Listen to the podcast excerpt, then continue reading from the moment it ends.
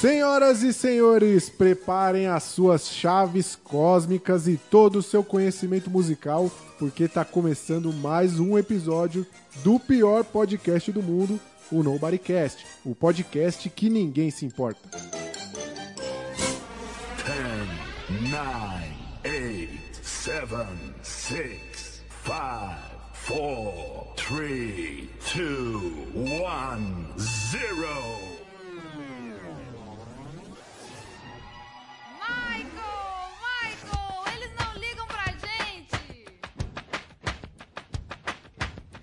Porra, Michael Jackson, eles não se importam com a gente. Porra, Michael Jackson, eles não se importam com a gente. Porra, Michael Jackson, eles não se importam com a gente. One more time, one more time. Porra, Michael Jackson, eles não se importam com a gente. Nobody. A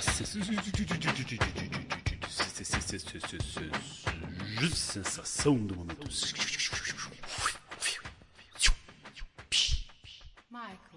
Eles não ligam pra gente. Sejam todos muito bem-vindos a mais um episódio do Nobodycast, esse podcast que é definitivamente a pior coisa de todo o universo. Como sempre, me acompanhando nessa aventura intergaláctica, eu tenho eles, os guerreiros da desinformação. Começando por ele, Caio César. E aí, galera? Quem tava com saudade? Duvido que tenha gente com saudade. Caio, como é que você tá se sentindo aí pra comentar essa obra-prima do cinema? Cara, eu vim aqui pra defender. Esse filme não merecia estar aqui. Ih, polêmica, já começa a polêmica. Então gostaria de chamar ele agora, a pessoa responsável pelo título que foi escolhido. Ele mesmo, Igor Lima. Fala, galera! O Jonathan gostou dessa abertura ou eu repeti? Porque aqui eu tô aqui pra agradar meus amigos de trabalho. Maravilhoso, maravilhoso. Continua assim. Cara, E aí, Igor, como é que você tá se sentindo? Está confiante? Está preparado para falar sobre esse filmaço? cara, eu confesso que eu fiquei um pouco apreensivo, porque eu assisti esse filme faz muito tempo e eu não lembrava que ele era tão horroroso. Então agora que eu tenho certeza da horrorosabilidade dele, eu tenho bastante coisa pra falar. Bastante coisa. E completando esse time aqui, claro, ele, Jonathan Luiz. Fala, galera! Tô melhorando, Igor, tô melhorando. Oh, muito bom, muito bom. É. Cara, eu acho, vou confessar pra vocês, eu acho que eu nunca vi um filme tão ruim. Chato pra Com caralho. certeza, não, com sacou? certeza você já viu. E se É vocês você tá querem com a- polêmica aqui, eu vou dar. Esse filme tem os mesmos motivos do meu asco por Star Wars. Toda a saga. Ih, caramba, calma, calma, calma, não vamos ainda entrar nesses méritos Começou já os problemas, ó. E... aí. É, não vamos deixar o programa esquentar agora no começo, porque, né, a gente tá só começando aqui esse debate incrível. Ah, mano, vocês querem esquentar? Tá quente desde a semana passada que o Ronaldinho ganhou, velho. Eu só queria é ressaltar que o público está ansioso por Jonathan Pistola novamente. E eu, claro, também tô por aqui, Roari Moraes, tentando mediar esse debate completamente relevante. Mas antes de falarmos de coisa ruim e irmos pro assunto que nos reuniu aqui hoje, vamos falar de coisa boa um pouco, né? Confiram aí as nossas dicas de coisas que vocês precisam assistir. Esse é o momento. Cara, então, essa semana aí eu vou, eu vou seguir o que eu, tô fei- que eu tenho feito nas outras semanas, né? De eleger um tema e indicar coisas relacionadas a um tema. E essa semana eu vou in- indicar três ficções científicas que foram. Como é que eu vou falar? Teve um cuidado ali de, de, de estudo mesmo, de ciência, pra poder entregarem alguma coisa mais próxima à realidade. Mas, Uma é Mestres do obviamente, Universo, né? como- Oi? Uma é Mestres do Universo. Para nem Obviamente falar esse ainda é nome que já me ficção, né? o estômago já. Obviamente ainda é ficção, vai ter muita fantasia, mas é, elas tiveram assim sim trabalhos de pesquisas aí pra poder fazer um filme, né? Isso, isso obviamente falando sem ser filmes baseados em fatos reais, né? Então eu vou começar do mais fácil, que todo mundo conhece, Interestelar, de 2014, filme do Christopher Nolan, né? Com o Matthew McConaughey, entre outros Nolan atores. E, pois é, um filme maravilhoso. Mano, é, é três horas de filme que você nem vê passando, né, velho? Pois é, esse daí acho que é o mais fácil, acho que a grande maioria do público deve ter assistido. É porque você tá numa outra dimensão, aí você nem vê o tempo passar, sacou? Ele Ah, para foi boa, foi boa. foi Passou boa. três minutos pra você, mas passou mil anos lá na outra. É por isso que você não percebe. Ai, pia- piadinha nerd, hein, velho? Tipo, Entendeu? Parabéns, tá de parabéns, velho. Parabéns. Minha, minha segunda indicação é um filme do ano seguinte, de 2015, do diretor Ridley Scott, Perdido em Marte, com o Matt Damon. Esse daí eu acho que já não é todo mundo que deve ter assistido. É, eu não Eu vi até É hoje. maravilhoso esse filme, velho. Cara, Muito bom eu mesmo. super recomendo esse filme, tipo, é um filme muito divertido de assistir, é uma vibe muito boa, te coloca lá pra cima, um filme de esperança. É, o cara, ele tá no- numa missão pra Marte e rola um problema lá e a galera tem que vazar, só que ele fica pra trás. É tipo esqueceram de mim em Marte. só que sem, os sem os bandidos, né? Porque ninguém chega lá. Isso é uma Macaulay Culkin, porra. E tipo assim, cara, querendo ou não, o cara tá numa situação de isolamento e, tipo assim, de longo prazo, né? Sem perspectiva de, de ser resgatado, de voltar pra casa. E eu acho que a gente tá numa situação meio parecida, né? Eventualmente aí, em certos parâmetros, na humanidade nesses tempos.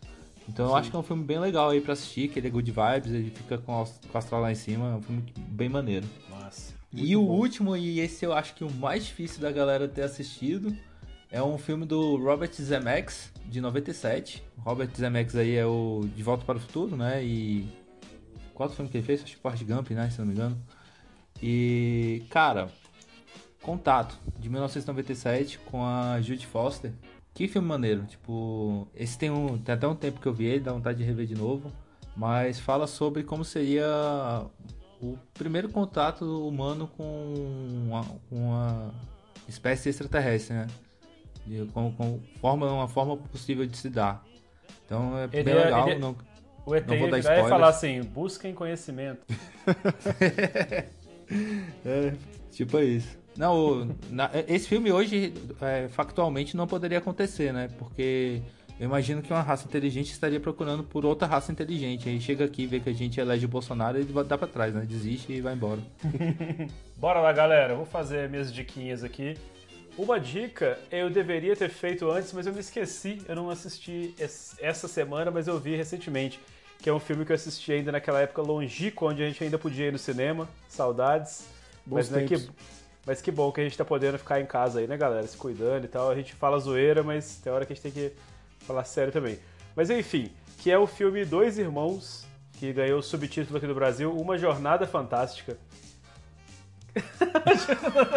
Jonathan tá olhando de cara feia aqui pra mim. Esse é caramba. maravilhoso, é maravilhoso esse Cara. Coincidentemente, eu vi esse fim de semana também e é muito bonito, realmente. você viu onde, cara, pra dar dica pra galera aí? Eu vi na Amazon Prime, está lá Aí. no Prime Video. Massa. Então é o seguinte, é, eu, eu tinha anotado ele, mas acabei me esquecendo, agora eu vou, vou fazer essa justiça aqui. Cara, filme lindo. Ele não se parece tanto com as coisas da Pixar que a gente espera ver, assim, né? Ele, eu achei ele um pouco diferente. Pelo que eu li, é, é, acho que tinha é, 10 anos, se eu não me engano, que a Pixar não fazia nada autoral. É isso mesmo, galera? Autoral não, al- al- algo inédito, é isso mesmo, galera? É, eu não sei se. é, eu acho que tem por aí. Não, mas acho que não é 10 anos, não. O último autoral deles foi o Viva a Vida, né? Do Coco, acho que foi Ah, verdade. 2013. É, au- au- autoral todos são, né? Mas no sentido de, de não ser uma continuação, né? Um filme, uma história nova. Então é isso. Mas enfim, tinha bastante tempo que a Pixar não lançava. E aí também não tem problema nenhum que a gente vai pra ver Toy Story 4 mesmo e tá valendo. Eu, Fala aí, Jonathan. eu gosto muito desse filme, eu acho que tinha muito tempo que a Pixar, acho que desde Coco mesmo, acho que a Pixar não fazia um filme tão bom e tão, tão original, sacou? Acho que Sim. o filme tem uma vibe muito legal. É, eu lembro que quando saiu o pôster e tal, e eu vi uns trailers, eu falei, caralho, esse filme é muito DreamWorks, sacou? Porque é meio que o estilo É. dos personagens da DreamWorks. Sim, Esse lance de verdade. elfo, de dragão e tudo. Eu fiquei com um pouco atrás da orelha. Só que assim, a- a- aí você vai ver nos trailers e você vê a, a motivação dos personagens é muito boa, saca? A interação entre os irmãos. Muito Pois bom o filme. é, eu assisti com a minha filha e a gente falou essa mesma coisa. Ele falou, "Nossa, esse filme parece muito DreamWorks e tal. Mas enfim, a premissa é simples, basicamente simples, né? É um mundo... Mentira, a premissa é simples do caralho, é complexa pra porra. Mas é um mundo onde os seres mágicos é, conheceram a tecnologia, então eles não usam mais a magia, né? Tipo, pra que, que o cara vai fazer raio, fazer fogo, se ele tem um negócio que faz fogo pra ele?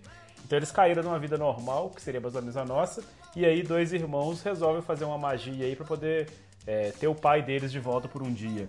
E aí, cara, é uma jornada fantástica, assim, é muito bonito, eu me emocionei para um caralho. É foda, é foda. Sério mesmo, assim. É uma história que eu falei, chegou uma hora que eu falei assim, ah, velho, não tem mais de onde tirar isso aí. E eles conseguem dar umas viradas muito boas, assim, traz assim, muito forte esse negócio É, da. tem, tem, eles têm umas sacadas muito criativas, né? Tipo assim, tem, tem um trecho lá, tipo assim, ele vai te dando pista que aquele elemento vai ter algo. Aí, tipo assim, tu acha que é só uma coisa inocente, é um personagem inocente. Aí no final vira o que vira. Então acho que Sim. o conflito aí, final é que- muito bom. Ele vai não, te faz- preparando. Faz umas críticas legais também à nossa sociedade, né? Já que eles estão no mesmo ponto que a gente. Mas enfim, não vou me alongar demais aqui, não. Assistam. É muito bonito mesmo. Uma das coisas mais legais que eu vi aí nos últimos tempos. Vale a pena. Então, galera, próxima dica aqui. Eu assisti esses dias agora. Como tá nessa época né, da pandemia, vários festivais que estavam para acontecer estão acontecendo online. Vocês devem ter percebido aí. E aí tem uma produtora chamada Infinito, que, que lançou um festival que tá no ar até dia 31. Então, quando esse podcast for ao ar, você vai conseguir assistir ainda. E o primeiro que eu vi, lá tem um- uma série de filmes, uma mostra de filmes do Domingos Oliveira, que é um diretor que eu conheço nada assim, na verdade. Ouço falar bastante dele, mas não conhecia. E aí é, tive a dica de assistir Os Oito Magníficos, que é um. É, é meio. Não chega a ser um documentário, mas é um filme. Não, é uma ficção, né? Ele pega oito atores, e aí tem Wagner Moura, tem Carolina Dickman, tem uma galera assim, bem legal. E aí coloca eles juntos num domingo e deixa a galera trocar ideia. E ele fica lá, tipo assim, pra dar uns, né, uns toques, mas ele não interfere tanto. Aí eles começam lendo umas histórias e tal. E é muito legal, cara. Fala muito dessa coisa de ser artista, né? Muito de ser ator, né? Focado nisso, mas traz muito essa ideia de ser artista. Eu achei muito bonito mesmo. Eu fiquei emocionado. Apesar de que tem uns diálogos meio besta, assim, mas dali você consegue tirar um subtexto legal, sabe? Os caras contam história de sete. Tipo, tem uma história boa lá do, do Wagner Moura contando de quando eles estavam gravando Carandiru. E aí a, a coisa vai rodando, vira uma festa, os caras bebem, começam a trocar ideia. E ele fez um apurado muito bacana.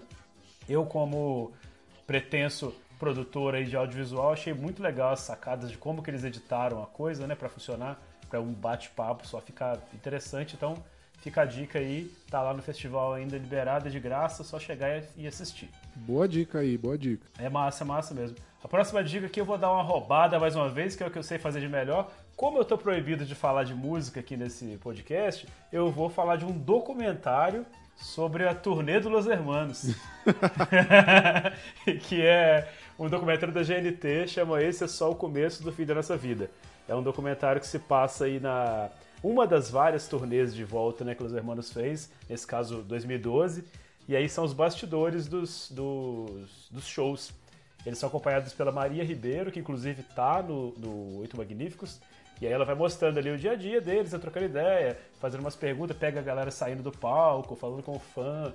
Pra quem curte, cara, é muito da hora, é muito emocionante. A galera tava muito na vibe, assim, o público que eles tinham voltado depois de muito tempo, né? É muito bonito. Tá disponível aí no YouTube completo e de graça. É isso aí. massa, hein? isso é importante. E a galera que curte Los Hermanos aí, os fãs de Los Hermanos, são insano, velho. A galera é fãzaça mesmo, assim, quem É, é gosta. massa. Eu fui, eu fui já nessas turnês de, de, de volta deles, cara, e é muito foda, porque, tipo, a galera tá desesperada, canta chorando, tá, é muito bonito. Que você tem aquela impressão que você nunca mais vai ver aquilo, saca? Eu acho que essa é a graça do negócio. Você sabe que depois uma hora vai acabar tendo de novo.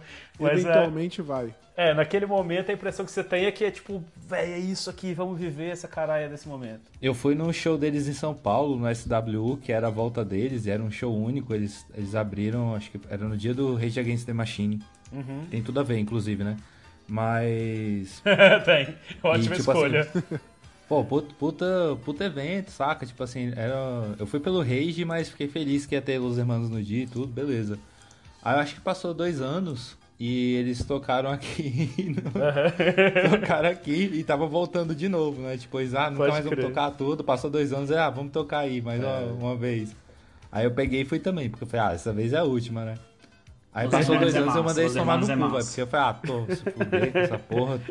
Passa... É sempre a última, mas sempre tem mais. Aí eu aprendi a lição. Inclusive teve ano passado que eles vieram e eu não fui dessa vez, mas no próximo último eu vou. É, tipo isso. Vou deixar passar umas duas últimas aí, aí depois eu vou também. Cara, então, vamos lá. Essa, essa minha semana foi uma semana bem de força, assim, né? Após a derrota escrachada e, e, e, e- e covarde aqui do Ronaldinho, eu fui, fiquei na força. Aí eu falei, vou assistir. e aí, o que, que aconteceu? Assisti duas séries que acabaram. Então, assim, fiquei mais na força ainda. Vou começar. Vou trazer aqui que eu sempre vou pegar, pregar a palavra do Steven Universo. Então, assim, terminei Steven Universe Filter que eu tinha alguns podcasts atrás falei que tinha começado, mas agora eu terminei e queria não ter terminado. Porque foi como se eu perdesse um amigo, aquela criança que cresceu comigo agora virou adolescente e foi para o mundo. Então assim, doeu meu coração. Comecei a série para assistir com a minha filha e confesso que deixei algumas lágrimas ao final.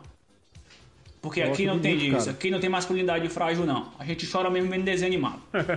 Ainda mais o Steven Universo. também, Ainda mais fala no Steve fácil. Universo, porque eu me vi no drama do Steve. É engraçado porque, tipo assim, você acompanha ele criança, você vê vários gaps, tipo, de- do Steven que são típicos de criança. Mas no Steven Universo Futuro ele já tá um pouco maior. Só que os dramas dele são basicamente os dramas de um herói que já passou do seu ápice, sacou? Então, tipo assim, ele fica nessa crise de identidade do que eu vou fazer agora se eu não tenho mais que salvar a Terra e nem meus amigos. O que, que, que faz um herói que já passou do seu ápice? Então, é, é, é muito forte algumas paradas que assim, me remeteram muito à minha saída de casa e tal, me, me, me identifiquei bastante. Outra série que eu, eu assisti essa semana e finalizei também foi The Midnight Gospel, que eu já trouxe aqui também, só dando um overview, que era bem louco e tal. Mas no final das contas, fazendo análise geral da, da série, eu acho que é uma das narrativas mais orgânicas que eu já assisti, seja em séries live action, em séries de animação. Por quê? É, o ritmo da série, ela vai. Ela começa tudo muito louco e termina muito lento, sacou? Então, tipo assim, é, é basicamente o, o- espírito do Clancy se apaziguando com os conhecimentos que ele vai recebendo em cada episódio, Que massa. Eu só vi Então- até o quarto, velho. Tá frenético, frenético. É, frenético. então assim, velho, o começo, até todo mundo que eu falo, velho, assiste, com, assiste sem legenda, assiste dublado, que a dublagem é massa, porque, velho, você tem que tentar captar as coisas ao mesmo tempo, porque igual o Rory falou, o texto é muito importante também da série, saca? Então, tipo, é, e aí você entendendo a produção da série como foi feita, você percebe que realmente a matéria bruta da série são os podcasts, né? É, é o podcast do, é do do- do Trussell ou alguma coisa, um humorista norte-americano que fazia entrevistas de mais ou menos duas horas. E aí ele chegava no material. Aí o, o, o Paddington Ward, que é o diretor né, da animação e da Hora da Aventura, ele pegava esse material bruto de duas horas e condensava em 20 minutos. E aí tentava montar uma narrativa com isso. E os gaps que ele encontrava na narrativa ele pedia para as pessoas regravarem. E aí fazia-se o episódio. Só que no decorrer dos, dos, dos episódios começa a ficar uns temas mais densos e bem existenciais, só que vai se acalmando, meio que o Clancy vai entendendo um pouco do mundo que rodeia ele e vai dando um. Aí tu fala assim, caraca. Aí no final, velho, é, também é. É de fuder mesmo. Acaba com o final ou fica aquele gancho pra estenderem por mais 15 Cara, temporadas? por incrível que pareça, é uma série que se resolve bem. Mas deixa o gap. Mas se resolve bem dentro dela. O que eu fico puto é quando a série não se resolve e fala assim, ó, tem a segunda aí, otário, espera. Aí eu fico puto. isso é horrível, Mas é quando horrível. fecha bem, você fala assim, ufa, caralho. E aquela, tipo assim, velho, terminou o último episódio de Midnight Gospel, é aquele episódio que você termina e fica, tipo assim, 40 minutos no sofá, olhando pra luz e tentando entender o que aconteceu, sacou? Então, Pode crer. é uma Mas série essa série é boa que ela tem muito tema familiar, né? Porque ela é a Midnight Gospel, né? Já a Midnight é um pouco mais pesada. Acho que fica no equilíbrio ali, né? É, e aí, uma série. Outra série. Porque, tipo assim, quando me chamaram o podcast foi só pra falar de animação, que é só do que eu sei falar. Eu tô aqui só falando merda das outras coisas, porque ainda a gente consegue embromar aqui e ninguém se importa com o que a gente fala, né? É, e aí eu trouxe agora outra série da Netflix, que é o Scissor 7, que é uma série chinesa.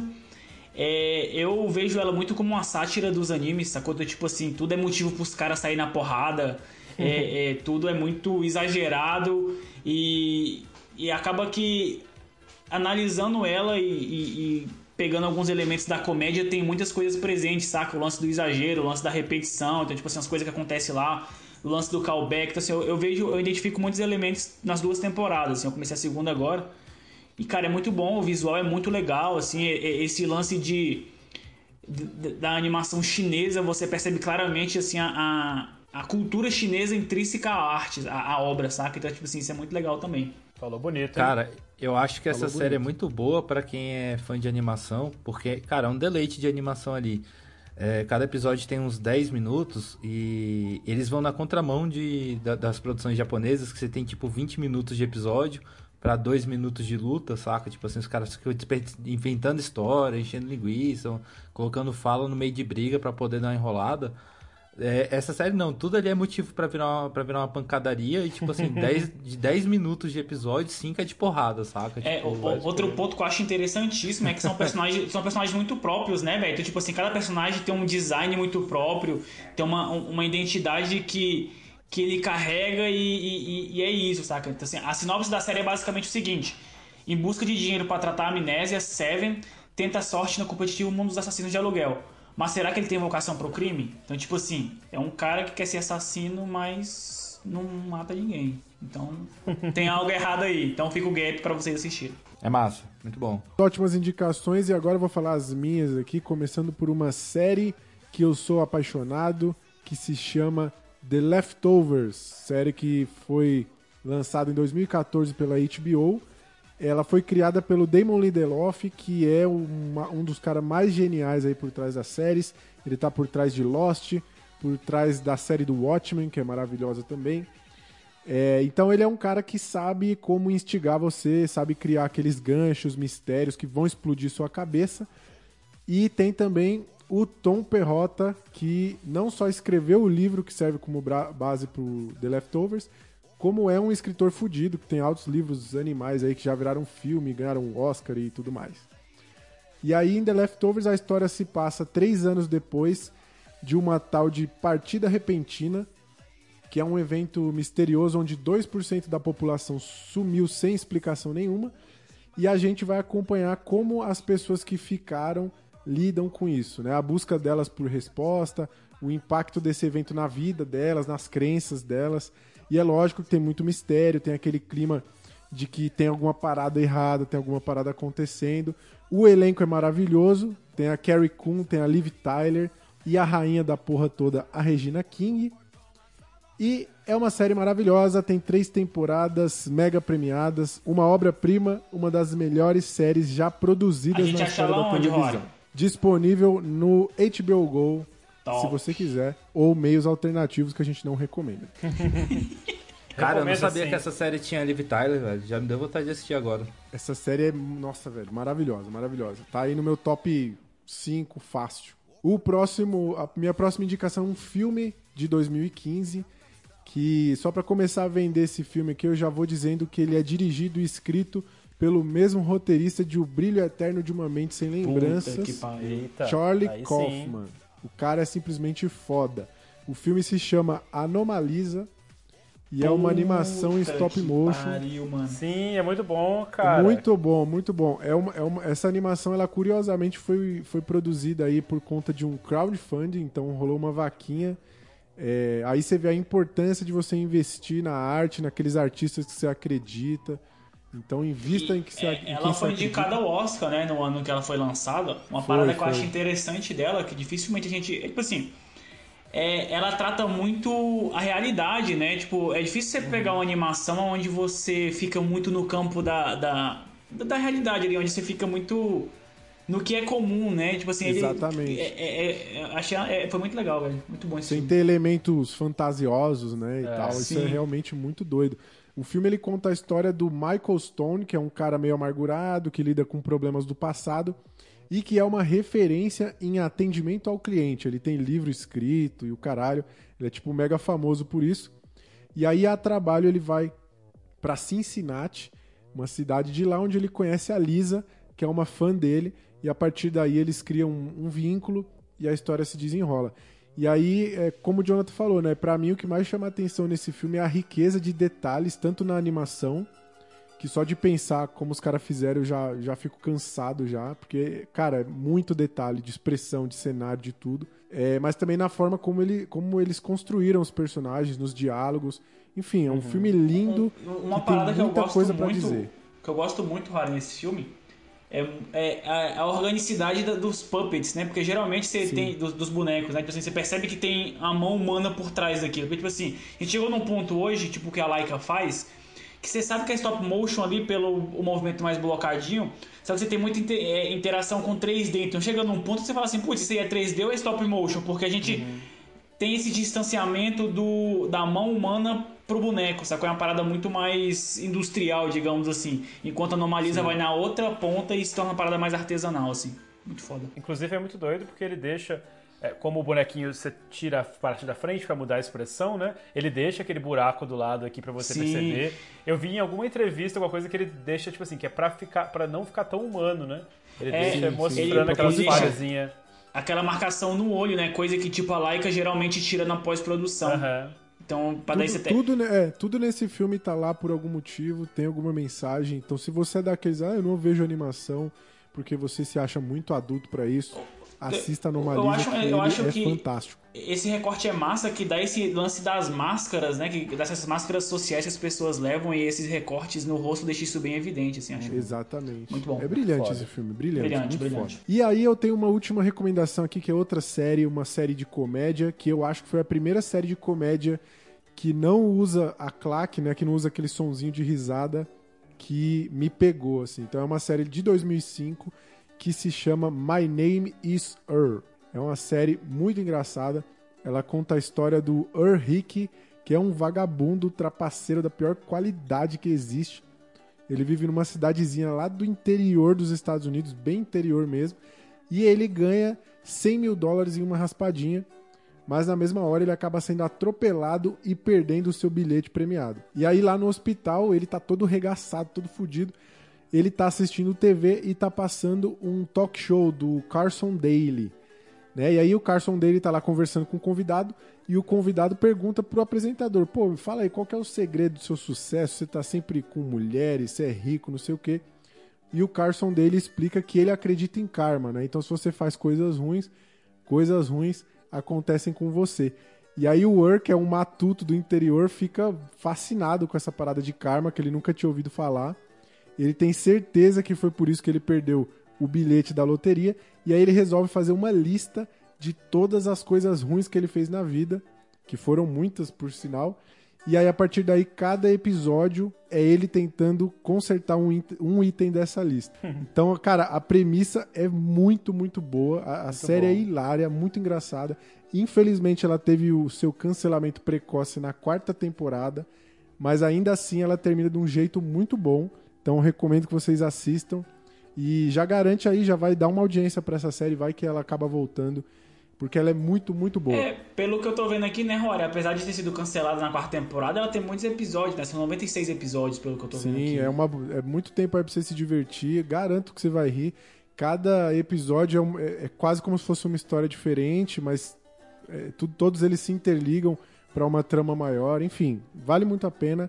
Séries Aça excelente. Pelo que eu vi, ela tá disponível no Now. Foi o único lugar que eu encontrei. Massa. Então é isso, essas foram as nossas indicações. Se você quiser seguir, fique à vontade e depois nos conte o que achou.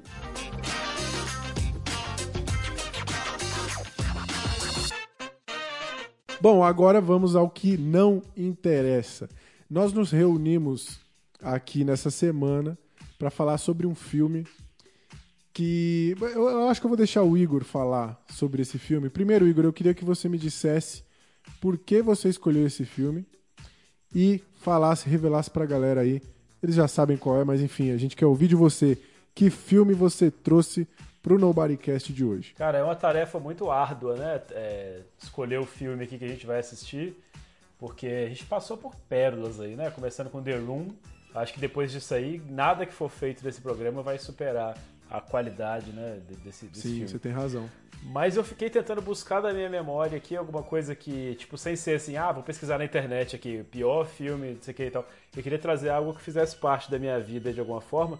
E aí eu lembrei desse filme do He-Man, né? Mestres do Universo, que é uma tentativa de live action aí dessa série que, que eu acompanhei muito quando eu era criança, eu era apaixonado e tal. E eu lembro que eu assisti, eu não era criança, mas tem bastante tempo. Tipo, eu já era, né, não era a mesma criança que viu o, o desenho. E eu lembro que eu achei horrível, achei tudo péssimo e tal. Eu falei, nossa, esse filme vai dar muita história aqui. E aí eu vi umas coisas no YouTube também pra, pra confirmar e realmente foi o que me deu essa vontade de trazer pra cá. E aí eu assisti o filme e no final das contas tem umas coisas legais, cara. Tem umas coisas, umas Tem, sacadas tem. interessantes. Porra, tô louco pra saber, viu, velho? A vinheta no final, quando sobe, é uma alegria pura. quando acaba ali, ó. É, mas enfim, é duas alegrias, uma quando começa, outra quando termina. Mas eu, eu realmente é, achei uma, uma, uma experiência interessante e como todos os outros filmes que a gente viu aqui, de alguma forma a gente está aprendendo também, assim, a, a, a entender o que, que faz um filme ser bom, né? Vendo um filme ruim, você meio Sim, que sim. aprende. Tipo, o que, que faltou, o que, que poderia ter naquela hora, o que, que deu errado e tal. E isso pra mim tá sendo um exercício muito legal. Eu que não sou aí nenhum conhecedor né, de cinema como vocês, sou só um pequeno assistidor de filmes. E aí eu gosto disso, cara, de fazer esse exercício e fiquei feliz com a escolha e agora vamos ver. Espero que dê uma bela porcaria de episódio. Com certeza. Oh, uma, uma coisa interessante desse exercício que a gente tem feito semanalmente também é que ele obriga a gente a pesquisar sobre o filme, sobre a história dele, como ele foi feito. E aí a gente acaba descobrindo muita coisa é, que impactou na produção final. É muito doido você ver isso, né? Sim. É, é ruim, né? Você começa a pesquisar. Tipo assim, você sai do filme puto, eu saí puto do He-Man. Aí eu fui pesquisar sobre o filme. E aí você fala assim, porra, acho que eu fui muito duro no meu pensamento, né? Acho que. Acho que os caras. é. Eu, eu tenho que ser mais tolerante com os filmes, porque, querendo ou não, a gente que é, produ- é, produtores independentes, a gente sabe o perrengue que é cronograma, prazo e orçamento, né? Então são equações que tem que estar devidamente ajustadas para não ficar transpare... transparecer no filme, sacou? Então, Sim, é verdade. Cara, eu, eu, eu acho que é uma injustiça esse filme estar aqui, porque depois que a gente passa por The Room, que eu nem, nem preciso argumentar, né, sobre a grandiosidade que é, e depois a gente vai pro Superman, que é um filme que tinha um orçamento grande, né, que tava vindo de dois sucessos, já tinha ali, é, era difícil errar, os caras tiveram que se esforçar muito pra conseguir errar no Superman 3. E aí agora a gente pega o Mestres do Universo e eu vou te falar, velho, esse filme é só um filme dos anos 80, velho, com pouco orçamento. Não acho justo, vou defender ele até o final. Discordo Eu acho que, ele, do Caio. inclusive, era um filme de muito potencial. Discordo do Caio, eu acho que a gente tem que dar o valor pra esse filme e dizer o quão bosta ele é. Porque é muito bosta. Não é pouco, hein? Você que tá ouvindo, já vou avisando, não é pouco, é muito bosta. Falando disso, eu já queria perguntar pra vocês uma coisa aqui. É, queria que vocês dessem um overview desse filme aí, sentimento, como esse filme deixou vocês. É, é, desabafem agora. mano, pra mim, é um. É, particularmente, tá? Se tudo que a gente fala aqui é opinião nossa, que ninguém se importa, né? Então acho que eu tô levando isso bem ao pé da letra e tô. Foda-se, tô falando o que, o que vem à cabeça. É um filme que, de gênero que não me agrada de verdade, saca? Esse sci-fi antigo de arminha, psiu, psiu, psiu, psiu, psiu, odeio. Então, tipo assim, boa parte disso é, é meu desgosto por Star Wars. Respeito como ícone pop, acho foda como ícone pop. Galera, fica assim então, tá? Vou nessa, valeu aí. Como ícone pop, respeito, uso, poser. Sou o famoso poser, tá? Uso, acho o design massa e o caralho. Mas aí não gosto dos filmes, tenho preguiça, dá sono e sempre durmo. É, e é um filme que eu não assistiria em hipótese alguma, velho. Alguma. Então assim, eu tô até eu, de repensando. Depois que eu assisti He-Man, eu falei, velho, depois que eu assisti He-Man, eu vou assistir o musical, porque aí eu, eu, eu limpo a minha dívida com o Roari, que eu tenho que assistir La La Land, e aproveito o bonde, já paguei o Igor e paguei o Roari, pronto. Boa. E aí eu queria, tipo assim, eu queria só agradecer o, o, o Nobody Cast, né? Por me dar a oportunidade de assistir mais um filme bosta, sacou? Obrigado. Cara, é engraçado que o Jonathan mencionou Star Wars, e esse filme pra mim é uma mistura de Star Wars, Superman, por, incrível, por coincidência aí, o Conan, Sim. e, Rambo. e ele pra mim antevê coisas que eu vou falar mais na frente aí, que o Jonathan vai, acho que o Jonathan vai gostar quando eu falar uma Eu parada. tenho mais um aí pra adicionar no seu leque aí, Caio. Game of Thrones.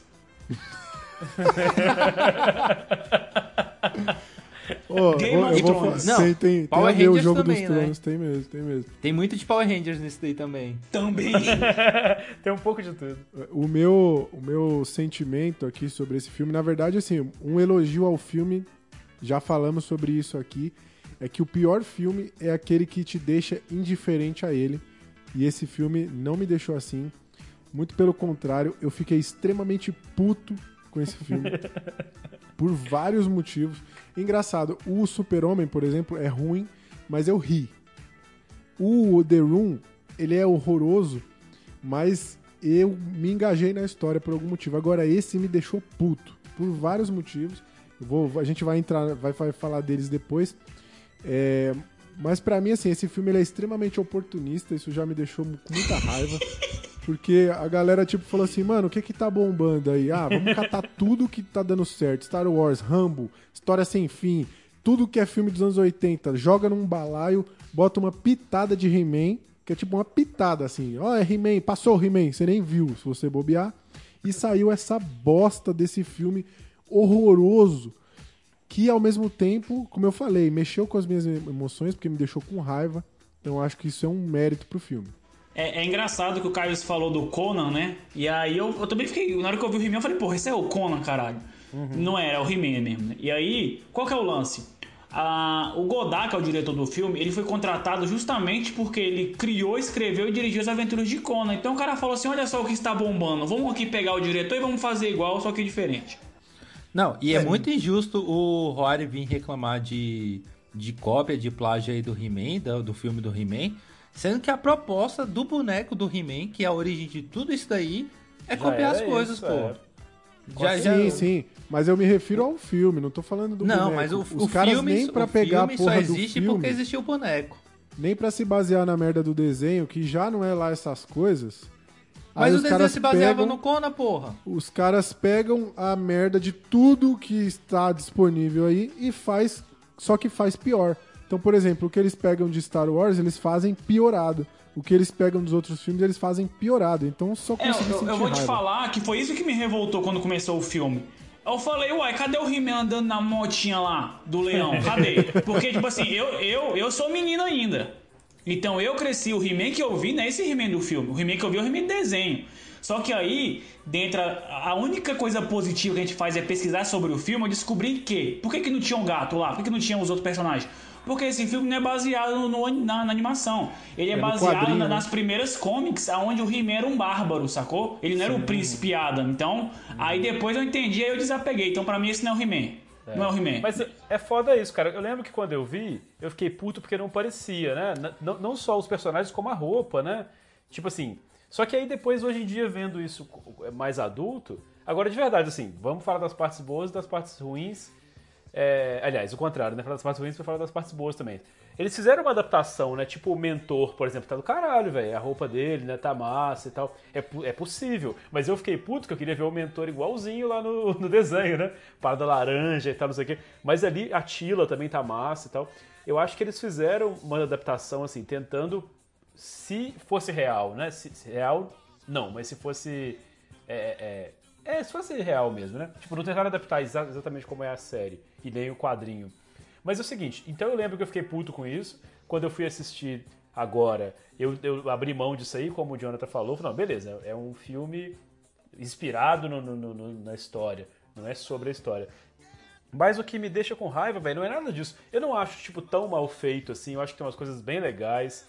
Eu acho que os efeitos pra época são bem bacanas e tal. Então, assim, defendendo aí. Eu não acho que é- os efeitos são tão horríveis assim. Não, os dentro efeitos não. Ele, te- ele tem coisa boa. Ele tem muita Tem. coisa Anos boa. 80, É. velho. Eu acho que tá dentro Aceitável, ali. super aceitável. É, eu acho que tá dentro, sabe? Eu acho que os efeitos são legais, são bem feitos. Tem umas sacadas assim, que eles deram, tipo, de solução de problema, que é o, o negócio é, importantíssimo, né? Que eles vieram parar aqui na Terra só pra poder não gastar dinheiro fazendo Eternia lá, né? Tipo assim, Sim. eles vieram pra cá. Então essas coisas eu acho legal, essas sacadas, assim. Tipo, O, o filme, teoricamente, ele era pra se passar todo na Terra, né? Pra que era mais barato fazer na Terra. Só que aí ninguém conseguiu uma grana a mais e falou assim, vamos meter Eternia nessa porra, velho. E aí ninguém pirou na Eternia lá, sacou? Então, tipo, no comecinho, né? sim. Sim. E, Não, mas e aí, aí, então, tipo assim, o assim- lance do orçamento que o Caio falou realmente foi algo que deu uma segurada no, no- no filme, sacou? Pois é, então eu acho que tem essas coisas legais, sabe? Eu acho que, por exemplo, o que deixa o Roari puto, eu acho que é uma coisa que faz sentido, porque realmente era oportunista, os caras queriam pegar tudo que tava fazendo sucesso, queria meter mais um filme, e podia ser um sucesso mesmo, velho, porque tem tudo ali. Só que é mal feito. Aí que é que me deixa puto. Exato, Cê- é isso que eu Você fez o Não negócio. que o filme, não que o filme não, assim, todo filme é feito pra ganhar dinheiro, obviamente, que os caras não faz só pela arte, mas nesse é escancarado, é tipo assim, É. vamos catar o que deu certo, jogar aqui e não tem capricho nenhum na hora de, de fazer essa história, sacou? É, isso é E- muito isso, paia, isso do lance da Mattel, né? Que é a origem do He-Man é essa. Uma das orientações da Mattel por filme, inclusive, era que, tipo assim, ninguém podia morrer. Po- vocês podem ver que não tem ser humano morrendo no filme, porque pega mal pra eles que queriam vender boneco, um herói matando as pessoas. E aí. Ou então alguém vendeu o boneco que morreu, né? Imagina. É, aí pra, pra alguém poder morrer no, no- no filme, eles colocaram os soldados do esqueleto de robô. Porque robô pode morrer agora. Robô né? pode. Então, tipo assim, eu acho errado que tipo assim, a gente vem aí de inteligência artificial, que é um dos meus filmes favoritos da vida. O moleque é um robô, não vou matar o moleque lá, pô. Então, assim, eu acho que é um preconceito contra a classe dos robôs nos filmes, esse tipo de, de, de O atitude. robô só se lasca. Inclusive, Jonathan, você tocou num ponto interessante aí, que já vou até pra minha próxima pergunta, que você falou do lance da violência, né? E o personagem do He-Man na série, ele, no, no na série, o desenho original, ele já não, não fere os seus inimigos, ele tem várias regras. Inclusive tem a mensagem no final, que ele sempre deixa uma mensagem é, positiva, justamente pra refletir aí nessa venda de bonecos e pra não, não, não pegar censura. É o único defeito desse filme aí, é que eu fiquei até o final esperando o Dolph Lambert virar pra câmera e falar qual que era a moral do filme, e ele não falou. Não Mas tá errado, tá errado. Estou pensando errado. O que acontece? Uma das minhas teorias pra esse filme é que o nome do mentor não é mentor à toa. Ele é o mentor das pessoas. Ele é o cara que sempre tem frases de coach durante o filme. E uma dessas, então, tipo assim, quem deixa a mensagem nesse filme ainda não é o He-Man. Porque o He-Man aprende nesse filme a deixar a mensagem no- na animação, mas ele aprende com o mentor. O mentor é o mentor do He-Man. E uma frase do mentor que me marcou muito, entre várias durante o filme que eu selecionei aqui, tem uma. Nunca pense quando tem fome. Que é quando a, é a mina bom. reclama que tá comendo os ossos. Assim, velho, o mentor é o mentor desse filme, é o mentor do He-Man. E depois o He-Man futuramente vai vir a dar mensagens em cima disso que o mentor falou. É verdade. Cara, esse filme tem muitas frases filosóficas, assim, né? Tem altas paradas aqui que super desnecessário foi solto. Eu fico imaginando o cara escrevendo o roteiro, mano. O cara tá falando assim, velho, nessa hora aqui, a galera vai pirar. Os caras lançam umas coisas O cara abriu um biscoitinho da sorte e Muito pôs a nada, porra da velho. mensagem no filme. Que Tem uma raiva hora disso, que a-. Já tô ficando puto de novo. Deixa eu perguntar pra vocês. O que, que vocês acham do personagem do He-Man e qual é a relação dele na vida de vocês? Assim, vocês acompanhavam? O Igor já falou que ele assistiu o desenho, né? Mas como, como que é a relação de vocês com o personagem do He-Man? Cara, eu amava o, o- o desenho, mas eu acho que era muito por uma questão da época, né, velho? De pouca coisa pra você consumir também, né? De acesso restrito, de ficar ali só ligar a televisão. Que o que se fazia com a criança nos anos 80 era isso. Você botava o menino na frente da televisão e foda-se. O que tivesse passando ali, ele via. Não se importava. Então, assim, eu Total. tenho esse apreço muito grande. Mas tenho certeza que é muito por conta disso. Eu vou assistir o filme, o desenho hoje, eu acho besta. Ao passo que tem coisas dessa época que eu via e que eu ainda acho que são bem legais. É um filme besta e é um filme que, não sei que momento que a gente vai puxar esse assunto aqui do, do- aqui no podcast, mas é um, filme, um, um desenho que foi feito só pra vender boneco, né? Então, tipo assim, ele não tem nenhum, não tem apreço nenhum com porra nenhuma, só inventaram qualquer história lá pra poder vender os bonecos. Inclusive, nem os bonecos eu tinha, eu só via o desenho, então eu peguei só Oh, a mas parte eu ruim te do pergunto, negócio. será que o Nobodycast nasce por isso, sem apreço nenhuma, porra nenhuma, só pra fazer boneco? A gente é o He-Man dos podcasts. Eu gostaria de Pera ter aí, um bonequinho do Jonathan pra dormir comigo. Não, mas se quiserem fazer, vai ser muito louco. É, a minha gostaria. relação com, com o He-Man, igual eu falei, velho, eu tenho a minha relação com o He-Man mais pelo desenho, mas ao- o meu verdadeiro fato de assistir o He-Man é que eu sempre gostava muito de estar assistindo o He-Man e ouvir a nostalgia dos meus pais vendo eu assistindo o He-Man. Que eles ficavam assim, caralho, ó o He-Man, caralho, ó a She-Ra. Então, tipo assim, eu ver a nostalgia deles vendo o He-Man enquanto eu assistia, me deixava muito feliz e fazia ter um carinho pelo He-Man pela nostalgia dos meus pais. Pode crer. Muito bom. Aí você era pequenininho e você falava, calalo, He-Man, calalo. Acho que foi de lá que eu comecei a aprender essas coisas. Eu tô muito com o Igor porque realmente é aquele negócio de. Era só o que tava passando mesmo. Tipo, eu gostava porque passava na época, eu lembro de assistir. Mas quase não tenho memória de, tipo assim, de me empolgar de verdade. É, eu era, acho que era, eu tava muito mais numa fase Thundercats do que He-Man. Tipo, He-Man era é legal, bom, hein, mas velho? mas He-Man He-Man eu acho que ele era muito fora da minha realidade, saca? Tipo, cara loiro, musculoso, tipo, saca? Tipo, eu sempre fui o cara magrinho e tudo, tipo, não Aí você gostava mais do Lion, né? Que o Lion era isso aí. O Lion Ô, Caio, Ruivão maravilhoso. Eu vou levantar a bola pra você agora, tá, Caio? Eu quero que você dê aquela sua opinião polêmica pra nós ser cancelado nesse episódio. Que eu já fui por causa do Star Wars, eu quero ver ser cancelado agora. É, o He-Man, na década de 80, como você falou, que era o que tinha pra assistir, por isso era considerado bom. O He-Man está pra década de 80, o que os Cavaleiros foi na década de 90? Lá vem bosta. Tá, total, total. Cara, Vai, Total. cara, sabe o que, que eu vou falar, velho? Eu vou, eu vou chorar aqui agora nesse momento. Eu, como representante da ala mais idosa aqui do, do, do podcast, vou ter que ser obrigado a falar isso. Cara, é exatamente isso. O Cavaleiros do Zodíaco aqui no Brasil, ele só é o que é porque era a única coisa que tinha, mano. Eu lembro da- do, do sentimento de assistir um desenho que, que era. tinha sequência. Como é que chama isso? Eu esqueci o nome. Tipo, era que você, igual Procedural. A gente fala, é isso, a gente falava igual novela, né? Falava tipo, mano, Não, procedural é quando não tem, pô, é serializada. Procedural é quando não tem relação, serializada mesmo. É, então, Isso que eu gosto, de ser aí. corrigido em tempo real. e aí eu lembro, cara, de falar isso com meus amigos, né? Cara, é muito animal, porque o desenho parece tipo novela, ele começa e termina amanhã e tal. Então, tipo assim, era um tipo de coisa que a gente nunca tinha tido acesso aqui. Né, mano? Tipo, por exemplo, a minha filha foi ver Cavaleiros do Zodíaco, eu acho uma bosta, velho. Ô, ô, Igor, e isso que você falou é tão foda, porque, tipo assim, eu não. Aqui onde eu moro só pegava na TV Manchete, né? E minha TV não pegava TV Manchete. Então, Aham. eu via a galera pirando no, no- Pegava de vez em quando, sacou? E eu via a galera pirando no- nos bonecos e nos cavaleiros. E aí, como eu assistia picado, eu sempre ficava assim, me sentindo um monstro, velho. Porque eu não gostava de Cavaleiro do Zodíaco. Mas eu não Pode gostava crer. porque eu não acompanhava a saga, caralho. Eu pegava um episódio que tava lá o Shiryu apanhando igual um filho da puta, e no outro já tava bom e que tava apanhando era o Seiya. Então eu não entendia porra nenhuma. E nunca consegui pegar o apreço pelo Cavaleiro do Zodíaco que as pessoas exigiam de mim, velho. Eu sempre me senti um monstro por isso. Só que aí veio o Dragon Ball e eu me apeguei ao Dragon Ball e foda-se. Ô, e você sabe que tem a ver essa relação que você fez aí do He-Man com o Cavaleiros do Zodíaco? Porque o Cavaleiros do Zodíaco nasce também de uma parceria de boneco, né?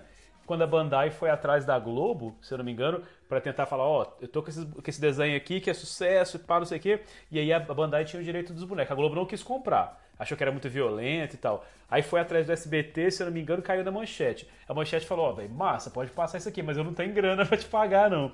Aí a Bandai foi e trocou os direitos do Cavaleiro pelo, pelos momentos de propaganda dos bonecos. Então, tipo assim, foi uma parada mó. Ah, vamos ver o que, que dá isso aí. E a manchete tava lá fudida, subiu a audiência para um caralho. E, ou seja, assim como o He-Man, o, o fato do, do desenho todo existir, aqui, pelo menos aqui no Brasil, passar aqui no Brasil, foi só pra poder vender boneco com a gente. é. Olha que doido. Ó, eu vou, eu vou ser o cara que vai defender o Cavaleiros do Zodíaco aqui, porque apesar dos pesares, tem muitas críticas a Cavaleiros do Zodíaco. Marcou muito a minha vida e eu acho fantástico os Não, personagens. é, claro. incríveis mas nem tudo que marca a vida da gente é bom, cara. É, Mas- marcou a minha pra caralho também. É, eu vou até comparar, fazer uma comparação aqui com o He-Man, que assim, eu não tive nenhuma relação com o He-Man, nunca gostei, sempre achei uma parada mega sem graça, até pelo fato do, do... Quando eu tive contato com o He-Man eu já era um pouco mais velho, então por eles terem essa preocupação com o family friendly, né, não foi uma parada que me atraiu. Eu já não era mais público pra He-Man quando conheci e não gostava. Agora uma coisa que sempre me chamou a atenção foi a. E, e- em vários desenhos aí da década de 80, começo da década de 90, isso ficava bem evidente que era a técnica de animação. E pelo que eu vi, é rotoscopia, é isso, Jonathan? Que eles É bem usam, esquisitão, é travadão, né? é, eles usam uma- o, a- o- corpo real, um ator fazendo, depois animam por cima alguns movimentos. Então eu se- eu sempre achei muito foda a forma como ele era animado, quando tava correndo, quando tava fazendo certos movimentos de ação. E se você for comparar a qualidade dessa animação de movimento com o de Cavaleiros, por exemplo, que o Caio vira e mexe comenta aqui, né, o PowerPoint, é, pô, era uma, era uma animação até que bem feita, assim. Sim, Mas era sim. eu acho um super-herói muito bosta, assim, eu sempre achei ele muito, muito personagem meio bosta, assim, e nu- nunca gostei. Eu sempre tive um- um- uma pala quando eu era moleque, que eu não sei porque pra mim É. eu Acho que é porque tinha esse crossover do He-Man com a She-Ra, né? Que tinha esse crossover de vez em quando. Eu sempre achava que Caverna do Dragão tava embutido no mesmo universo, saca? Porque a estética e as cores são bem parecidas Pode e a- crer, a época. Eu achava que tudo era meio que universo conjunto, assim, She-Ra, He-Man e, Castelo- e Caverna do Dragão. Silverhawks, vocês lembram de Silverhawks? Era tudo, todos eles eram Lembro. muito parecidos, assim, a pegada do traço e tal.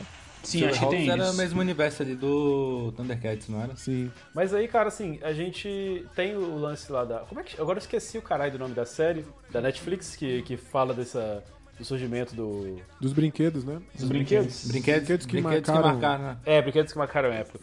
Aí ali você vê, cara, eu acho muito legal. Assim, agora não, não tô querendo de maneira nenhuma passar pano aqui, como a galera fala, não, mas você imaginar o seguinte: os caras tava com os bonecos parados lá, porque até onde eu entendi, se eu tiver errado, vocês não me corrijam na frente dos outros, por favor.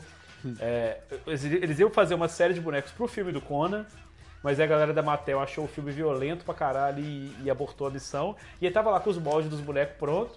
Aí pegaram, tipo, sei lá, tinha um, um tigre, aí tinha outro negócio, juntaram aquilo tudo, pintaram os bonecos, botaram umas massinhas no ombro dele, e aí fizeram os bonecos. E aí, até onde eu entendi, foi o seguinte: não tinha como vender esses bonecos, esses bonecos não eram de, de lugar nenhum. Aí a galera inventou a revistinha, né? Que aí a revistinha vinha junto com o boneco, a partir de então passava a fazer algum sentido. E aí depois fizeram a animação. Então eu acho isso tudo muito criativo, saca? É muito apesar foda, de ter é uns, muito foda. Apesar de ter uns problemas ali, É, apesar de ter e, uma. e isso, Igor, esse lance aí do, do- de boneco e tal, é uma coisa que a gente vê muito, né, cara? Quando a gente tá pensando em animação, muito do que se pensa quando vai fazer um personagem é isso, velho. Tem que pensar em bonequinho pra vender, não é? É um dos primeiros fundamentos que você aprende pra fazer uma linha de produção de animação hoje, é isso, assim, velho. Seu personagem tem Total. que ter um design atrativo pra virar boneco. Sim.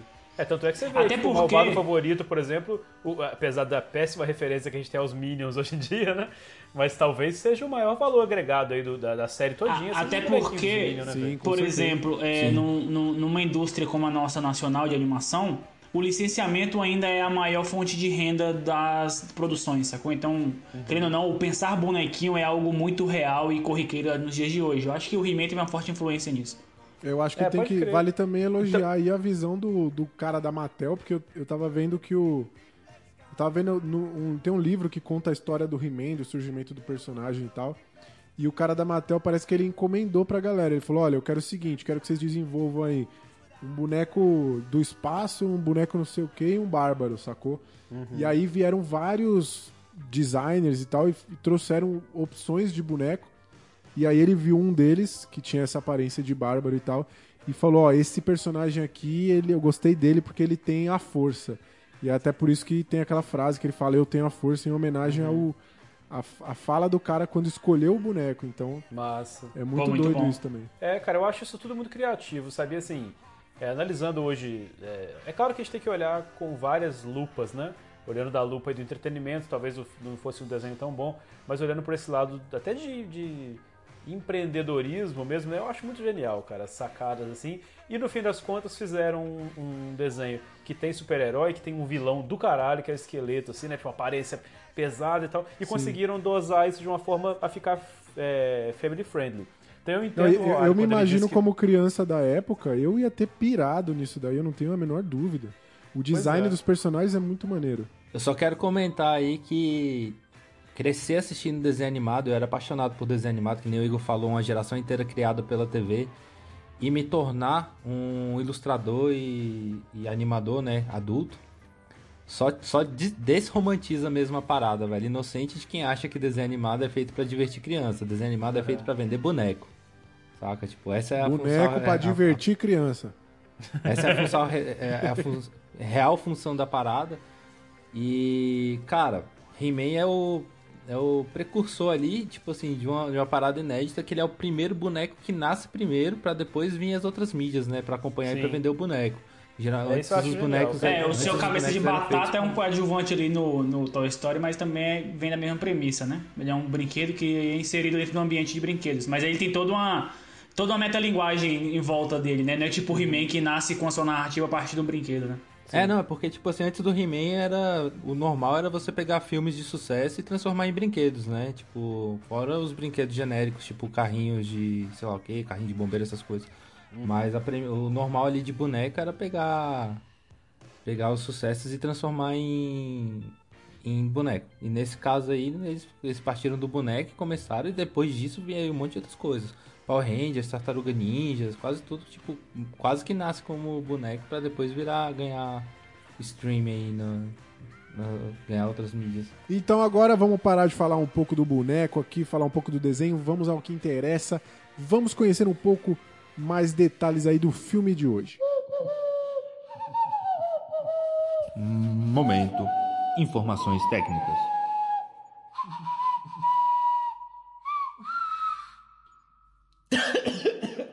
Então vamos lá, sexto episódio aí do Nobody Cash. O tema de hoje, pra quem não entendeu ainda, Masters of the Universe, Mestres do Universo, de 1987. Um filme que estreou nos Estados Unidos em 7 de agosto de 87. Tem a direção de Gary Goddard. No Rotten Tomato tem uma avaliação de 17% da crítica e 40% da audiência, mostrando aí que a audiência gosta mais que a crítica, né? Obviamente, mas tem seu valor o filme. 40% eu acho um número grande, razoável. No IMDB a nota é 5.4, que eu já, aí já considero uma nota bem baixa. É difícil nota IMDB dar Tá certo, tá certo. nota muito ruim. É, o filme foi um fracasso comercial porque ele arrecadou 17 milhões em todo o mundo, sendo que ele consumiu 22 milhões para ser feito. Realmente tem seu E- valor, né? Pois é. E um- um dos comentários recorrentes aqui durante a nossa nosso estudo sobre esse filme vai provavelmente vai ser sobre os efeitos especiais e qualidade das coisas.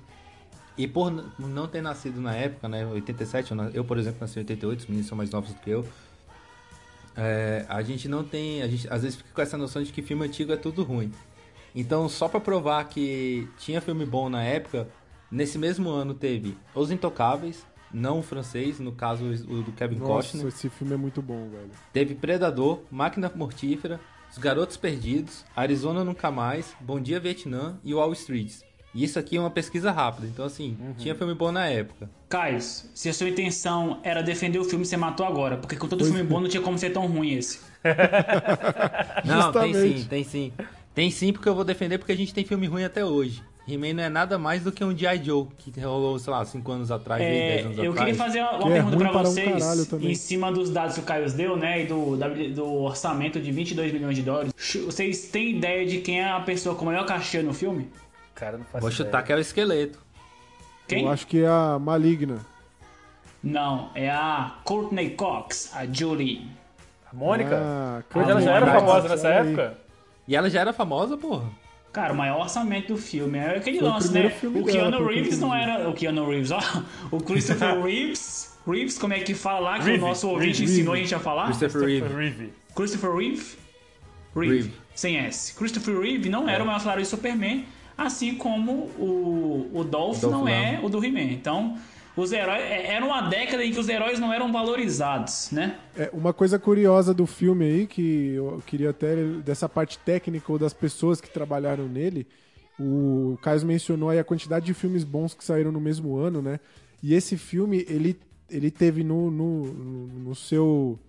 Na sua equipe de profissionais aí, o cara responsável pela música do rock, o cara que editou o filme Lawrence da Arábia, o cara responsável pelos efeitos visuais de Star Wars e os mesmos produtores do Superman 4, que foi o que fez o filme ser uma grande bosta.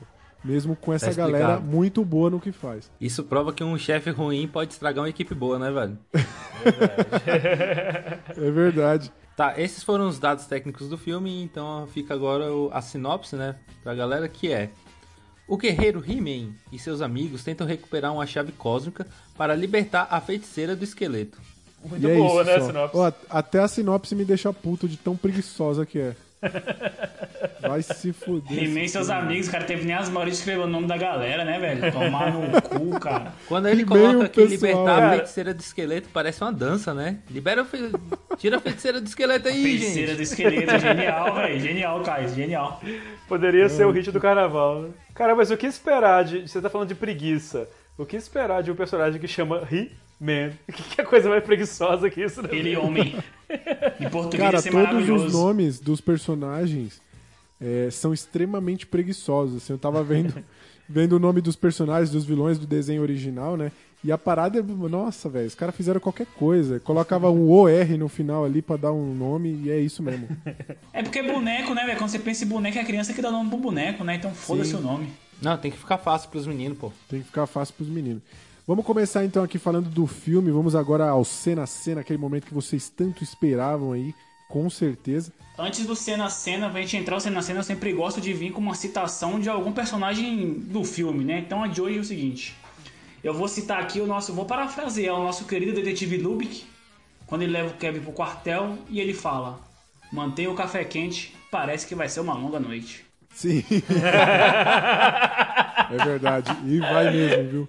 E vai mesmo. Momento análise do filme. O filme começa com o glorioso logo da Canon Filmes, uma das empresas que deve ter se arrependido muito de ter assumido esse job, porque ela se fudeu muito depois disso, né? Cara, o que eu queria destacar é tipo assim, uma coisa que eu sempre me atento a todo início de filme são a forma como os diretores tentam encaixar os créditos iniciais, sacou? Então, assim, a gente veio com o filme do Superman que a gente viu que foi uma bosta os créditos iniciais, apesar de ter ouvintes que gostam. É. É longo, pra, ca- é longo pra cacete a porra desses créditos iniciais, velho. É, é uns 2, 3 minutos só de crédito inicial, sacou? Mas, mas uma coisa que eu, que eu acho válido destacar, que a gente não tem mais hoje, a gente tinha muito nesse filme da década de 80, é essas sinfonias que costumavam abrir os filmes, né? A gente não tem mais isso hoje em dia. E a década de 80 tinha pra caralho, toda uma sinfonia e uns créditos lentos.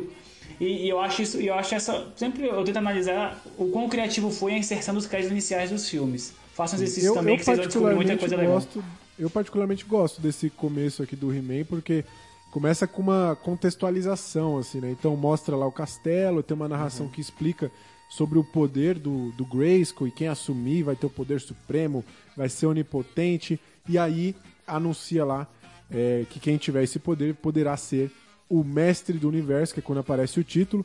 E aí a primeira coisa que chama atenção é aparece mestres do universo, não aparece He-Man, porque ele não aparece em quase momento nenhum do filme, logo não aparece nem na porra do título, né? Quando vocês falaram o nome do filme, eu não sabia que era do He-Man, velho. Vocês falaram Mestre do Universo. É porque, eu nunca, é nunca tinha ouvido o, falar o desenho filme. chamava He-Man e os Mestres E os do Universo, mestres do né? universo, Em exatamente. inglês. Aqui, aqui do Brasil era He-Man mesmo.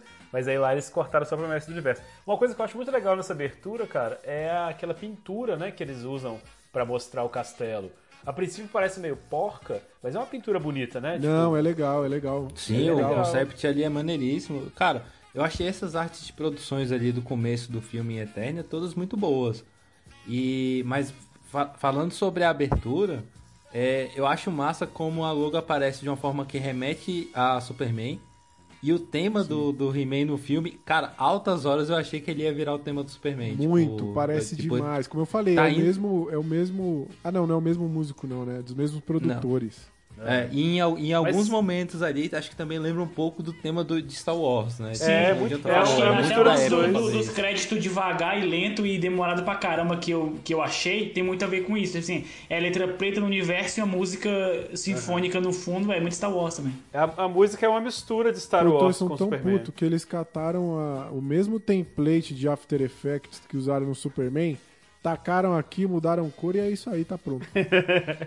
Mas pelo que eu entendi, basicamente ele fez uma abertura do Superman melhor do que o filme do Superman 3. É, isso é verdade. Sim, sem dúvida. Não, a, a abertura a gente não tem comparação. A gente evoluiu muito aqui nesse começo de filme, o que me deu esperança e que foi frustrada mais pra frente, o que me deixou ainda mais puto. Ô, Roário, você fala zoando aí de, de, de pegar emprestado o template, mas tem uma parada que eu vi que eles pegaram emprestado algumas maquetes do Blade Runner e do Caça-Fantasmas. Sim. Pegaram tipo, emprestado mesmo pra poder usar. Muito bom. Muito bom. Eu até coloquei aqui nas minhas anotações, né, que entra aí o crédito estilo Superman, o pessoal já comentou. Realmente lembra bastante toda a trilha, tudo remete ao filme do Superman.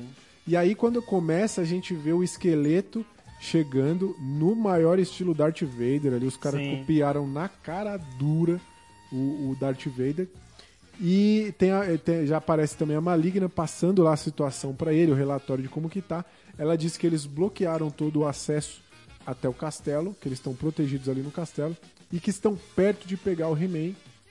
É, e, e aí fica todo um diálogo lá onde ela fala, finalmente o castelo é nosso, e o esqueleto fala, opa, peraí, como assim nosso? A parada é minha. E aí rola um, um estresse ali entre os dois. Dá pra ver que ela não tá muito satisfeita. Cara, eu acho que isso é muito bom porque esse estresse não é elaborado no filme, né? Eu acho que isso é muito pra mostrar a personalidade do esqueleto, saca? O Sim. bicho é Sim, o sim. vilão, um vilão, saca? Não tá ali Até, até tem um o momento no final ali que a gente vê uma reação dela, a gente vai falar disso depois.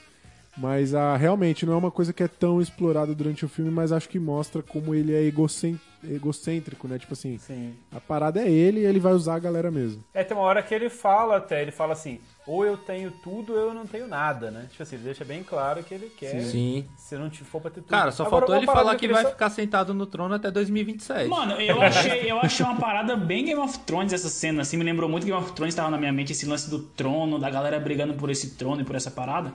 É, tem outra parada que eu acho que vale a pena ressaltar, esse set dessa cena, ele foi considerado o maior set de Hollywood por 40 anos, porque era imenso esse set dessa parada, sacou?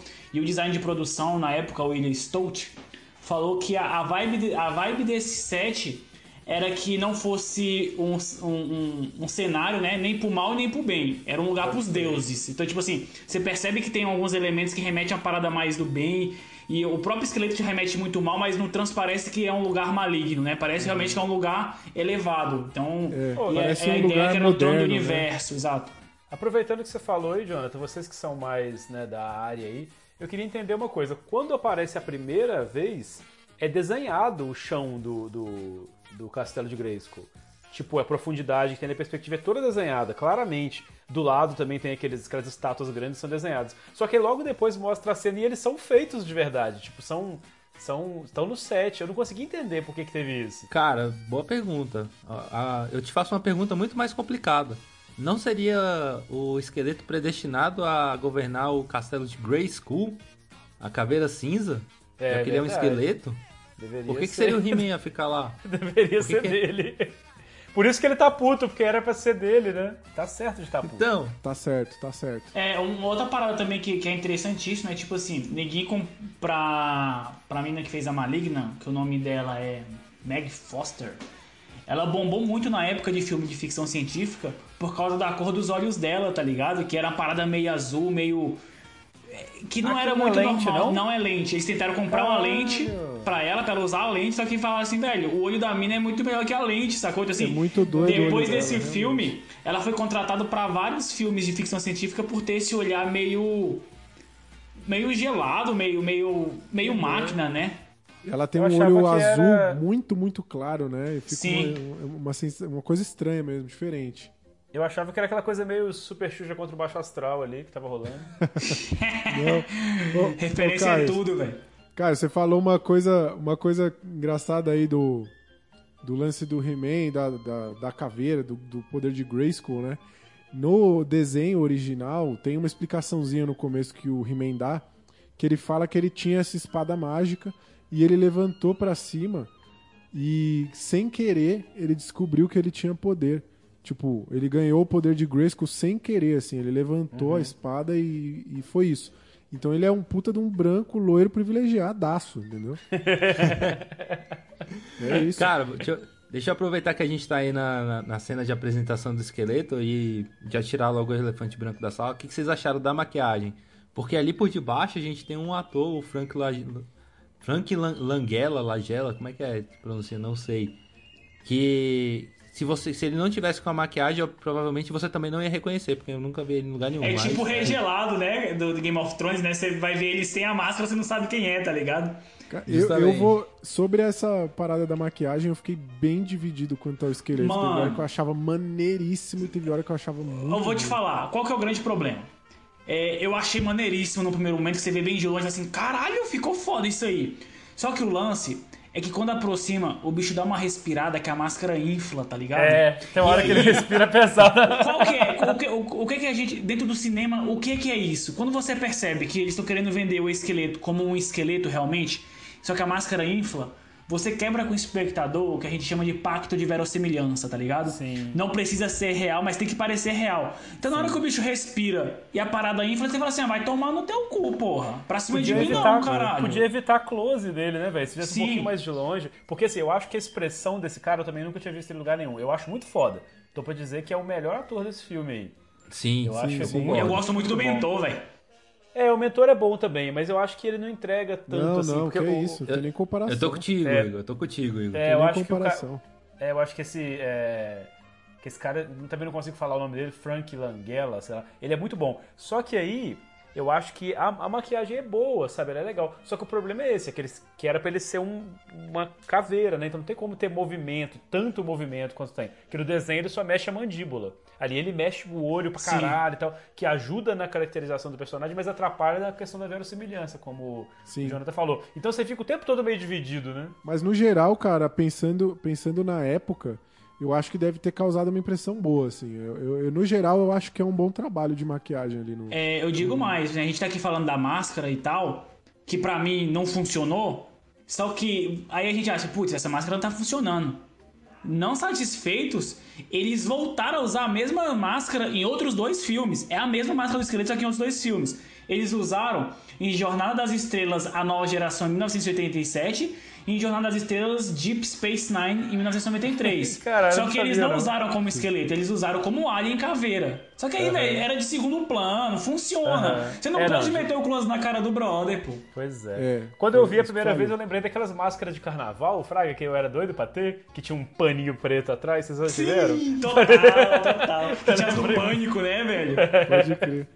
Bom, con- continuando aqui no filme, né, é, a gente vê na sequência aí, é apresentado pra gente o personagem da feiticeira. Que curiosidade aqui, é a mesma atriz que interpreta a mãe da Mônica em Friends. Olha aí, tá tudo interligado Olha, aqui. Tudo ligado. E ela fala nesse momento aqui pro, pro, pro esqueleto baixar a bola. Ela fala, ó, seguinte, você não tem ainda o poder de Grayskull, então segura a tua onda aí. E ela tá numa. Ela tá presa em uma espécie de cápsula, uma plataforma ali. Mais pra frente a gente vai entender o porquê. E ela fala lá pro, pro esqueleto: olha, tá, tu- tá tudo tranquilo, pode falar o que você quiser aí, tá tranquilo, porque o He-Man ainda está vivo. Ela só não menciona também o fato de que os vilões são péssimos, né? Ela não falou isso, mas depois a gente vai descobrir que também tá tranquilo por causa disso. Ela quase mandou um passe do MC Bin Laden lá, né? Tá tranquilo, tá favorável, né? Só faltou isso. O- aí o esqueleto fala assim pra ela: Ah, é? Essa parte eu queria perguntar uma parada pra vocês. Ele fala assim: Ah, é? Então beleza. Aí ele vai e suga ali um pouco da energia dela. Ou pelo menos eu fiquei com a impressão de que ele suga a energia dela. E aí a primeira coisa que eu queria perguntar pra vocês. No decorrer do filme, ele diz que a energia dela está sendo sugada e que está se unindo à energia dele. Por que diabos ele já não sugou a energia dela de uma vez? Cara, Só sentido atrair o nenhum. He-Man? É, cara, a gente já pode entrar nessa discussão ou vai deixar pra hora da cena? Que tem uma coisa que eu acho muito absurda nesse negócio, cara. Eu vou falar, foda-se. Não, não, não, estra... não fala ainda não, não fala ainda não, não fala ainda Segura. não. Para, para, para, para, para, Para, para, para. João Kleber, deixa, João deixa Kleber. aí o questionamento, vamos entrar nisso depois. Então bora. Por que bora, bora. ele não sugou a porra da energia dela de uma vez? Então, Mas enfim, então eu vou aproveitar que eu interrompi aqui e vou trazer aqui uma frase muito bonita que ela fala. Ela fala o seguinte, que é um filme cheio de frases filosóficas. sim. Ele fala assim: você tá sentindo a luz te abraçando, a escuridão te abraçando? Desculpa. Aí ela fala assim: a escuridão pode abraçar a luz, mas jamais poderá eclipsá-la. Eu achei Hum. isso muito bonito, cara. Muito bonito, não faz o menor sentido, mas é bonito. É Parece brincadeira, uma é bonito. frase daquela música da banda Eva, né? que é cheio de frases. que é- O- Total. Uma coisa que eu achei interessante dessa cena aqui é que enquanto eles estão nesse diálogo, mostra os soldados em volta, né? Os robôs, ou eu vou chamar de Stormtrooper aqui, porque eles Aham. copiaram na cara dura. É um Stormtrooper Os Stormtroopers, com- eles com têm Darth umas Vader, né? armas gigantes, parece um AK-47 do espaço, assim. Aham. Eu achei muito exagerado isso. Eu não sei se vocês repararam, mas na primeira cena que eles aparecem, né? Que eles passam por entre umas montanhas, é, é, mostra a primeira vez, e aí a segunda vez que aparece é o mesmo plano, só que é tipo flipado, sacou? Pode É muito, crer. é muito engraçado, velho. Sim. É muito bom. Nesse momento, o esqueleto grava um story lá pra galera de Eternia. e ele fala lá: olha, é o seguinte, deu ruim, mano. Eu peguei o castelo aqui, todo mundo vai se render. E ele diz que os nesse momento ele revela que os poderes da feiticeira estão se unindo ao de- a- aos dele aos poucos. Então guarde essa informação. Ele manda tipo seu assim, ouvinte. né, Roy? Ó o bicho vindo, né? Ó o bicho vindo. Ele fala, ó, seguinte, quem não se dobrar aí, quem não se não ajoelhar perante a mim, eu vou matar sem dó. Vou passar o rodo mesmo. E- Nesse momento, finalmente a gente vê o He-Man. O He-Man tá de costa ali assistindo o story, né? Recebendo essa notícia. que eu acredito que qualquer pessoa normal, ao receber uma notícia de tipo, olha, seu mundo vai acabar, você ficaria chocado, né? Você ficaria puto, você ficaria, sei lá, com medo. Mas ele simplesmente se vira e ele está sem expressão nenhuma no rosto dele. Nesse momento ele já entrega que o filme vai Mano, ser um completo falar. desastre. Esse Eu- cara não tem alma. Eu me apaixonei por esse He-Man durante 3 segundos até perceber isso aí que o Rory falou. Na hora que ele vira, aquele peito. Porque eu olhei primeiro pro peitoral, não foi? Então depois eu olhei pro rosto, que aí eu vi que não Sim, tinha sim. expressão. É, eu acho que ele tinha que fazer uma aula de expressividade máxima com o Edson. Sabe quem- vocês sabem quem é Edson? Não. Qual é, Edson? O pai do irmão do Jorel. Que ele dá um curso de Ah, expressividade pode máxima. crer, muito bom. Então eu acho que ele perde a oportunidade de ter um mentor. Sim, é muito, Muito bom. bom. É, um Cara, detalhe a mais, desculpa aí, um detalhe só a mais pra gente ter em mente, tá? Quando formos criticar o Dolphin. O Dolphin, ele. ele o, o inglês dele era terrível na época. Então no- tinha uma cláusula lá no contrato dele que falava que ele podia ter. Ele podia ser redublado depois do filme. A gente gravava e redublava depois. Porque ele tem um sotaque muito forte, sacou? Então assim, a ideia era colocar outra pessoa pra dublar ele, porque o inglês não era bom, e aí ia dar tudo certo. Só que aí não fizeram isso.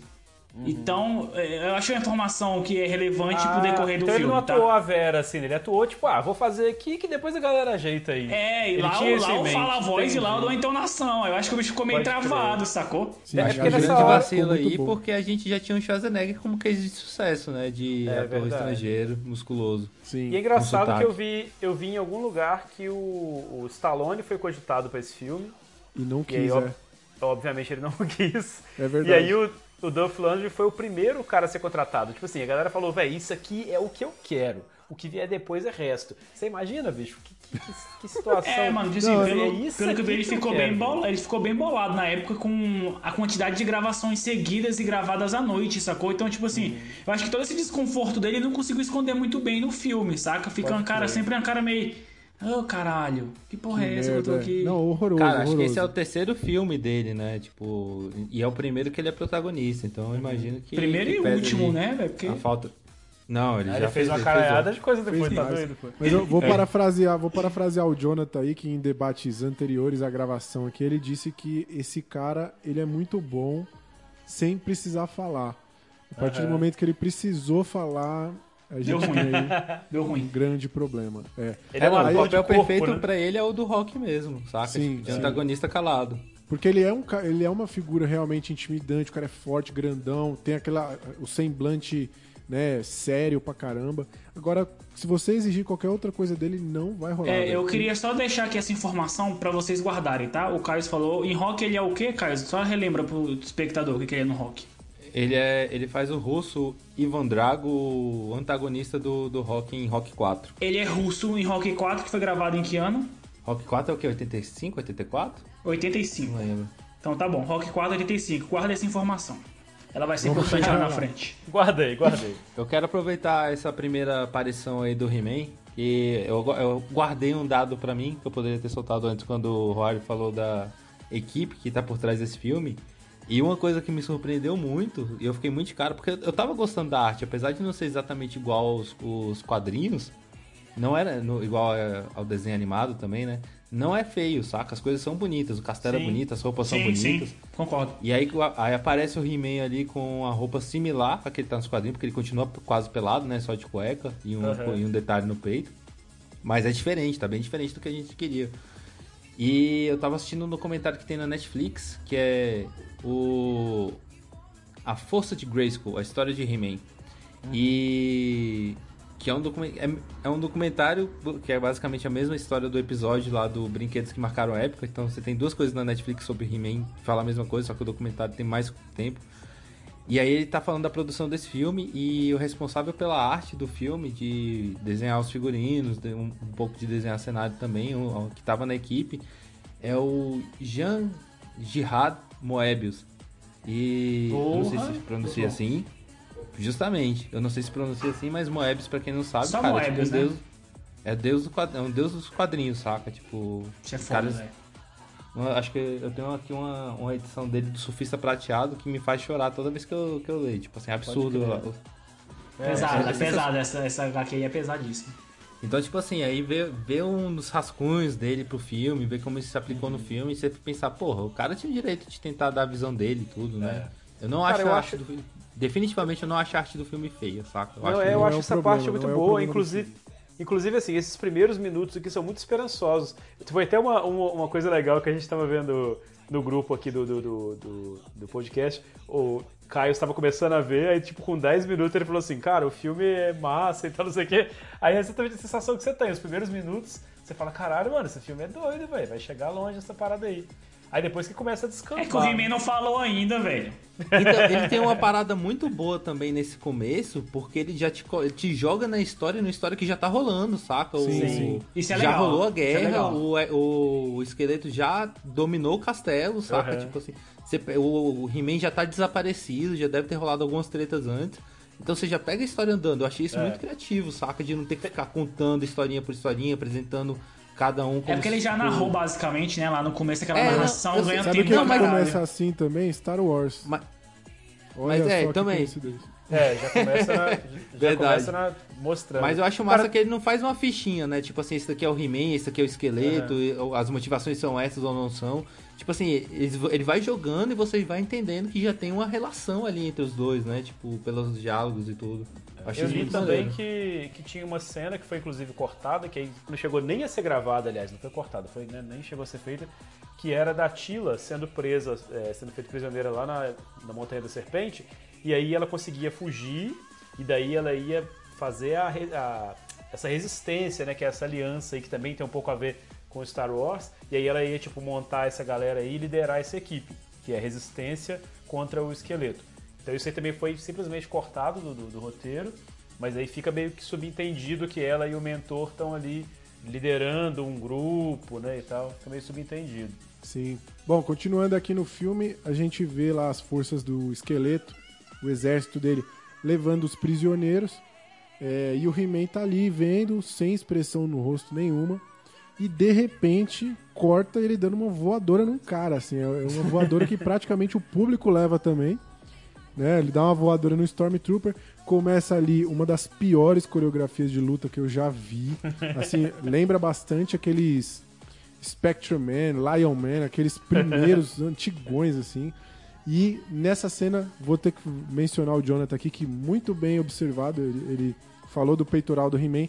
No meio da treta, tem um close na teta do He-Man ali, uma valorizada no Maravilhoso, né? peitoral dele. Maravilhoso. Completamente Mas esse é o lance, pô. É que o He-Man não falou ainda. Então, assim, até esse. Velho, até esse momento eu tava assim, caralho, esse He-Man é pica mesmo, mano. Porra! Só que esse Aí- é o lance.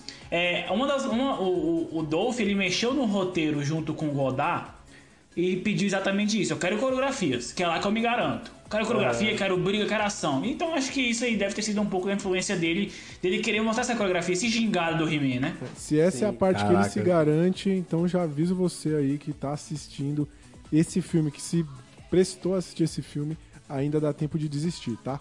O Cara, quando ele vê os dois, que aquele sorriso que ele dá é muito ruim, cara. horroroso. Nesse momento Quando ele, ele é o salvo men- lá pelo mentor e pela Tila, né? Cara, é um sorriso horroroso. E aí eu queria fazer só um comentário aqui que em muitos outros filmes poderia soar positivamente. Que o Duff Lundgren, ele dispensou o uso de dublês.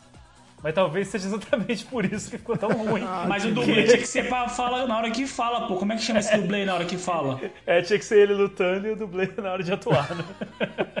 Eu acho que podia ser o dublê o tempo inteiro, mas enfim. Ó, vocês estão falando do He-Man, mas a Tila também eu achei bem fraca, viu, velho? Ruim, Ah, ruim demais, cara. Ruim, Ruim demais. demais, o mentor é, ruim também ruim demais. demais. Tudo muito ruim nessa porra. Eles libertam lá o personagem. Nesse momento eles né, de- ganham daquele, daqueles Stormtroopers e acabam libertando um personagem que vai ser muito importante pra história, que é o Gwildor, que entrou aqui pra substituir o personagem do Gorpo na, da história Porra, original. o corpo era muito que mais louco, velho. Fiquei puto É, o, quando vi o bicho. o corpo velho. era mais legal, mas eles teriam dificuldades aí financeiras e técnicas pra para fazer o corpo, então colocaram aqui o Gwildor. É um filhote de fofão, né? O corpo, né, velho? É uma mistura de Gremlin com um anão, sei lá, Porra, cara. é feio, mano, é feio. Ô. Aí eu pergunto, vocês entrariam no cafofo do corpo, velho? Jamais. Do Gwildor. Cara, mas só que eu acho engraçado, eu vi a versão legendada, né? Porque eu tenho dificuldade aí com, de ver é, inglês e tal. É, lá e tá na gorpo, legenda, mano, esse eles nome não, é meteram o gorpo. corpo mesmo e foda-se. Tipo assim, Foda-se. Então é é, a, legenda, a legenda tá errada. Aí foi, Não, então É. você vai traduzir toda vez que eu falar, que a minha anotação é tudo gorpo aqui, velho. foi licença poética aí dos fãs que legendaram, É. mas o nome do personagem é Gwildor. Bem que eu desconfiei, bem que eu desconfiei. É uma das coisas que os fãs questionaram muito, foi a entrada desse personagem e tal, né? Que eu já vou dizendo aqui que pra mim é um dos personagens mais burros do filme todo, mesmo ele sendo um inventor, que é uma profissão que Não, geralmente ele é um ocupada por pessoas serralheiro e inventor. Vamos, Ó, vamos lá, vamos você- respeitar. vou serralheiro e inventor. Eu vou defender o gorpo aqui, velho. Eu vou defender o gorpo aqui. O gorpo caiu no conto do vigário, velho. A mina meteu o caosinho fraco lá, elogiou o trampo dele, mano. O bicho abriu as pernas e entregou tudo pra ela, pô. Quem nunca, Antes mano? fosse só por isso, porque ela usou Cara, magia, quem ela nunca? usou magia Quem nunca? Quem nunca? Quem nunca? Quem Quem, nunca? Assim, Aí tudo porra, bem, aí porra, tudo Cais, teu desenho é mó bonitão, velho. E tu não fez um desenho, Cais? Pois tu é. fez ou não fez, Cais? Aí, Pois velho, é.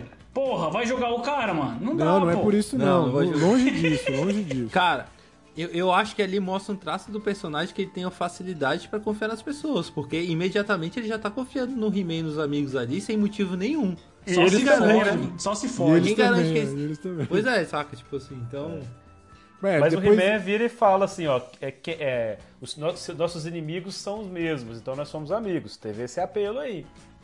Sim. É, e vamos levar em consideração que ele tava sendo levado pelo exército do cara, né? Então, porra, ele é nosso brother, né? ele, tem alguma É. coisa importante aí.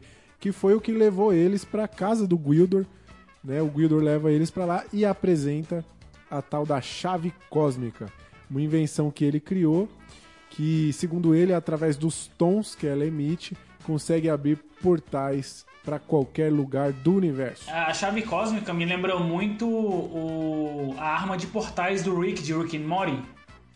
Sim. Acho que, é, acho que querendo ou não, tem Pode um ter pouco sido uma aí. inspiração, quem sabe. né? É, outra, outra, outra informação sobre a Cosmic Key. Vocês têm ideia de quanto valia pra fazer essa arma aí na produção? Não faço nem ideia. 6 mil doletas e era frágil pra cacete. Então, assim, Sério? tinha motivo pra galera querer essa porra sim, velho. Porque é cara pra caralho, velho. É verdade. É, na história, o, o Gwildor mostra pra eles um protótipo, né? Porque a chave oficial tá com o esqueleto, que já conseguiu ela. Foi inclusive com ela que ele conseguiu invadir lá o castelo e pegar a galera de surpresa. É, enquanto eles estão conversando, os Stormtroopers chegam arregaçando a porta lá e eles fogem por uma passagem secreta que é ativada por uma alavanca, nada escondida, tá ali no meio, é só puxar. Mas aí é uma coisa que é curiosa, né? Porque o, o monstro lá, o Karg, que é o monstro que entra liderando esse, esses Stormtroopers, ele fala: achem a chave e a destruam. Então, nesse momento, ele sabe que existe outra chave. vamos, vamos falar disso mais pra frente, mas é muito estranho isso daí. É muito estranho. Cara, tem uma coisa que eu acho legal aí, que foi muito jogada de graça, assim, desse negócio. Que aí, do nada, eles estão tudo correndo, pautorando e tal. Aí o Gorpo, que também vou chamar de Gorpo, foda-se, ele olha pra câmera e fala assim, eu não gosto de aventuras. É tipo assim, é muito, é muito tipo assim, pra marcar aquela coisa da jornada do herói, né, e tal. Cara, é muito ruim. E aí eu queria aproveitar, já que eu tomei a fala aqui, pra dizer uma coisa que tem a ver com o desenho. Vou voltar aqui um pouquinho agora. O, o Gorpo se chamava Gorpo no, no quadrinho, e aí no desenho animado ele passou a se chamar Orco. Porque ele tinha um ozinho desenhado na barriguinha, né? Sim. Não sei se vocês lembram disso. Sim. E aí na hora de animar, ia dar muito trabalho fazer o G e ficar virando ele. Genial. Então eles mudaram pra Orco pra poder usar, tipo, flipado, assim. Ô, cara, é as aquela animações. famosa hora que você fala assim, foda-se é o que tem pra hoje, vamos meter o ó aqui, vai virar urca agora. Eu acho eu muito legal demais, isso, cara. velho. E isso aí circunda essa- essas inventividades pra poder ganhar, enfim, tempo e tal, e economizar dinheiro, circunda tanto o desenho quanto o filme. O tempo todo tem umas coisas ali que você vê que os caras fizeram. Por exemplo, como você falou, não tem o gato guerreiro. Como é que você pode imaginar um He-Man sem o gato guerreiro? Não tem a transformação do Adam pro He-Man. Só pra economizar Cara, e- dinheiro. E isso eu é senti foda. muita falta, velho. Sim, Isso senti aí é doido, sabe? Adam. São Eu coisas acho também. básicas, não tem o corpo. Os caras não fizeram pra poder economizar a grana, sacou? Isso é muito maluco. É uma é ao mesmo tempo roubar na história, mas é uma inventividade que eles tiveram que se virar ali. Então pode seguir agora, desculpa, só queria falar isso. O seguindo então, o depois disso eles vão ali pelo esconderijo, corta a cena e eles já estão dentro do castelo. fica subentendido ali, talvez que eles usaram aquela chave ou só foi um mecanismo preguiçoso de roteiro pra gente avançar na história. Mas de qualquer forma, eles aparecem dentro do castelo já. Você vai entrar nessa agora do, do roteiro que nós começa agora. Calma, calma. Quando chegar nas cenas, vocês comentam aí exatamente qual que é o problema. Aí quando eles chegam aqui, o mentor, que é aparentemente o, personagem aí mais velho, mais sábio, ele fala: Isso é uma, ma- isso é uma armadilha. Tá bicho tem bigode, velho. aqui. Bicho tem bigode, velho. bicho tem bigode. né? Mesmo ele falando, ele notando que é uma armadilha, ele entra carregando a arma como se fosse uma cartolina que ele tá indo fazer um trabalho de escola. Completamente despreparado, assim, horrível, horrível, horrível. É, quando eles entram lá, não tem ninguém além da feiticeira, então eles vão lá falar com ela. Ela explica que ela está presa em um campo de energia e só o esqueleto pode soltá-la. Aí eu queria chamar a atenção para outra outro detalhe do filme que vai ser importante para a história toda. O He-Man pergunta pro Gwildor se a chave pode libertar ela. E ele diz que sim, porque como o Jonathan disse, ela custou 6 mil dólares para produzir, então ela tem que fazer tudo nessa porra desse filme. E aí isso também facilita um pouco a vida do roteirista, né? Que pode resolver tudo a partir daquela chave. Aí o Gwildor fala o seguinte: ele fala, ó, até dá, mas vai demorar. Mó má vontade, mano. Que filho E aí a mina fala assim: maluco. Não, pô, tá de boa, vai no teu time. Eu tô até as 11 da noite aqui, velho, mas tá zerado, velho. Tem pressa não, velho, tá zerado. Nossa, mano, que ó, já, eu tô com muita raiva desse filme. Puta que pariu, viu, mano? O filho, o filho da puta criou a porra do negócio lá, velho, e é uma peleja do caralho pra digitar a sequência, velho. Nossa, Como mano, é que é que isso, ódio velho? desse cara. Ô, muito O raiva bicho parece maluco. que ele tá com o telefone pra digitar e, não tem, tem- e- e tem só três dedos grossos e não sabe digitar o negócio, pô. Dá mas aí agonia, pô. também. Você não pode criticar, não, pô. Você acha que o cara que fez a calculadora sabe fazer todas as contas? Porra, mano. Mas ele só tem uma função. Ele só tinha um. Caio, vai, eu vou deixar você falar. Caio. O que que o Wilfro. o- Como é que é o nome dele, Caio? O, o, o, o, É é- Gorko. É Gorko. Gwildor. o Gorko. O Gorko, tinha- o Gorko tinha, só um, tinha só um trabalho, não tinha, Caio? Qual que era o trabalho dele? Vai, Caio, fala aí, que eu acho que Não. você falando. Vai, fala aí. Você corta e bota o Caio falando, velho. Vai, Caio. Você só tinha um trabalho. O bicho só tinha um trabalho, velho. Ele só tinha que Não, fazer o trabalho dele é produzir, porra. Quanta gente aí não cria instrumento? Você acha que, você acha que todo mundo que faz instrumento é prolixo, um, um êximo músico, musicista? Não, pô. O, o bicho produziu um instrumento ali. A gente vai falar mais sobre essa habilidade dele com a sua própria invenção no decorrer aqui do, do debate. Né? Vamos avançando aqui. Então, todo mundo se escondeu para proteger lá o, o Gwildor, enquanto ele tenta é, quebrar a barreira e libertar a feiticeira. Só fica o He-Man lá moscando, vacilando. E todos os vilões aparecem, aparece um esqueleto, uma entrada muito maneira, inclusive.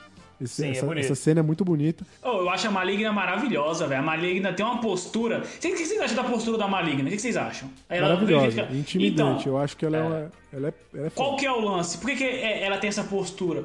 Porque tava incomodando pra cacete a roupa dela, velho. A mina falou, velho, a postura da maligna é desse jeito elegante porque ela não conseguia respirar direito. Ela ficava com a Coitada, parada travada, sério, velho? tá ligado? Tipo, a parada é quase que um espartilho meio que de Coitada. ferro. E ela falou, velho, aí a galera, não, pô, mas sua postura lá no filme, pô, muito foda. Não, velho, era só desconforto, velho. Porque a parada incomodava. Mas ficou muito bom no filme. Ela tem uma postura muito foda. Ela me lembra muito a Cersei, inclusive. Sim, Pô, trazendo boa um ponto aqui, um ponto positivo aqui do design de produção, esse cetro do esqueleto é muito do caralho, né? Sim. muito sim. do caralho. Porra, muito. demais, velho. Eu acho que toda a realmente. composição do esqueleto é muito boa, pô. É muito bom. Muito bom. É, quando a gente tem esse primeiro embate aí entre o He-Man e o esqueleto, a gente tem também um grande debate de ideias, né? O He-Man ele usa todo o poder da persuasão e da argumentação e fala: "Deixe ela ir".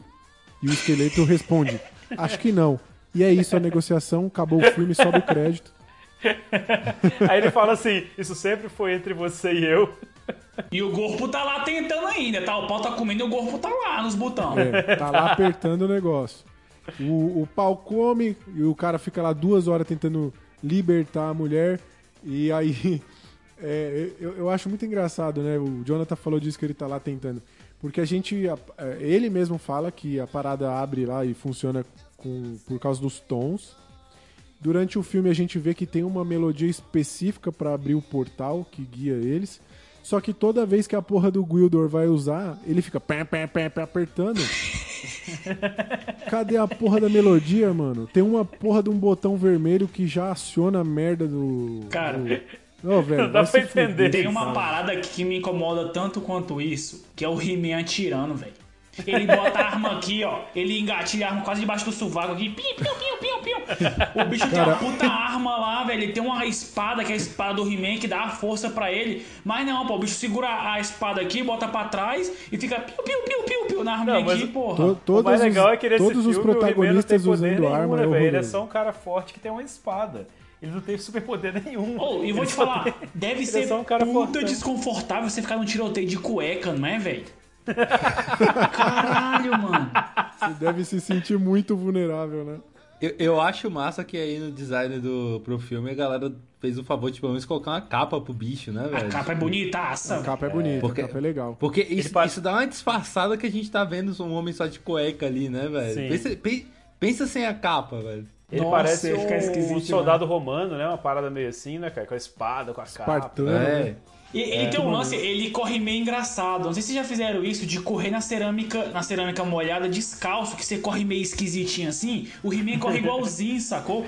E tem um detalhe que ele, ele queria porque queria, em vez, das, em vez dessa, dessa patete que ele usa aí, desse sapato, ele queria usar umas paradas de kickbox e a produção ficou louca. Não, porra, tem que usar o figurino aqui, velho. Eu acho que, eu acho que tava incomodando ele o lance da sandália que ele usa lá, a, a bota, sei lá. É porque ele pensou assim, lá no rock deu tão certo, né? Quero usar de novo. É, tipo isso. A- a- nessa hora aí, a personagem da Maligna entrega mais uma grande fragilidade do roteiro, porque ela fala, ela demonstra surpresa ao perceber que o, o Wilder tem outra chave. Então tá faltando comunicação na equipe deles lá, porque o esqueleto também não sabia, enfim. Porra, como assim? O que que tá acontecendo É aí? aquele e-mail que Aquele- passa despercebido naquela caixa de entrada compartilhada, né? Ô, mano, sabe aque- esse cara aí que é o, o- Como é que chama ele lá? O que foi roubar a chave? Esqueci É o nome dele. o, é o Karg. Carg. Ele é aquele cara, mano, que tá na empresa, aí ele saca uma parada assim massa pra poder se dar bem e ele fala, mano, não vou contar pra ninguém agora, eu vou desenvolver tudo primeiro. Sacou? Na hora que estiver prontinho, eu vou não. chegar na reunião assim, pá! É o Aí famoso piloto, promoção. né? O Carg quis fazer um piloto do projeto, Sim, né? Chega é lá com a parada pronto. Ele tava pronto pra chegar na reunião e falar assim, então, galera, deixa eu fazer meu pitch aqui. E pau, ele ia detonar, entendeu? Só que aí, aí, pô, fudeu o negócio, que eles viram antes. A ideia era ele chegar lá com a parada pronta. Ele só queria uma promoção, cara. Pra Exatamente. sustentar a família dele ali, os pequenos carguinhos. Os o Card B. O, o- eles né, são obviamente derrotados ali. E o mentor pede pro Gwildor tirar eles dali e abrir um portal pra qualquer lugar. E foda-se a feiticeira, mais uma vez. Né? Eles têm até a, a noite ali, eles vão ter tempo pra fazer isso. E eles vão pra Terra, como já mencionado pelos colegas aqui, obviamente por ser o lugar mais barato pro filme. Eu queria fazer uma observação. Tipo assim, a gente tá aqui falando do roteiro, mas é, eu acho que essa é a única coisa certa que o roteiro faz, né? Eu acho que fica bem claro o fim do primeiro ato e o início do segundo, né? Que tipo assim, eles entram na Terra, começa o desenvolvimento da história pra eles voltarem. E eu, a- aproximadamente, teoricamente, dentro dos princípios do roteiro, ali por volta dos 15 minutos é quando você termina o primeiro ato de apresentação, entra no segundo ato de desenvolvimento. Então, assim, essa parte eles acertaram, eu achei que ficou bem marcadinho, eu achei interessante, sacou? Sim, Sim. é legal. Mas assim, tem umas coisas muito malucas. Por exemplo, quando ele tá ali aí, tentando apertar os botãozinhos, ele tá tentando descobrir na minha cabeça, tá tentando descobrir como, qual que é a música pra poder abrir, pra soltar a feiticeira, feiticeira, né? beleza? Mas quando o cara fala, ou abre o portal pra qualquer lugar, não precisava acertar, né? Só ele apertar o botão vermelho. Mas mesmo assim, ele fica meia hora ali tentando apertar, pra depois, em algum dado momento, ele aperta o botão vermelho e abre o portal. Não faz sentido. nenhum. Dificulta demais o muito trampo, velho. Ele dificulta demais o trampo, velho. É só pra Tem dar um muito- suspense, né? Tem muita gente assim, na verdade. Ele é o lance do famoso botão João sem vermelho- braço, velho. Ele é o famoso João sem braço. O, o lance do botão vermelho, eu acho que ele meio que aciona, mas você precisa de. Enfim, é muito confuso o uso dessa porra, dessa chave aí. É, o Mas- mecanismo, o mecanismo é bem confuso, você não entende porra nenhuma do mecanismo. Porra nenhuma, Agora- nem é pra entender, eles não estão preocupados com isso. Mas nessa hora que eles entram no portal, eu achei uma parada muito massa, que é o suspense que dá, que eles deixam a chave cair, e aí ele taca aquele ganchinho Sim, dele e pá, é puxa. muito bom, Cara, isso é muito bom. Quebra de Porque pra quem não expectativa tá, ferrada. pra pessoa de casa aí que não tá, né, que não tá vendo o filme, ele- ele- o portal tá quase fechando, a arma tá no chão, eles esqueceram a, a, a chave, chave. pra trás e ele joga um gancho assim, tipo, do, do, do além e pega o negócio e puxa e o portal fecha. É muito legal essa hora. que eu essa, acho essa daí me massa- pegou, velho. O que eu acho massa é que antes do gancho aparecer, mostra a feiticeira e ela dá um sorrisinho, tipo assim, eu sei o que vai rolar, ele vai jogar o gancho aqui. E aí aparece o gancho. Mas, cara, essa daí eu fiquei realmente preocupado. Falei, cara, vocês estão indo sem a chave, eles vão ficar presos onde eles, onde eles estiverem, né? Achei E genial essa, já- velho. É legal, como eu é já tava legal. imaginando que eles vinham pra Terra, eu falei, caralho, eles vão ficar presos na Terra sem as chaves? Vão ter que construir outra aqui. É muito bom. Tem umas coisas legais do filme, cara. Tem, tem. coisas Nessa boas. cena a gente vê também como fica claro que o esqueleto terceiriza tudo, mano. Ele só fica assistindo e mandando o povo fazer. Aham. E aí ele fala: peguem a chave, façam isso, e fica lá parado e nada O esqueleto acontece. é um Que líder ou um chefe, então? Um chefe, né? Dá pra fazer Meu uma chefe. palestra aí, Dá, né? não de- dá? Cara, mas tem muita coisa do mundo corporativo nesse filme, cara. Sim. Tem, Porque, tem. tipo assim, a, a, a, a, a, a Male- Male- Maligna, desculpa, a Maligna, ela é aquela pessoa ali que tá ali, né, ela é um, um braço direito ali dele e tal, ela tem um cargo de chefia massa, mas ela também não tá querendo torcer pelo sucesso dele. Ela quer um pouco que ele se foda pra ela ter a oportunidade de subir, entendeu? E tomar o lugar dele. Total. Tem um Verdade. desdrama do mundo corporativo ali. Bom, não, cara, nossos- ela tá, ela tá ali de ministro, mas rapidinho ela cai também, pô. É, pois é, tem isso cair. também. tem isso também. É verdade. Bom, nossos heróis aí, eles caem na terra e a chave se perde, né? E nessa hora a gente, eles se reúnem ali, tem toda aquela... é, o, o, o, o Gwildor aquele cai na A água, melhor tudo- atuação da Tila é o sorriso que ela dá mais sincero durante todo o filme, é quando É. ela vê o gorro cair na água. A melhor parte dela no filme. É muito bom. Sorrisinho, aquele sorrisinho gostoso, velho. De resto, é uma cara congelada sempre. E aí, via de regra, aqui nos filmes que a gente traz, a gente sempre tem um ou outro personagem com traços de bipolaridade, e nesse filme é a Tila, né? Que ela tá falando de boa, sorrindo, de repente pega na roupa do, do Gwildor e fala: Você nos trouxe aqui, seu verme maldito, de repente tá sorrindo de novo.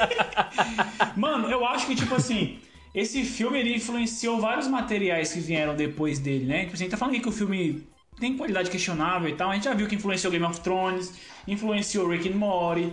Eu acho, inclusive, que influenciou a famosa saga Crepúsculo, porque não tem da onde a Bela Swan não ter aquela expressividade toda se não tivesse assistido esse filme, velho.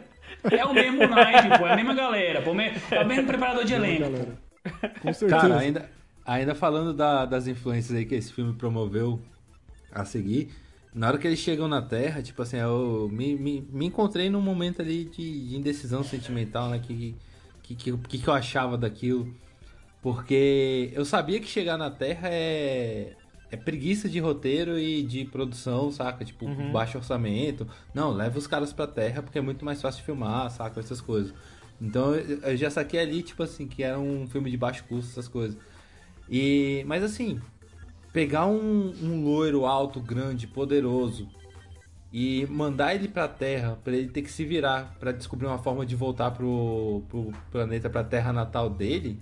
Se eu reclamar disso, eu tenho que reclamar do Thor. É Hum, verdade. Caralho, cara, muito boa, É muito verdade. Boa. Thor verdade. também não é lá essas coisas, convenhamos. É verdade.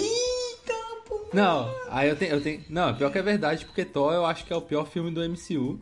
É, não, o Que primeiro depois- é muito primeiro- ruim. Nem Não, a Natalie então, Portman consegue salvar, velho. Nem ela. Que Pois é, o então. primeiro. Então, assim, tem muito. Esse He-Man aí, pra mim, é o Thor, é o primeiro Thor nos anos 80, saca? Tipo, tem muita coisa de parecida. Mas assim, cara, tem, tem umas paradas legais. Tipo assim, aquela hora que, que eles estão lá com aquele suspense, né? Tipo, ó, tem uma criatura vindo ali, meu Deus, o que será? Aí os caras usam o, ra- o radar, não, como é chama aquela porra lá? O sonar, sabe que caralho, que é aquele, pra tentar descobrir. É uma criatura grande e tal. Aí na hora que abre o arbusto é uma vaca. Velho, eu acho a coisa meio Monty Python, assim, sabe? Eu acho muito bom, de verdade. Eu achei muito bom. Ô, Vê, eu pergunto pra vocês. Imagina o filme do He-Man na mão do Taiko Atiti. Acho que ia ser um filme maneiríssimo, ia. Porra, ser esse é um bom. filme foda. Ia ser foda Ia pra ser bom, caralho. ia porque ser bom. o He-Man tem essa parada mais cartunesca, não precisava ser tão sério, né? Então, tipo, na mão do Taika ia ficar do caralho esse filme. Não, do, do mesmo jeito que ele arrumou o Thor, ele arrumaria o He-Man, sem problema, Vai saca? ficar muito bom. E, e eu acho que esse filme, tipo assim, tem umas horas que ele tem uma- umas gags, uma- uns alívios cômicos, que eu acho que aí a gente voltando no Superman 3, que re- realmente era um filme ruim, na minha opinião. Tipo, lá eram um monte de piadas ruins, pra de vez em quando a gente ter algum alívio de drama, ter alguma história. Aqui não, saca? Tipo assim, a gente tem uma história rolando e de vez em quando eles colocam algum alívio cômico, que pode ou não ser engraçado, alguns são bem ruins, outros são mais ou menos. Mas, saca, tipo assim, eu acho muito mais bem colocado a questão de espaço ali, de, de, de ritmo desses alívios cômicos dentro da história. É, é porque o lance do Superman é que ele tem picos, né? Então, tipo assim, é muito forçado. Então o He-Man ele chega muito num. forçado. ele- o He-Man consegue equilibrar melhor porque não força tanto esse lance da comédia é, muito escrachada, assim, né? Pois é, eu tô falando, velho, não é um filme tão ruim, velho. Tipo, é um filme de baixo orçamento. Vou defender ele até o final. Cara, eu acho que tem umas coisas legais. Por mais que ele seja muito feio, a maquiagem do corpo é boa, tipo, funciona, a expressividade dele funciona bem, saca? Tem umas coisas legais, eu acho, acho massa. O- nesse momento que o Igor falou que eles encontram a. Eu eu fiquei, até, eu fiquei até confuso, porque eu pensei, ué, mas que época que se passa isso? Porque aparece o eleitor do Bolsonaro ali do nada, entendeu? Aí eu fiquei, ué, como assim? Mas na verdade não era. Maravilhoso. Era só um boi. Era gado comum, pô. Cara, eu, eu- sério, eu, eu pensei, tipo, mano, parece um filme do Monty Python, assim, né? A sacada. A, a piada foi muito boa. E aí depois ele fica tentando falar com a vaca, né? Falando mu, mu, no ouvido dela, é muito bom. Mas É, a gente seguir, aqui, então, a gente brasileiro sabe que não tem como dialogar com essa espécie aí, por mais que a gente Ó, o moleque tá afiado. Caraca, essa foi boa. Na sequência, a gente vai conhecer aí a personagem da Julie, interpretada pela Courtney Cox, que é a famigerada Mônica do Friends, né? É, e ela, traba ela está trabalhando ali no Rob's, and, Rob's Ribs and Chicken. É uma lanchonete. E é o último dia dela porque ela está indo embora para Nova Jersey. Ela vai deixar o seu namorado Kevin, um aspirante a músico que toca na banda da escola. É, então ela tem ali um diálogo com a amiga, a amiga dá o conselho e fala: Cara, você não pode ir embora, sua vida tá aqui, não sei o que lá. Mas ela fala: Foda-se, eu vou assim mesmo. E a gente vai ver depois por que, que, ela, que ela vai embora. Essa, essa cena me trouxe uma coisa que eu achei muito interessante. Ela vira e fala assim: Você tá indo embora? Aí a amiga dela fala: Você tá indo embora? Ela fala: Tô.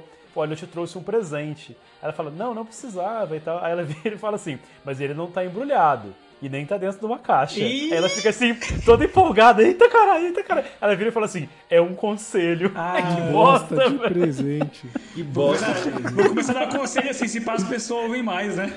Que merda Bosta de de conselho. É, E o conselho é só ela falar pra não terminar com o cara e tal. Com o cara. Eu, eu, eu queria Não me retratar. sejam essa mina. Eu queria me retratar aqui, né? Porque aí a gente conhece o Kevin, né? E aí eu vou aqui abrir mais um dos preconceitos cinematográficos que eu tenho com meus amigos. Sabe que eu tenho vários. Na hora que eu vi o Kevin e ele de jaqueta de couro, eu falei o quê? Cusão. otário. E no decorrer do filme vocês vão entender se ele é ou não otário, mas deixa aqui Pra meu mim ele é otário. Pra mim ele é, É, otário. e aí- E aí já, nessa primeira cena dele já mostra por que que ele é otário. Pô, mas ele tá É, bolado, já né? eu entendo, claro. eu entendo o Kevin tá bolado. Porque, tipo assim, teve uma época que a minha esposa trabalhava numa hamburgueria e era puta da hora. Rolava uns lanchinhos, sacou? E aí a mina do bicho tá indo embora das costelinhas, pô. Não vai ter mais costelinha pro bicho, pô. Tu não vai ficar bolado um negócio desse, pô. Eu acho, eu acho que ele foi mega pau no cu, porque quando ele encontra ela, ele vai buscar ela no trabalho, ela dá uma. Ela fala, ó, eu te trouxe o jantar aqui.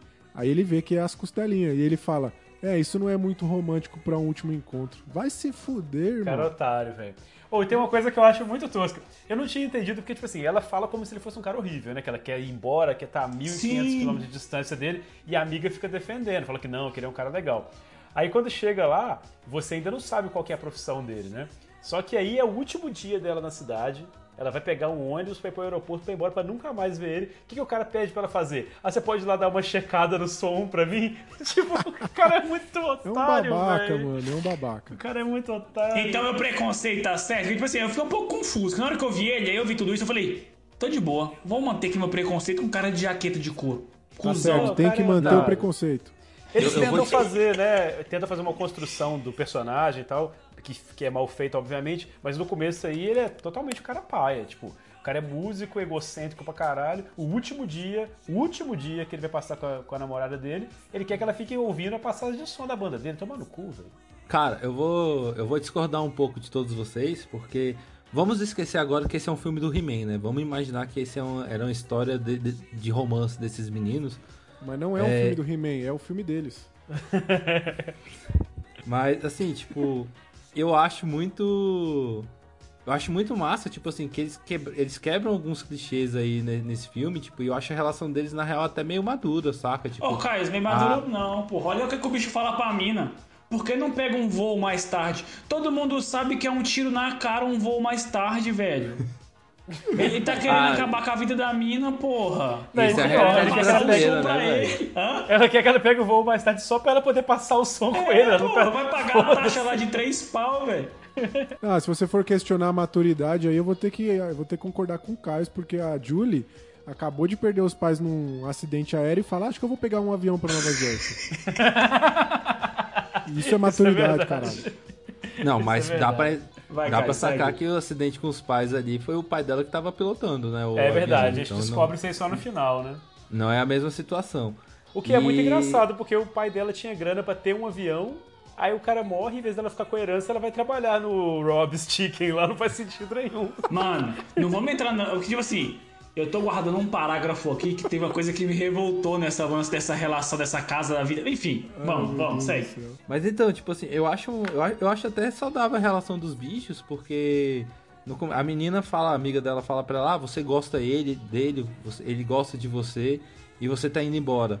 Saca? E ela fala, velho, não tá mais funcionando, saca? Tipo assim, às vezes a vida é disso, saca? Tipo, às vezes a relação não tá funcionando, é, chega Sim. num ponto ali que cansa e tem que acabar. Não é, não é nada de, tipo assim, não, não, é, não precisa de criar um antagonismo, ninguém precisa trair ninguém, saca? Tipo assim, em momento nenhum do filme, vocês ficam falando que ele é babaca, mas, por exemplo, ele nunca trai ela, ele nunca, tipo, vai dar em cima de outra mina pra ficar claro que ele é babaca. Ele tá Sim, na é. dele, ele tem as coisas dele, ele tá lidando com a vida dele, saca? Tipo, se a mina resolveu ir embora, ele fala, velho, eu vou continuar com a minha vida, tipo, vou continuar com a minha É, até banda. porque ela tá bem apaixonada por ele nesse momento ainda, né? O- a, a feição dela é de alguém que ainda tá interessado. Então, né, saca? então. Tipo assim, eu acho massa, porque, tipo, visivelmente ali eles conversaram, ela tá indo embora, tipo, é a última noite, mas nem por isso eles estão se odiando, eles vão curtir aquela. aquela Não, mas lógico, saca? mas ela ter ido passar o som não, não é um relacionamento abusivo? O que garante a ela, se ela não fosse passar o som com ele, você não ia ficar puto com ela? Não, mas eu, eu acho que a, a- é- a- ela não dá a entender que ela tá se afastando dele. Na verdade, ela tá se afastando Então, do, do da histórico cidade. dela, da Não, tragédia dela e tal, do trauma. É, Justamente. mas ela aí, fala tá. em algum momento que ela fala que o melhor lugar onde ela pode estar é a 1.500 quilômetros de distância dele. Ela fala isso muito claramente. Não, ela fala É, do é Kevin. tipo assim, eu, de- eu levantei a bola, eu levantei a bola da jaqueta e tal, se ele era cuzão ou não. Foi mais uma pergunta, porque eu também não tenho um ponto de vista definido, né? Que no decorrer do, do, do filme a gente vai entender a função do Kevin. E aí eu não sei também se é boa ou se é ruim a função dele. Mas eu não sei se eu acho ele 100% cuzão ou 100% de boa. Eu acho ele bem meia-meia, assim, sacou? Eu vou colocar Eu acho que ele um podia, ponto. ele podia usar meia jaqueta de couro só de um braço, que ele é meio cuzão e meio normal, sacou? Eu vou colocar um ponto aqui. Talvez ele não seja, como o Caio falou, talvez ele não seja um cara babaca, talvez ele não seja um cara idiota mesmo e tal, um, um macho escroto, como a galera fala hoje em dia. Mas era um cara de uma cidade pequena, achando que iria fazer sucesso com a bandinha de bosta que ele tinha na escola. Isso é futuro que você Então quer? ele é um esquerdomacho. Adolescente, Isso, galera. é isso. Era Porra, galera.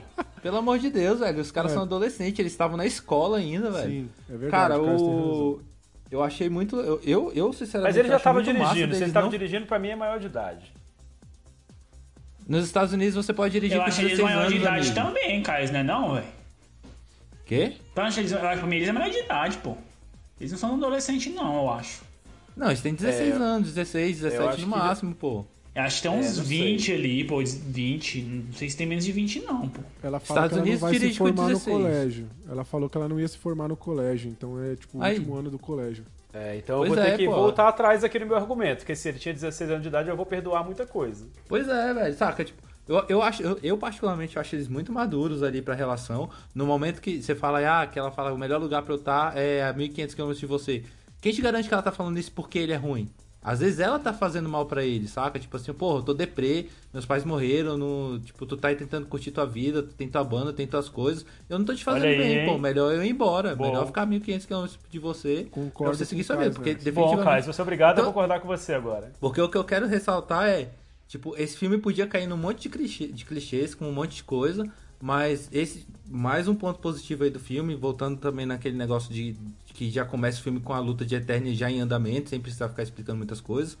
E esse romance aqui já tá rolando, sem precisar ficar explicando muitas coisas. Eles decidiram ir embora, a menina tá indo embora e eles não estão se odiando. Ninguém sacaneou ninguém, ninguém fez nada de errado, e é, e é assim, saca? Tipo, É, Mas se, era o- só se o objetivo boa. do filme era evitar clichê, evitou bem. Você pode ver que o herói é ruim, né? Não resolve porra nenhuma, a arma não funciona. evitou Pô, se bem que o, se eles colocassem mais esse plot dessa crise do casal, aí ia inflar o filme pra caralho. Aí a gente não ia ver He-Man mesmo, né, nessa porra. Ah, não duvide, né, velho? A feiticeira tá até às 11 da noite. E aí o, a Julie e o Kevin saem e ninguém vai fazer o quê? Pra que pressa, né? Que se for da feiticeira, pô, vou mandar a broca e se der tempo a gente salva ela. Não é o que o mentor fala. O mentor fala: Não salvaremos Eternia se morrermos de fome. Aí eles vão bater a broca lá e mandar a costeirinha pra dentro, velho. E o mais engraçado é que eles usam a mesma, o mesmo gancho, né? Que é a invenção lá do corpo. Usam o mesmo gancho pra poder pegar ou roubar um balde de costelinha do carro de alguém e começa a roer as costelas. Cara, e aí eu tenho mais um ponto positivo desse filme, que é quando eles criticam ali o consumo de carne, pô. Isso em 87. É, o- isso é a, eles- a, a mina soltou uma frase do tipo, pô, eles estão tão. Eles são tão retrógrados Povo assim bárbaro, que ainda é. estão comendo carne, saca? Tipo, é- povo mais antiquado. aí logo o mentor, né, vem com outra. Quando se está com fome, não precisa pensar. É um lancezinho. Mas é o mentor, ele traz uma parada bacana. O mentor é o seguinte, é um guerreiro experiente, ele já passou por situações de passar fome. Tem uma cena que ele fala que ficou não sei quantos dias sem dormir. Então ele diz assim, nessa situação aqui eu vou comer. Mas se eu tivesse É, no conforto do meu lar, eu não comeria também. E não. tem outra parada muito legal dessa Justamente, cena, que é a hora que o Gorpo tá comendo a parada, aí ele vê o mentor. É tipo quando você tá comendo leite ninho escondido à noite em casa e teu irmão pega tu comendo. Aí ele fala assim: Ah, eu tava só esperando você pra dividir. Então, tipo assim, foi pego no pulo, sacou? E pô, aí pro teu irmão não conta pra tua mãe, você racha o leite ninho com ele. Na sequência, a gente vê que a Julie foi no cemitério e ela foi lá visitar né, o, o, o túmulo dos pais, se despedir, porque eles sofreram um acidente de avião. E é lá que eles encontram a chave cósmica que estava perdida, mas o Kevin acha que é um sintetizador chinês, né? É, ele começa até a fazer um som ali, e aí o que me deixa mais puto com a porra do Gwildor, que ele, no primeiro contato, já toca melhor do que a porra do inventor da parada. Então, isso me deixa extremamente revoltado. E aí o Mas ponto eu já que- te falei, velho, fazer um instrumento não é a mesma coisa que tocar, velho. Se eu alinhar quatro cordas de baixo aqui num, num berimbau, eu consigo fazer mas um não som, é um pô, mas eu vou fazer instrumento, música. porra, é uma arma, velho. É, Mas é uma arma baseada em música, velho. O Vocês cara, que, é o, cara que atira, o cara que faz o revólver sabe atirar, porra, é só apertar o botão. concordo com o Jonathan, nada a ver isso daí. Tá, mas, o não, é mas não muito ruim. necessariamente o cara que sabe fazer um violão sabe tocar, pô. Nona Sinfonia de Beethoven, sei lá. Porque o cara que faz É, o mas o violão não é o cara que, cara que faz que as tocar, né? cordas, porra. É, eu ah, acho- o cara tem que saber difícil. afinar, Igor. O, a gente tem aí então um diálogo lá entre a Julia e o Kevin. E a Julia fala. Aí é o momento que eu queria que vocês analisassem se ele tá sendo cuzão ou não. Porque ela fala pra ele: acho que é melhor a gente entregar isso pro coveiro. E ele fala: não, porque o coveiro vai querer ficar pra ele. Então Tá ele tá já fazendo que- mau julgamento dos coveiros. Preconceito. É, sei. ele tá de jaqueta, tá sem eu jaqueta. tô ele aqui tá pra de jaqueta. os Ele, coveiros. ele tá de quero- jaqueta ou sem jaqueta nessa cena, Rory? Tá de jaqueta. Cuzão, Tá de jaqueta. E cuzão. eu tô aqui pra defender os coveiros, porque afinal de contas o nosso presidente disse recentemente que ele não era um coveiro. Então tudo aquilo que não for, tudo aquilo que for coveiro, eu estou a favor. É isso aí. Justamente. É isso aí. Aí a Logo gente tem um, um momento excelente aí que eles vão pra escola, onde o Kevin vai mostrar como ele é bom no teclado, como ele manda bem ali, impressionar a gata com a música uma última vez. E é quando eles descobrem que o tal do botão vermelho, né, abre aquela chave e aí ele já funciona. E aí mais uma vez eu pergunto: sério, Gwildor, seu filho da puta? Nossa, mano, que ódio desse personagem. Cara, eu gosto muito. Toda vez que, esse- que abre esse portal, que a galera tem que atuar, obviamente, sem ter aquele efeito visual Nossa, ali é ainda, né? horroroso, velho. Aí ninguém sabe muito pra onde olhar, saca? Nem pros caras falar assim, galera. Vai ser assim, ó, vai ter uma luz aqui e tal. Eles ficam olhando meio perdido, assim, pro nada, porque não sabe pra onde olhar. Sabe é uma muito coisa bom. que eu agradeci nessa cena? É não ter maionese, pra eles falar sobre a maionese, né? Porque é uma cena que É, lembra aquela do verdade. Superman, que tem a maionese. Ia ser igualzinho. Ia É ser igualzinho.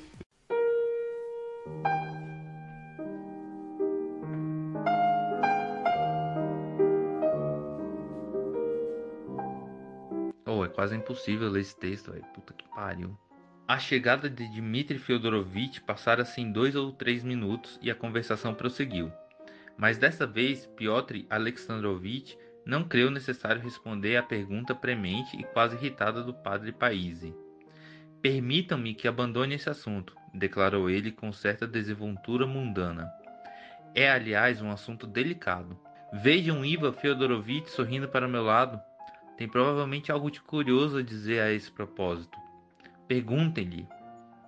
Não de particular, respondeu logo Iva Fyodorovitch. Farei somente observar que, desde muito tempo já, o liberalismo europeu em geral e mesmo no nosso diletantismo liberal russo confundem frequentemente os resultados finais do socialismo com os do cristianismo. Esse foi o Minutinho Dostoiévski. Aí a gente tem um, né, corta aí essa cena e volta lá pra Eternia, lá no castelo. A Maligna, ela, ela fala lá pro esqueleto que ela escolheu os melhores mercenários do universo, da galáxia toda, pra recuperar a chave. E aí ela apresenta os guerreiros, né, o Blade, que é um cara com um capacete esquisito ali de lâmina, né, dá a entender que ele é um cara que manda bem com objetos cortantes. A gente tem o Saurod, ou Sauro, que é o, é o um lagartão com capacete. Tem o Homem-Fera e o Karg, que já foi mencionado aqui. É, eu achei meio tosco, assim, a Velho, desses não. guerreiros. Aí, Eu aí eu, que que eu vou discordar de você. Eu acho que esse filme é um precursor de várias, vários filmes que a gente tem na atualidade, de vários movimentos. Por exemplo, é, eu não vejo diferença dessa montagem de time deles do que, foi, do que a gente viu no Esquadrão Suicida. Que também é, uma excelente bosta, também. né? Mas enfim, a gente tem ali o Esquadrão Suicida. E vou mais além. A carreta furacão nasce da mesma forma, velho.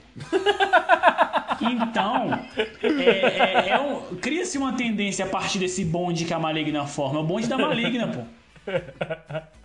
Verdade. Cara, eu acho engraçado que, tipo assim, é, esses personagens, eles são, eles são uma tentativa de trazer os, os vilões lá do, do desenho, mas ao mesmo tempo não é, é uma coisa bem estranha, né? Eles inventam uns que não tem e tal. Que, tipo assim, tem o, o- é, mandíbula, né, que chama aquele que, que, que seria aquele do olhinho, aí tem realmente aquele que parece um, um bicho submarino e tal, mas ao mesmo tempo não é, tem outros nomes, eu não consigo entender qual que é a viagem. Eles quiseram criar personagens novos pra vender novos bonecos. Na Então, real. mas eles são uma, uma releitura dos que já existiam, então não faz sentido. O Cara. Você Homem-Fera, faz um totalmente diferente. Eles perderam a oportunidade de, de ouro, velho. Que não- eles não podiam colocar o nome de Homem-Fera. Se eles botam Monga, ia vender boneco pra caralho no Brasil, Eu, eu acho uma. Eu fico dividido nessa cena, assim, porque os personagens, no geral, eles são muito toscos. E ele é assim. é- é, o Blade, por exemplo, ter as lâminas, assim, é tudo muito preguiçoso. Mas ao mesmo tempo tem um capricho, por exemplo, quando apresenta o Saurod, que é o lagarto, mostra lá a, a, a, a papa dele assim, né? Tipo, inflando e tal. É, Achei isso é muito hora. maneiro isso, velho. É, da essa- hora. e isso é foda, tipo assim, é igual vocês falaram, igual o Caio está batendo muito nessa tecla. Tem coisas boas e coisas ruins no filme. Só que aí, o filme ele não é nem 8 e nem 80. Ele fica na meia bomba, sacou? Aquela meia bomba que, ah, tipo, ah, e aí, é bom ou não é? Aí, tipo, vai, aí tem hora que é bom, aí vu, foi, aí volta, aí fica. Aí você fica na meia, ele não engrena nem pra frente nem pra trás, ele fica bem no meio, sacou? É por isso que eu falo que é um filme que é digno de. não é digno de estar aqui, saca? Tipo, ele não é um filme tão ruim a ponto de estar no Nobodycast da vida. Eu, Mas eu, eu acho que o resultado é completamente. ruim, cara. Não, eu acho que o resultado é ruim. Eu acho que assim, tem a coisa do design do personagem que é bom, tem uma coisa, mas o- o- a montagem é ruim, o roteiro é É, ruim. o lance é aquilo, o lance é horrível. aquilo, assim, o grande problema é, é, é o roteiro e eu acho que tu- não adianta eu ter alguns um minuto bom enquanto eu tenho um 40, é, uma hora e 45, dessa uma hora e 45 salva 10 minutos do filme. Então, tipo assim, na Não, média não ele é ruim, como. pô. Na média ele é ruim pra caralho. Não Cara, tem eu- dúvida, esse filme é um lixo, apesar de ter o- um ou outro detalhe aí que é bom, que é bem feito e tal, mas o filme é uma grande porcaria que a muito gente ruim, adora, é isso que a gente gosta. Véi, ele falha na coisa principal pra mim, assim, que é do, do filme, que é o, o, o contar a história ali, né, velho? Você conseguir se envolver. Por exemplo, a gente citou mais cedo aqui o Anoma... O anoma como é que chama, gente? Anomaliza. Anomaliza. Ano- Anomalisa. Que você tá vendo ali um bonequinho, tipo assim, que, que que, simula um ser humano, ao mesmo tempo não é e tal. Mas o cara vai conseguindo te convencer daquela história, você vai entendendo a motivação do personagem, você vai acompanhando. Esse filme, cara, não consegue te prender em nada, sabe? Não tem nada aqui. Então essa que é a bosta e por isso que ele merece estar aqui. O, o, como eu disse, a gente conheceu agora os mercenários mais perigosos de toda a O galáxia. bonde da maligna. Eles são enviados pra, pra Terra, o segundo ordens do esqueleto, eles podem fazer o que eles quiserem com os outros, mas tragam a chave e o He-Man. Eu acho curiosa essa ordem dele, porque mais pra frente ele vai poupar a vida dos protagonistas sem nenhuma explicação. A gente vai chegar lá depois. O- os monstros chegam na escola e os- o primeiro desafio que eles têm é o de capturar uma adolescente desarmada e eles falham Sabe o miseravelmente. que eu acho legal? O que eu acho E legal ainda disso? tacam fogo na escola. E é muito legal a história desse incêndio na escola. E o Jonathan provavelmente tem essa informação pra gente. O- não, essa eu não tenho não, mas eu só queria Ih, fazer uma caralho. observação. eu tenho uma observação que o bom, a galera, o bonde, não vou chamar do bonde, é mais fácil. O bonde chega lá e fala assim: Vamos, vamos chamar de carreta furacão, É, Jonathan? vamos lá, ficar vai. vamos lá. A carreta, a carreta furacão chega lá e os caras falam: Nós não vai matar ninguém, não, pô. Só que os caras chegam chutando o balde, maluco, dando tiro, dando porrada ao caralho, velho. Não tem Mano, como. o cara soca a cara do zelador na parede de uma forma que não tem como não matar o cara. É, e aí um vira e fala, para, não mate ele. E ele dá uns três socão assim. É, eu vou, vou dar o ponto positivo aí pro, pra carreta furacão nesse momento, porque pelo menos eles deram uma surra no zelador, no car, então mostraram a que vieram ali, né? Viemos Eles mataram o cara, velho. Mataram não, pô. surra. Ele foi Matou não, ele aparece ambulância, depois na ambulância, viu? Mataram não. O, o- nessa cena, eles gravaram ali um incêndio, né? Porque eles atiram e tal, tentam acertar a, a Julia e não conseguem e a escola pega fogo, né? Na gravação, é, esse incêndio que eles fizeram cenográfico, eles perderam o controle e quase que eles destroem o ginásio de verdade da escola, né? Eles Caralho. tiveram que Caralho. apagar a parada. Desastroso. desastroso. Isso é Mas ou até- não é no que é bem- isso aí? Tu perdeu o controle da parada. Total. Mas até que é bem feito, né, velho? Até porque é de verdade, né? O desespero das pessoas que vão chegando é, deve ser real, né? Tipo, caralho, os caras queimaram a escola, era só um filme. Ô, eu tava pensando aqui, tipo assim, obviamente a gente pode apontar as conveniências de roteiro, eles virem pra Terra, virem pra uma cidade pequena, pra, uma, né, pra um drama adolescente. Mas já pensou essa galera no Rio de Janeiro? Essa carreta furacão aí cair no Rio de Janeiro? Quanto tempo será que demora pra eles serem recrutados pela milícia? Eles iam, eles iam se fuder rapidão. O- depois dessa cena do incêndio corta e a gente tem um flash do He-Man correndo aleatoriamente com o localizador dele lá, completamente perdido. E enquanto isso, a Julie, ou Julie, é Julia ou Julie? Ô, Rory, ô, Rory, essa Oi. cena do, do He-Man, se ele faz aquele vídeo do maluco lá, ele. Fudeu, menor, fudeu, menor. O esqueleto quer comer meu cu. Pode crer. É Julie. A Julie. A, a Julie também tá correndo, né? Fugindo dessa galera aí do, da, da carreta furacão. E ela acaba esbarrando no peitoral maravilhoso do He-Man, que é quando eles se conhecem, né? Cara, só que tem um detalhe aí, que, eu, que aí eu, eu volto a, a levantar aquela bola do, do Kevin.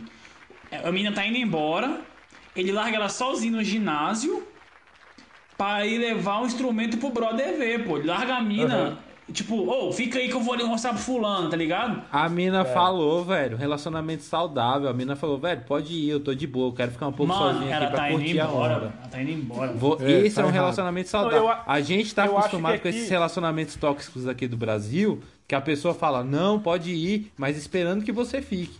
Porque aqui a gente não trabalha com a sinceridade e fala, não, pô, eu quero que você fique aqui, fica aqui. É não, cara, Porque foi, foi, foi muito boa a consequência dele ter ido ela ficar lá sozinha e a, e a carreta furacão querer pegar ela. Como cara. é que ele ia, de, Ah, como é que ele ia adivinhar que ia vir uma gangue de outra Foi, dimensão, foi bonzão, puta? foi bonzão. O Kevin fez certinho, deixou a mina sozinha.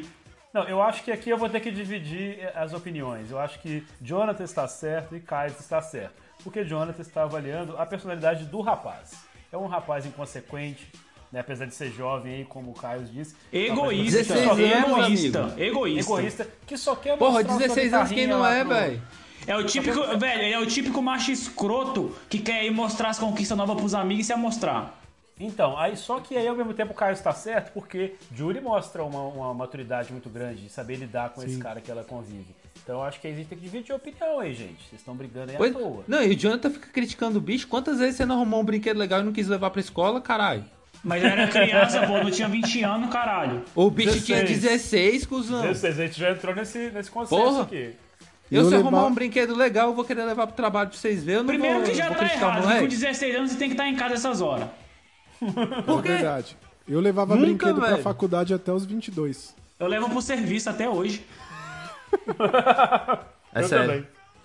Prossegue, o, mas o, ó, o Karma castigou o Kevin aqui, porque depois que ela encontrou o He-Man, o He-Man deu um puta abração delícia nela e levou ela Foi. no colo. Eu queria esconder. perguntar pra vocês um negócio, tá? O, o, o quão é permissiva essa mão do He-Man na Julie o resto da- do filme todinho? Porque, véi, aonde a Julie vai, o He-Man tá aqui no aparo aqui, ó. É, pensando que ela é uma jovem de 16 anos, começou a ficar problemático agora. Não, pera aí, pera aí que eu vou, eu vou apontar mais o cara um de ponto cueca, brother. O cara de filme. cueca aqui no aparo toda hora aqui. Não, mas a cueca no caso dele ali é o uniforme comum de trabalho. Tipo assim, pra ele ele tá vestido. É o EPI dele, o EPI. EPI. De um soldado romano. Eu acho, eu acho um outro ponto muito positivo desse filme, que ele não cai no clichê de criar um triângulo amoroso ali da Julia, do Kevin e do He-Man, dela ficar apaixonada. Em momento nenhum ela tá apaixonada por ele, e em momento nenhum mostra um interesse romântico pro He-Man. Nem mesmo a, a Tila aparece como interesse romântico do He-Man. Ele é só o herói do filme, ele tá É, mas fazendo... a Tila fica com Ele tá- ciúmes na hora que ela aparece e fala assim: Ah, eu tive sorte de encontrar ele. Aí ela fala assim: Ah, parece que ele teve mais sorte, né? A Sim, Tila mas um Ela, ciúmezinho aí. ela cutuca ele Ela, ali. ela ficou bolada, mano. Ela ficou Não, bolada. ela, ela ficou, ela, beleza, mas porra, tu não ia ficar? Tu não ia ter ciúme de um homem- homem- um homenzão desse daí? É, de Mas eu cueca fiquei sim. com ciúme. A Eu questão fiquei, não, é... mas eu fiquei puto quando ele botou a capa nela. Eu queria capa em Ah, mim. A relação do He-Man, a relação do He-Man com a Julia é paternal, velho. Não, isso Extremamente ninguém tá questionando, aí. não, pô. Eu só acho que não é legal. Vamos assumir Não, então é- que é isso. Eu, eu, acho, eu acho muito massa, eu acho um ponto do filme de não querer criar essa relação aí que ia ser muito zoeira, saca? Ia ser muito ruim. Tipo, criar um romancezinho pro He-Man, tipo, dentro de todas as outras coisas, o filme escapa disso. É, não tinha como piorar esse roteiro, eu tenho que concordar com o Caio. O, o- a- nessa sequência aí, a gente, eles se encontram num beco lá esquisito, sei lá que porra é aquela, um ferro velho, e a carreta furacão vem pra cima. Temos mais uma cena de ação triste, horrorosa, com coreografias ruins, com o He-Man toda vez que vai atirar fazendo uma cara de dor, parece que tá levando uma dedada no cu. Que Cara, raiva, mano. O que Muito que eu ruim. acho? O, o He-Man tá lá com a pistolinha de novo. Piu, piu, piu, piu, piu, piu, piu. Porra, velho, a, a espada chegou num ponto que eu comecei a achar que era só um adereço pra vender a parte no boneco, sacou? Tipo assim, por 20 reais você leva o He-Man, mais 5 reais você leva a espada, sacou? Porque ele não usa, velho. Oh, é curioso também uma coisa que vários, todos eles eles têm penduricalhos assim, né? Eles têm espada, tem coisa na roupa e vários momentos do filme quando eles estão correndo, quando eles estão pulando alguma coisa, as paradas engancham assim, é muito ruim, velho. Os mercenários aí a carreta furacão é espantada facilmente, né? E aí todos os heróis se encontram e a gente tem mais uma piadinha do do Gwildor chegando dirigindo um veículo ali, mostrando que ele é inteligente, ele tem a genialidade ali pra mexer com máquinas e tudo mais, menos com a invenção dele.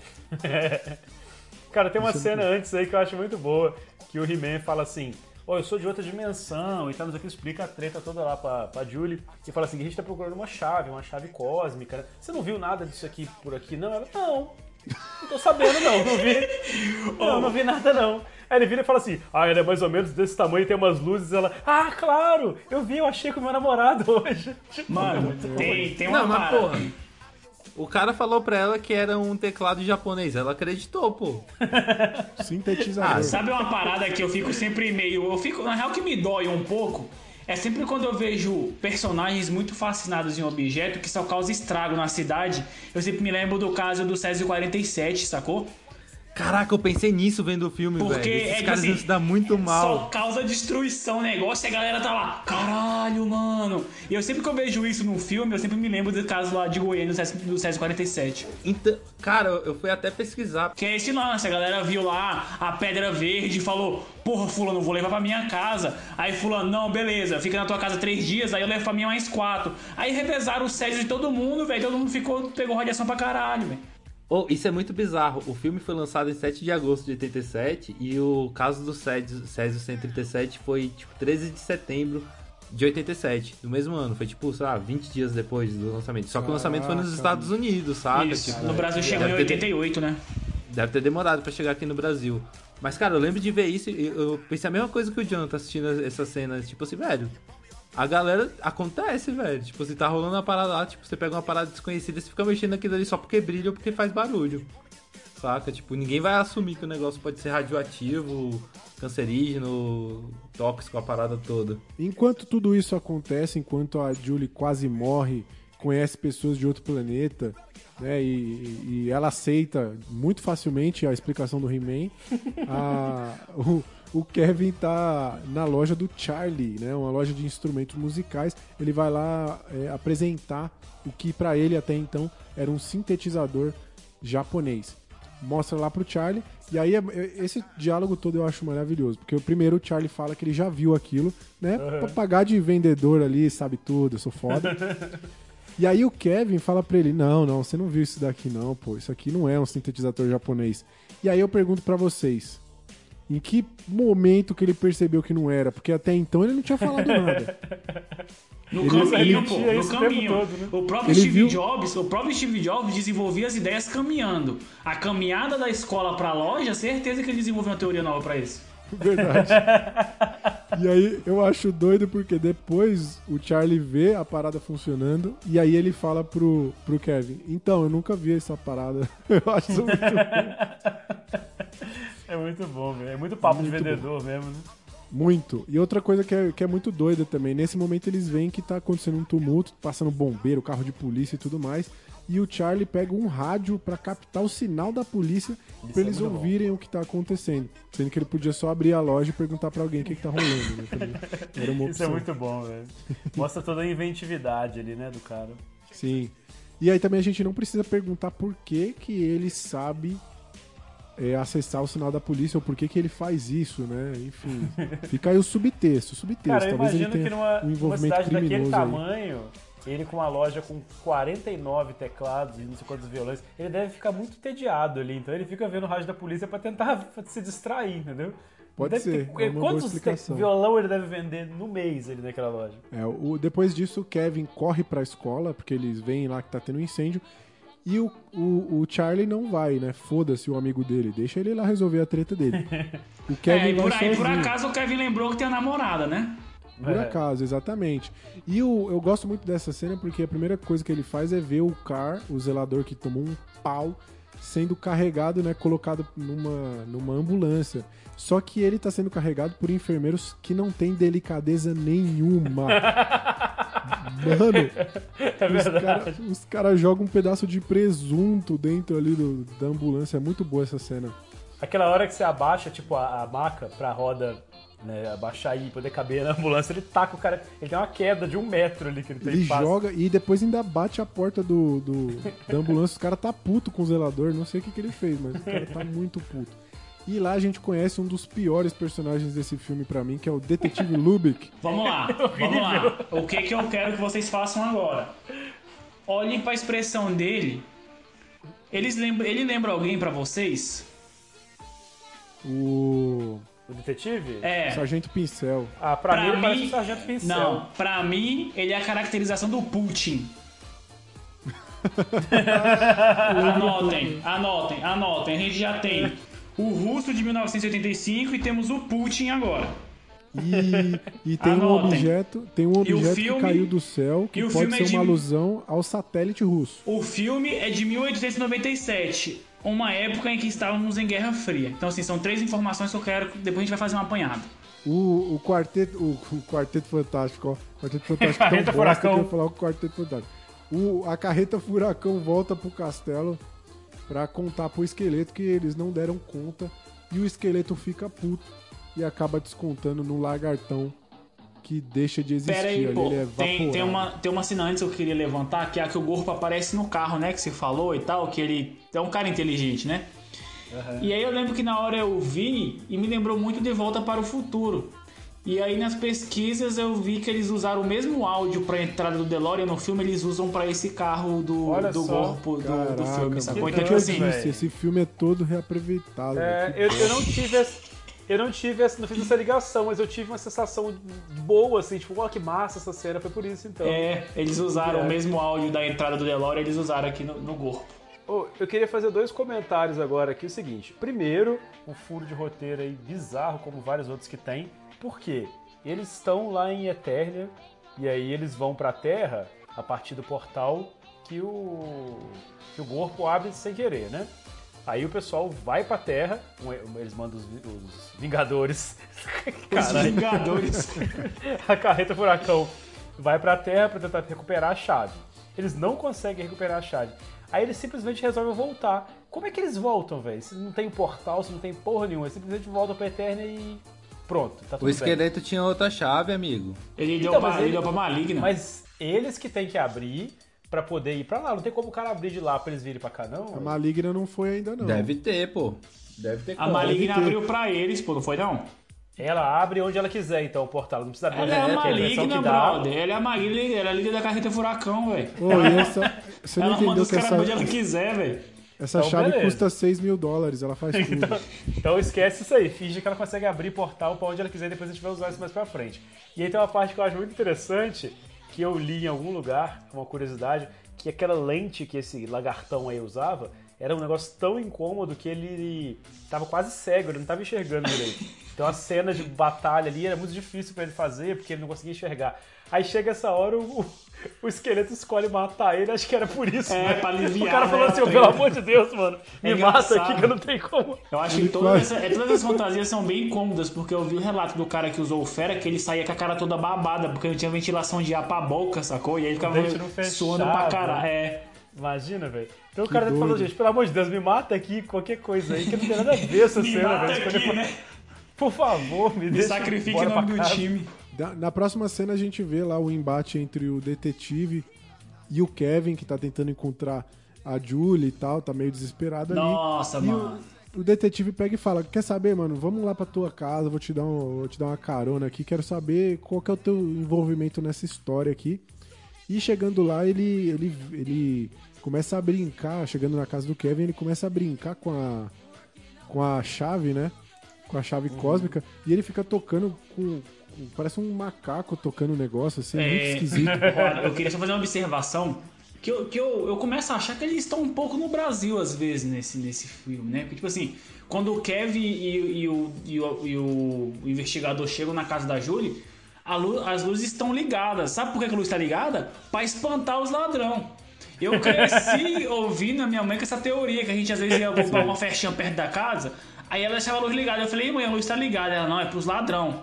Eu falei, porra, mas se o ladrão pulou na casa, pô, o bicho já tá no ponto, já tá no ponto de bala pra fazer qualquer merda, pô. Não é uma luz ligada que vai impedir o bicho, sacou? Meus pais falavam Só- até pra gente deixar ligado a TV. Sim, meu- meus É, pais pra também. Só que tava em casa, né? Mas qual que é o lance? Você deixa Mas o ideal, você sabe que o jeito mais certo de fazer isso é você deixar a, a luz acesa, a TV ligada e uns bonequinhos na janela fazendo assim, balançando os bracinhos pra fingir que tem gente, Mas, mas então, mas vocês entendem que aí nesse caso da Julie não funciona, porque não adianta ter luz ligada se a porta tá destrancada, caralho. Eles não botam a chave pra destrancar, eles só abrem a maçaneta e tá lá dentro. Isso é verdade. É verdade. Já o Gwildor, lá no começo, quando vai mostrar a casa dele, ele bota uma chave mega Sim. tecnológica lá. Parece É, uma manobra ele do Thanos. Ele fala, saudade do tempo em que a gente não precisava trancar a porta. Olha aí, ó, o roteiro amarrado, já dando um foreshadowing daí do que vai rolar lá na frente, tá vendo? Verdade. Cara, esse policial, ele mostra assim um, um abuso de autoridade tão desnecessário. Tipo assim, ele esquece que ele só quer tocar o terror porque ele é policial, ele quer fazer o que ele quer e, e quer que a pessoa- o cara obedeça. Ele não faz sentido Ele, nenhum. ele não é um policial, velho. Ele é a o Vladimir dele. Putin, velho. O Putin faz o que ele quiser, velho. Ele é muito boçal, esse policial, velho. Até na, o figurino dele, a calça lá em cima, a gravatona mó grande. Mano, Vocês sacaram que, a- que, que o pingente da gravata dele é uma algeminha dourada? Tem um pingentinho assim, né? É um, alge- uma algema douradinho. que massa. O, eu entendi que ali era a casa do Kevin e não da, da Julie. Não sei, fiquei. O Jonathan falou da Julia ali, eu, não- eu fiquei confuso. É porque, tá, Talvez é, é porque tá vendendo, pô. A Julie tá indo embora. Não tem porque a casa do Kevin tá vendendo se ele tá na cidade ainda, pô. É verdade. É verdade, faz e aí, sentido. vamos lá. Aí agora eu vou num ponto que me revoltou muito essa cena. Porque aí a Julie, eles estão na casa e a Julie liga pra casa. Partindo do pressuposto que é a casa dela porque tá vendendo, porque não tem porque o Kevin tá vendendo a casa dela, já que a casa dele, já que ele não vai embora, e sim que vai embora é a Julie, e os pais delas morre, e os pais dela morreram, então não tem ninguém na casa e por isso tá vendendo. Eu tô, eu tô correto no raciocínio ou não? Se tiver É, alguma aí sim, Então vamos lá, vamos lá. Aí vem minha revolta. Porque, tipo assim, o que que a gente aprende estudando cinema, né? A gente aprende que tem as causalidades, que são coisas que acontecem por alguma causa, e tem as casualidades que vêm acontecendo no cinema, que são coisas casuais. Porque no mundo acontecem coisas casuais. Mas isso é, é- é- é a coisa mais preguiçosa de um roteiro, que são as conveniências, velho. Como é que a Julie, que mora sozinha, vai ligar pra casa dela na hora que o Kevin e o policial estão lá dentro, sendo que, velho, o Kevin, o Kevin e a Julie não são casados. Porque eles têm 16 anos, segundo vocês. Então não tem Tá, mas por aí que eu vou- ele ter a chave dela e tá na casa aqui. dela, pô. Vou entrar numa questão aqui. Ele chega lá e a primeira coisa que ele faz é esquentar uma comida. Então vai ver que ele, como músico fracassado, ele devia passar pra almoçar na casa Sabe, dela você sempre. sabe qual que é e ela a falou, comida? vou ligar A que ele deve comida- a comida almoçar na é casa. as costelinhas lá de, lá de mais cedo. Ele botou onde? No cu? Porque tava no carro Não, dele. Tava no É carro dele. A é outra? É outra, a casa dela fica cheia de costela. Então a casa é, É, dela, pô. porra. Então é a casa dela. Então não tem por que Não, ele tá pô, é lá. a casa e dela, ela, por Jonathan. acaso, adivinhar que ele tava lá. Isso É é, porque passava lá conveniência. pra fazer uma boquinha, tomar um artifício preguiço, preguiçosíssimo do roteiro, velho. Acho cara errado. passava lá, velho. Acho cara errado, discordo, errado. dis- discordo em gênero e grau. Isso é exatamente um, um grande feito do roteiro ali, de mostrar que eles têm uma relação madura e que tá rolando. Que, que É tá sim, rolando velho? Ela adivinha que ele tá na casa dela. Não, pô, ele É já tá sim, ficando. Caio. Amigo, presta atenção, eles têm 16 anos e os pais da menina morreram. Infelizmente aí uma grande tristeza pra menina. Mas o que, que a menina vai fazer depois disso com o namorado? Transar sempre que puder, velho. Esse cara tá com certeza passando muito mais tempo na casa dela do que na dele.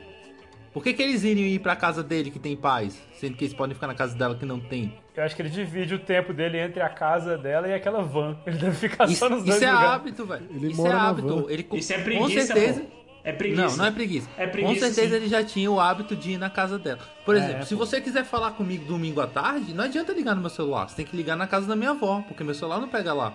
Quem me conhece vai ligar na casa da minha avó, porque sabe que eu tenho esse hábito. Vocês não agora na quarentena. Vocês estão ignorando um detalhe muito importante, porque eu mencionei que o detetive começou a tocar na, na chave cósmica lá com os dedos dobrados, parecendo um, um macaco, um chimpanzé. E mesmo assim ele consegue tocar melhor do que o Gwildor que inventou a chave. Mas, meu amigo, eu já te falei, velho. Você inventar não significa que você é o melhor, não. Se fosse o Henry Ford, era piloto Não é ser o Fórmula 1. melhor, cara. É saber o mínimo possível, porra. Mano, é saber Pô, ele sabia funciona, ligar e velho. desligar, porra. Só que ele levava o isso- tempo dele. Esse seu argumento cai por terra. O quando Caio está com o 5 metros de pano pra esse filme aí, mano. Não dá não, o, pô. O inventor da parada toca pior do que um policial com dedos de chimpanzé. Desculpa, irmão. Esse seu argumento não vai colar mais, velho. Mas Pô, enfim, foi mal ficar passando eu o acho, pano aí, velho. Eu tenho que deixar um pouco pro Jonathan passar pro Ronaldinho. Eu acho que. Eu acho que o, o- o- esse ponto do, do- do roteiro é um roteiro de conveniência. Não é causalidade nem casualidade, é conveniência. Sim, sim. Temos uma outra conveniência aqui que a gente pode dizer que é que no momento em que a maligna está rastreando o sinal ativado pelo policial, pelo detetive, o Kevin assa lá as costelinhas no micro-ondas e o micro-ondas causa interferência no sinal. Né, eles isso eu não achei massa. eles não estão conseguindo Isso eu rastrear. achei da hora também. E aí Isso ela achei- Eu achei fala, a mano, muito boa, velho. ela fala, destrói aí essa parada que tá interferindo e eles explodem o micro-ondas do Kevin ou da Julie. Então a gente queria, do Nobodycast aqui, queria dar uma dica pra você. Nunca use chaves cósmicas perto do teu micro-ondas. Você pode ter consequências graves aí. Ou melhor, mantenha seu micro-ondas ligados pra se proteger de gangues intergalácticas. Sim, verdade. Verdade. Não, mas eu, eu achei engraçado também essa cena. E é, e é engraçado também a, a reação do policial, né? Que ele fala, porra, bicho, eu tô lidando hoje com vandalismo, com incêndio, coisas explodindo na minha cara. Então, é boa, é boa essa reação dele. Eu gosto É, dessa sequência bom. também. O, o policial, ele, ele leva a, a chave cósmica como evidência, né? Pra, pra investigar. Falou que, ele fala que vão ligar num computador ali, ver o que, que acontece. E aí, nesse momento, todo mundo vai pra essa casa. Primeiro chega a carreta furacão com a maligna, o pau come, não sei o quê. Só que aí uma coisa que eu acho muito foda. Antes de começar essa cena de ação, mostra lá que o Kevin tá limpando a pia, né? E ele simplesmente pega todo o lixo, joga dentro da pia junto com três laranjas. Então é a pior limpeza. Mas, Cara. de novo, velho, é adolescente sozinho, porra. Ô, ô, então, olha, É tem, um, tem um momento, tem um momento antes da carreta chegar aí que eu acho genial e que esse é um dispositivo que toda empresa devia ter e a gente volta ao ambiente corporativo dentro do filme do He-Man. Porque imagina só, se a Maligna, com esse tirateima dela, né? Porque o maluco foi lá e falou pro esqueleto: Ô, velho, tava uma porrada de gente a mais que a gente lá, velho. Não dava pra ganhar dos caras, não. Aí a Maligna chega com um Ah, tirateima lá e vê que é só o He-Man. Imagina só. E é o tiratema se do o chefe de- passado, né? Tipo, é um VAR do passado. Assim, ele olha não sei quantos É. dias pra trás. Imagina só, se o chefe de cada um aqui chega e, e vai analisar seu tirateima com o trabalho atolado que você fala que tá. Vocês acham que eles passavam no teste? Fudeu. Fudeu, pô. Então, assim, é, é uma tecnologia perigosa. sim, bom. sim. É verdade. Aí, nesse momento, a gente vê também que o Kevin, ele não tá tão preocupado com a situação da Julie, porque ele parou pra fazer uma boquinha, limpou a pia, foda-se. Simplesmente Porque ele é boy lixo pra caralho, pô, usa jaqueta de couro. Mas como o Caio disse, ele é adolescente, adolescente faz merda, grava TikTok mesmo, entendeu? Então, Boy lixo pra caralho. O cara, o outro lá, o. O mentor lá no começo do filme falou que você não pode lutar de estômago vazio e agora o moleque é culpado. Ué, o bicho tá Já com fome, brother. Ele tá com fome, velho. Quer dizer, o cara O tem fome. pro- O, ca- o, cara, ser- o cara tá com fome é, é, é, é ser, é ser boy lixo agora. Não, foi tu que O falou. cara se for. Não, eu falei, eu falei, eu valorizei. Falei, não, velho, que se for da mina lá, mas no momento que eu falei, ah, o cara é boy lixo por isso. Não, pô, o Kevin tá dando provas e provas há meia hora aí e você tá passando pano pra ele, velho. O cara tá Agora eu não entendi, de foi nada. velho. entendi porra nenhuma. Mano, qual que é o artifício pro mentor ser boy lixo que o bicho só queria comer, velho? Eu não falei que ele era boy lixo porque ele queria comer, não, pô. você falou que o Kevin era boy lixo. Eu falei que o Kevin era boy o lixo. Jonathan tá representando Então, o Kevin não aqui é boy lixo nosso porque ele tá com fome, porra. Não, que pô, é nosso ele deixou, sem prestar atenção. ele deixou a mina lá sozinha e agora foda-se também. Foda-se É, não, velho. O bicho tá comendo, mas ele tá preocupado, porra. Eu não acho que ele tá tão preocupado, não. Não- não- esse- o filme não conseguiu me passar essa, essa sensação da parte dele, não. Kais, você tem jaqueta de couro? Tem, Kais? Oi? Você tem jaqueta de couro? Tem. Ih, rapaz. E toca numa, e toca numa Cara- banda da escola é também. da Ih, gangue ih, do- rapaz. Agora eu entendi. Não discuto mais com o Kais, não. Faz sentido. Pô, eu acho muito bacana, velho, que na hora que ele joga o lixo fora lá, ele tava comendo a- as cos- costelinhas lá do Ribs, né, não sei das quantas, que aí explodiu. Aí na hora que ele joga fora, tem um Burger King lá que ele tava comendo. Tipo, já chegou, não sei de onde, um, um delivery do iFood, iFood. do Burger King, aí ele come e joga fora. Muito bom. E a galera, mesmo com a porta estando aberta, destrancada, eles chegam explodindo a porra toda. Porque afinal de contas eles são a carreta furacão. E não querem mal, matar ninguém, tá? que não querem matar ninguém. Mas eles explodem tudo, descem o cacete nele e a- eles colocam um colar da verdade ali, eu não sei o nome daquele dispositivo, é, que obriga ele a responder as perguntas. E eu, essa cena eu queria elogiar que o efeito é muito bom, cara. O, tanto É do, do colar quanto o- no momento que ela mostra. Você viu esse dispositivo e aparece um efeito assim, muito bem feito, de verdade. É, é mais ou menos a mesma ideia do Stories lá do esqueleto lá no começo, né? Que eu achei bem legal também. Eu não comentei na hora porque eu esqueci, mas é, é massa. Sim. A, a ideia é boa. Os Power Ranger copiou depois com os Zordon, né? É bem melhor, é verdade. muito melhor que o do Zordon, velho. É verdade. Ô, cara, a única coisa que não faz sentido pra mim é o seguinte. Você tem uma, uma chave, né, que, que pode ser um sintetizador japonês, você tem uma chave que ela consegue ser localizada em outra galáxia. E, assim, com precisão de detalhe. Mostrou a casa onde ela tava. Beleza. Aí quando ela chega lá, a chave não tá lá mais. Aí o que, que ela faz? Ela usa um colar da verdade pra descobrir onde estava a chave. Porque ela simplesmente não usa o negócio pra ver. É porque Não faz aí eu nenhum. vou defender o roteiro, porque aí a chave teria que ser acionada novamente e ela não foi, entendeu? Justamente, pô. Ah, Ô, boa, Igor. boa. Ô, Igor, me Boa. ajuda, né, velho? Boa. Aí Eu ela não só tinha consegue pensado de- nisso, não. Ela foi, foi localizada aí através do último lugar em que ela foi, foi utilizada, né? Aí a galera foge e aí a, galera- aí a, a- a turma do bem chega lá agora, né? Exatamente. Depois que o, o- o- os vilões fogem e deixam o rapaz vivo, porque afinal de contas eles não vão matar ninguém, é, chega lá os nossos heróis, chega o He-Man, o Mentor, a Tila e o Gwildor. E o He-Man tem- e o He-Man tá ok de novo, tá aqui, ó. Tá aqui com a mãozinha no braço da Júlia aqui de novo, velho. He-Man engatou, mano, não solta, velho. É, pior que é Aí eu verdade. pergunto pra vocês, aí, aí eu concordo com o Caio do lance da Júlia. A Júlia realmente é uma mina, uma mina é, madura. Porque você acha que, sei lá, você, teu, teu namorado tá lá e aí o Chris tá com colar da verdade. Tu acha que ela não ia mandar umas perguntas intrigantes pra ele? Qual que é a senha do WhatsApp? Como é que é, É, umas seu paradas WhatsApp? assim. E aí, sacou? Ela, ela, ela é uma mina moderna. Pode crer, verdade. Bem observado. Eu acho- bem observado. Eu acho massa que colocaram o colar nele pra ele falar a mesma coisa que ele já tava falando antes. Tipo, eu não sei onde é que tá a chave. Ele, ele nunca mentiu, pô. Ele nunca mentiu a ninguém, pô. Ai, meu Deus. Mostra Pô, aí fiquei como com ele é um cara bicho, puro e verdadeiro. tipo assim. é, Não, e eu acho isso certo, porque de fato a mulher não deveria acreditar porque ele tá falando a verdade e ele também não tinha nenhum motivo pra mentir. Então, uma, uma situação completamente racional ali que aconteceu. É, bom, mas, verdade. mas como o He-Man fala depois, explicando pra Julie o que, que é o colar, ele fala: Isso aqui é só mais um dos brinquedinhos do, do esqueleto. Esqueleto. E aí é, foi só pra usar o brinquedo mesmo, só pra mostrar aí É. como funcionava. O mais engraçado é que o mentor tem a chave exata que cabe ali no negócio que é da, da maligna, né? Cara, Tipo, vamos, a gente, por vai, a gente vai entrar nesse detalhe depois aí.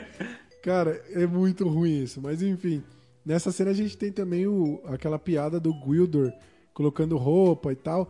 E aí todo mundo dá uma gargalhada bem gostosa, porque afinal não é como se o universo inteiro estivesse em perigo, não é mesmo? horrível, horrível. Não, e é massa que a Julie já manda assim, o, o Kevin. Porra, Julie, quem é essa galera aí, velho? Aí ela, calma, Kevin, são meus amigos. Então, tipo assim, já ficou brother da galera, velho, tá? Mais que amigos friends já, velho. Acho que tem um lance com a série, deve ter um lance com a série, né? Dela ficar friends rápido da galera, né? Nossa senhora. Não, e, e o, que que, o, que, o que que é melhor pra unir as pessoas do que perrengue? É Passar verdade. perrengue junto é união, irmão. É Isso é verdade. Quem nunca empurrou um Fusca aí, né? Uma Brasília morro acima, não sabe o que é uma amizade. É verdade. Porra, você o cara. tem razão. tu- tu- eu- se eu ficar sentado aqui na frente de casa a tarde inteira, eu duvido se não aparece dois carros pra empurrar. Como é que termina essa história? Os caras pagando a cerveja, porra. Fica brother dos caras. É, essa, essa cena tem uma outra coisa muito bizarra nesse, nesse justamente nesse momento que eles estão discutindo quem é essa galera, não sei o quê. Eles estão lá, a gente vai, a gente não vai. Aí de repente corta pro, pra turma do bem, eu vou chamar assim, pro He-Man e a galera do, do espaço aí. E o He-Man tá fazendo uma pose com a mão, quase como se estivesse controlando a força, né, do Star Wars, assim. Do nada, sem explicação nenhuma. De repente ele baixa a mão. Um erro grave de continuidade aí. Eu acho que era pra ter feito algum efeito ali, mas não deu muito certo na pós-produção. Cara, é, eu tô começando a ver um negócio aqui. O que que eu acho? Porque a gente tá montando esse lance do, do braço do He-Man, tá sempre ali apo- apoiado da, da, da Julie e tal. O Caio já defendeu que não é por maldade. E eu também nunca falei que é por maldade, eu só acho que é exagerado. Só que eu começo a pensar que pela atuação do Dolph ser tão ruim, ele não sabe onde botar as mãos. Com certeza. Aí ele Pode apoiando ser. a mina, sacou? Ah, vou deixar a mão aqui, pô, tá de boa. sacou? Pode ser. Porque na hora que sobrou ele fica com a mão zoadaça. É, depois disso, aqui eles vão lá pra loja de música de novo e eles encontram lá o detetive Lubick, o pior detetive da história. Ele não quer conversa, ele já aponta a arma pra galera que chega querendo explicação e ele aponta a arma com o dedo no gatilho. Todo mundo sabe que quem faz isso é que tem intenção de matar e de ferir, certo? Verdade. Eu acho muito boa uma cena, cara, só é um segundo antes aí, que ele chega com a, com a tal chave cósmica na mão pra, pra interrogar o Charlie, né? Aí ele faz um monte de pergunta e tal, não sei o que, super ameaçando. Aí o Charlie só olha assim, balança a cabeça, tipo, não, não, não sei não. E continua tocando o teclado. É, aí, como se mano, nada tivesse acontecido. Ne- Nessa passagem tem outro ponto que confirma um pouco da minha teoria que eu quero explanar mais pra vocês aqui. O Putin chega lá, né, o Lubik, Putin, chega lá falando que a arma é russa. Sim. Ele fala assim, ó, essa porra aqui é russa. Verdade. Então, e aí, mais pra frente, mas eu já vou trazer pra agora, que eu acho que é um momento bom de discutir a teoria agora. O bicho fala assim, porra, o que, que tá rolando lá fora? É a Terceira Guerra Mundial?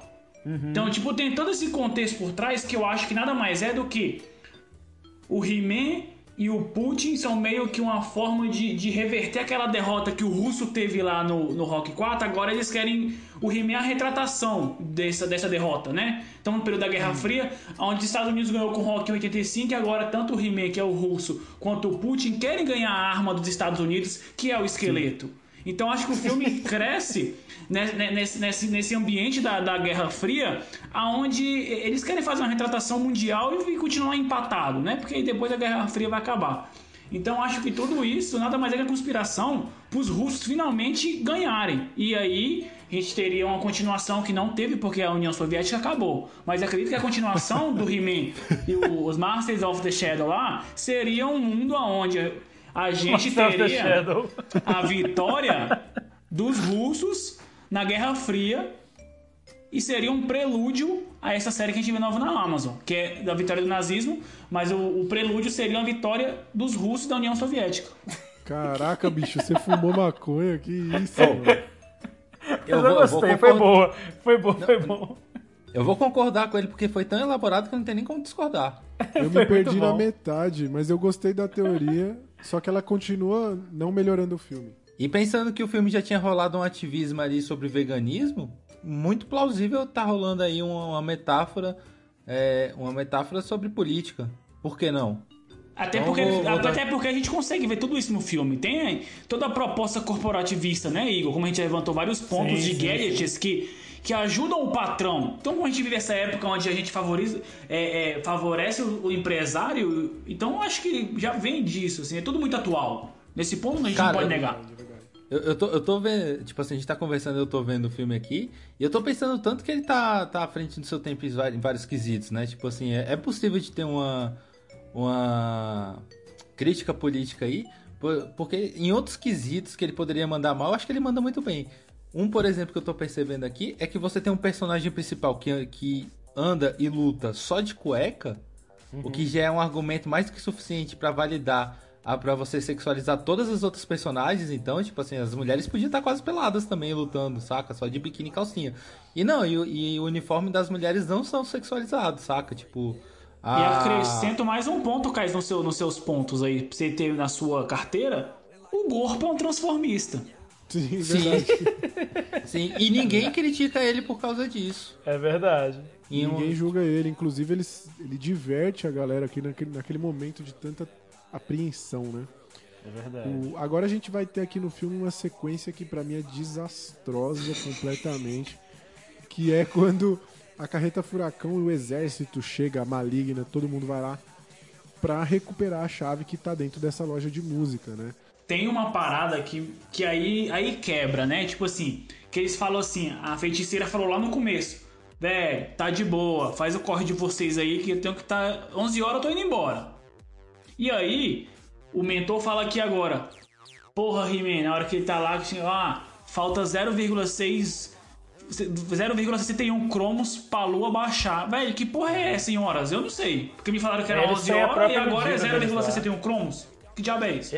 É, tipo hora, minuto e segundo. Eles têm a própria. Tem hora que é Ziplex também, eles têm as próprias medidas de tempo lá, do lado de. É, não, eu, eu tenho que levantar um questionamento aí, que a mulher sempre fala que ela, que ela vai perder os poderes, o ciclo vai se completar quando o sol baixar, né? Tipo, a- a- o- o- É quando a lua tal chegar. É, só que ela nunca falou. A gente, a gente que inocentemente converte esse tempo pro tempo da Terra de achar que é a duração de uma Mas noite. eles não falam Mas 11 a horas rotação da do dia no planeta de porra. pode durar cinco dias.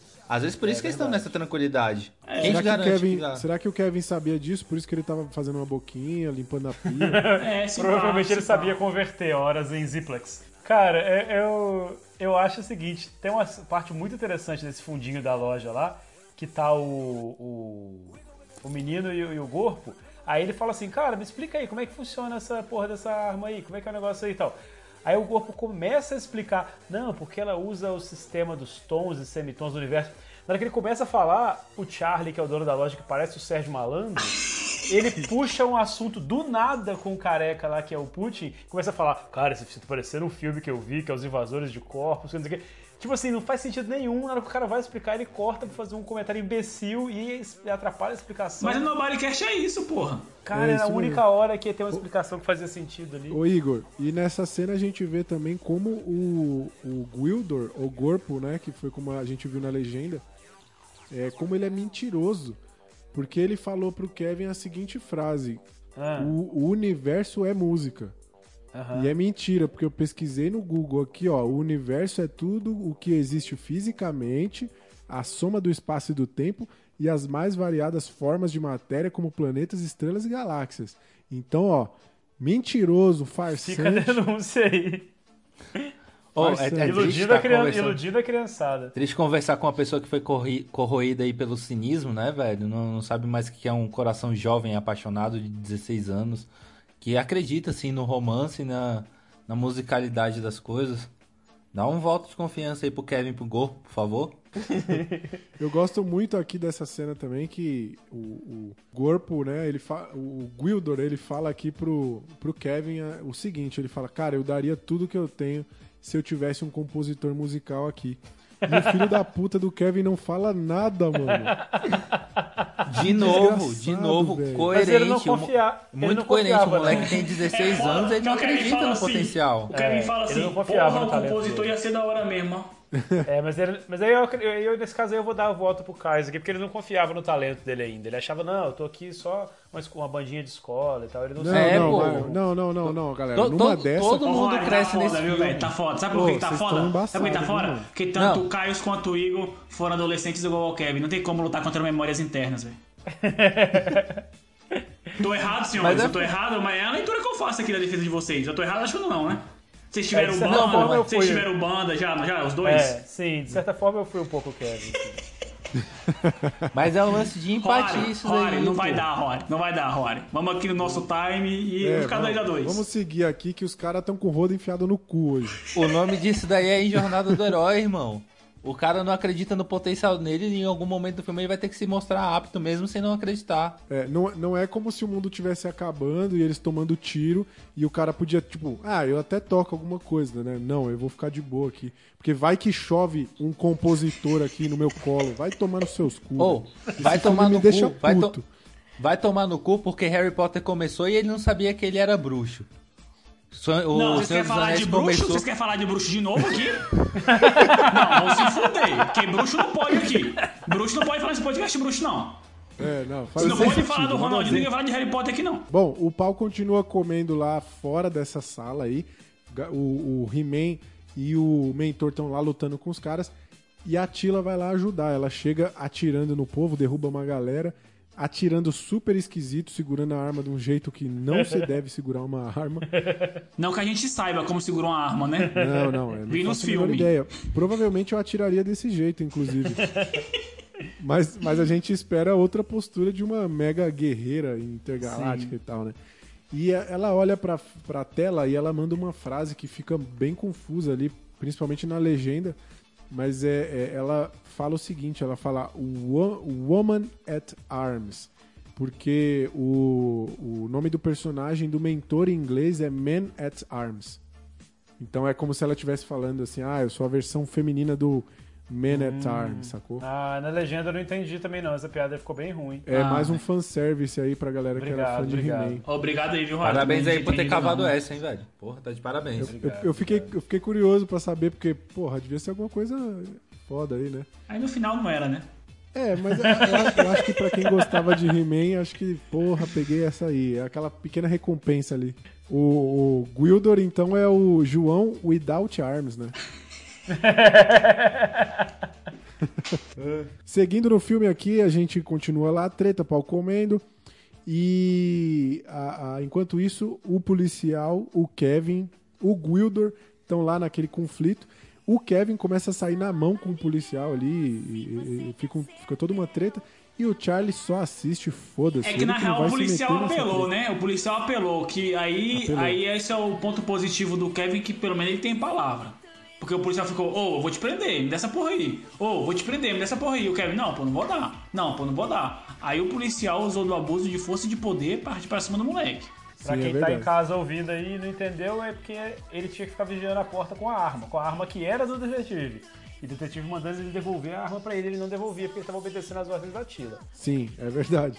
E o, enquanto isso acontece, e enquanto a Julie vê pela janela a mãe dela chamando por ela, ela vai lá falar com a mãe dela. Enquanto tudo isso acontece, o Gwildor ainda tá lá tentando fazer a invenção dele Pô, funcionar. Mas é de fuder esse argumento aí, né, pô? Tipo assim, apelar pra mãe que morreu, pô, vai tomar no cu. Ó, Ape- ó, apelou, isso daí foi apelar crueldade, pra mãe é foda, pô. Eu nem- aí eu a, nem maligna, a maligna se mostrou maligna de verdade, porque ninguém mexe com mãe, não, pô. Sim. Essa daí eu achei uma sacanagem do caralho, velho. Porra. É, tem várias Porra, coisas velho, se fosse minha estranhas mãe, nesse eu negócio aí. de graça o negócio, pô. Tá A louco. primeira coisa que eu pensei é o seguinte, não faz sentido nenhum a mãe dela brotar lá do nada, né? Mas eu pensei assim, pô, depois de tudo que aconteceu nesse dia, eu não vou duvidar que a minha mãe reapareceu, né? Então, tipo assim, É verdade. foda-se. Só que o que faz menos sentido ainda é que Paul tá torando lá na frente da loja pra entrar na loja, pra entrar na salinha, onde a- a- eles sabem que essa, essa chave tá. Por que, que ela não deu a volta ali pra onde ela chegou pra chamar a Julie e só entraram pela janela? Ela precisou fingir que era a mãe da Julie pra ela poder sair com a, com a chave. Era só eles entrarem irmão, pelo lado ali, dando tiro. Se eles entram pelo lado ali, eles iam ter, que, iam ter que entrar na briga, na porrada. Corre o risco de, de perder alguém.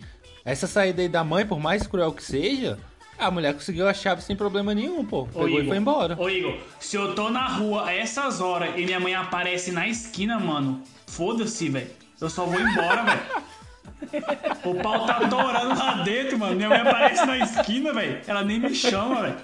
Ô Igor, eu vou mais longe aí no seu questionamento. Se tinha essa saída no fundo, por que diabos todos eles não saíram pelo fundo levando a chave? não faz sentido nenhum. Antes disso tudo acontecer. Mas enfim. Era uma janela de vidro gigante que dava pra ver a rua. Tipo assim, por mais que eles não soubessem que tinha, eles iam olhar, eita caralho, aqui é a saída, vamos sair por aqui. É, mas defendendo esse diálogo com a mãe, a explicação que a mãe dá é bem plausível. Que ela fala assim, cara, a gente tava sumido, a gente tava envolvido numa parada aí, a gente tá com essa galera, o He-Man tá com a gente, então você imagina que é a cabeça de uma adolescente confusa numa noite maluca. Que argumento maravilhoso, né, velho? O He-Man tá com a Muito gente, pô. Usar isso pra entrar na festa, tá ligado? Pô, falando, deixa eu entrar aí, velho. Não, vai entrar não, pô. O He-Man tá com a gente, velho. Nessa brincadeira aí, a Maligna recupera essa, esse protótipo da chave e aí ela fala: Vou mandar um sinal para o esqueleto. E ela pega a chave e, com muita maestria, usa melhor do que a porra do inventor dela. Cara, mas eu, eu vou defender. Aí deve ter um pouco ali do, do- da intuição feminina, sacou? É verdade, pode ser. Cara, É e eu acho legal que a maligna é tão maligna que ela se destransforma na frente da menina só pra ver ela chorar, entendeu? Caralho, é ruim. chata. a bicha é ruim, Não, deixa, A bicha é ruim. Deixa ela achar que, era, que é a mãe dela mesmo e tal. Ela faz questão de mostrar, você foi enganada, sua otária. E ela dá um Oh, bicha- choro, que é um choro assim... a- o, me- o maior momento da Courtney Cox nesse filme inteirinho é esse choro que ela dá aí. Com certeza. Ó, a Ô. bicha foi baixa, velho. Ó, a bicha foi baixa. suja, velho. Suja. Mexeu Muito com a mãe, suja. pô. Mexeu com a mãe, pô. Mexeu com a mãe. E, e aí, é, falando em mãe, ela manda uma mensagem e chama o papai. Chega o esqueleto lá numa entrada triunfal. Sim, é Parecia bonito, um é bonito. desfile, velho. É bonito, é bonito. Bonito demais. E ele Volta entra... a perguntar. Se fosse essa galera chegando no Rio de Janeiro, qual a possibilidade de confundir com carnaval? Ah, ia, Não, ia não. dar Vou te festa, falar, né? velho. Vou te falar. Eles já iam entrar lá no se, sambódromo. Se o esqueleto chega no Rio daquele jeito, ia tocar aquela música assim, uh, o papai chegou, uh, uh, ia rolar umas paradas assim, sacou, velho? O bicho. Eu, eu, eu já queria destacar aqui que a gente tem uma guerra praticamente nessa avenida e nenhum morador aparece. Em momento nenhum. Ninguém aparece na janela falando. É uma "Eita, cidade muito pacata, isso Eles, eles estão justamente escondidos, meu amigo. Não tu ouve um nem- tiroteio, tu ouve explosão, tu se esconde é debaixo da cama, porra. Tu não vai na Não- janela ver o que tá acontecendo, não. Tá acha, doido? então que você acha então que a gente pode assumir que o Bacurau então foi inspirado no He-Man? É justo. É verdade.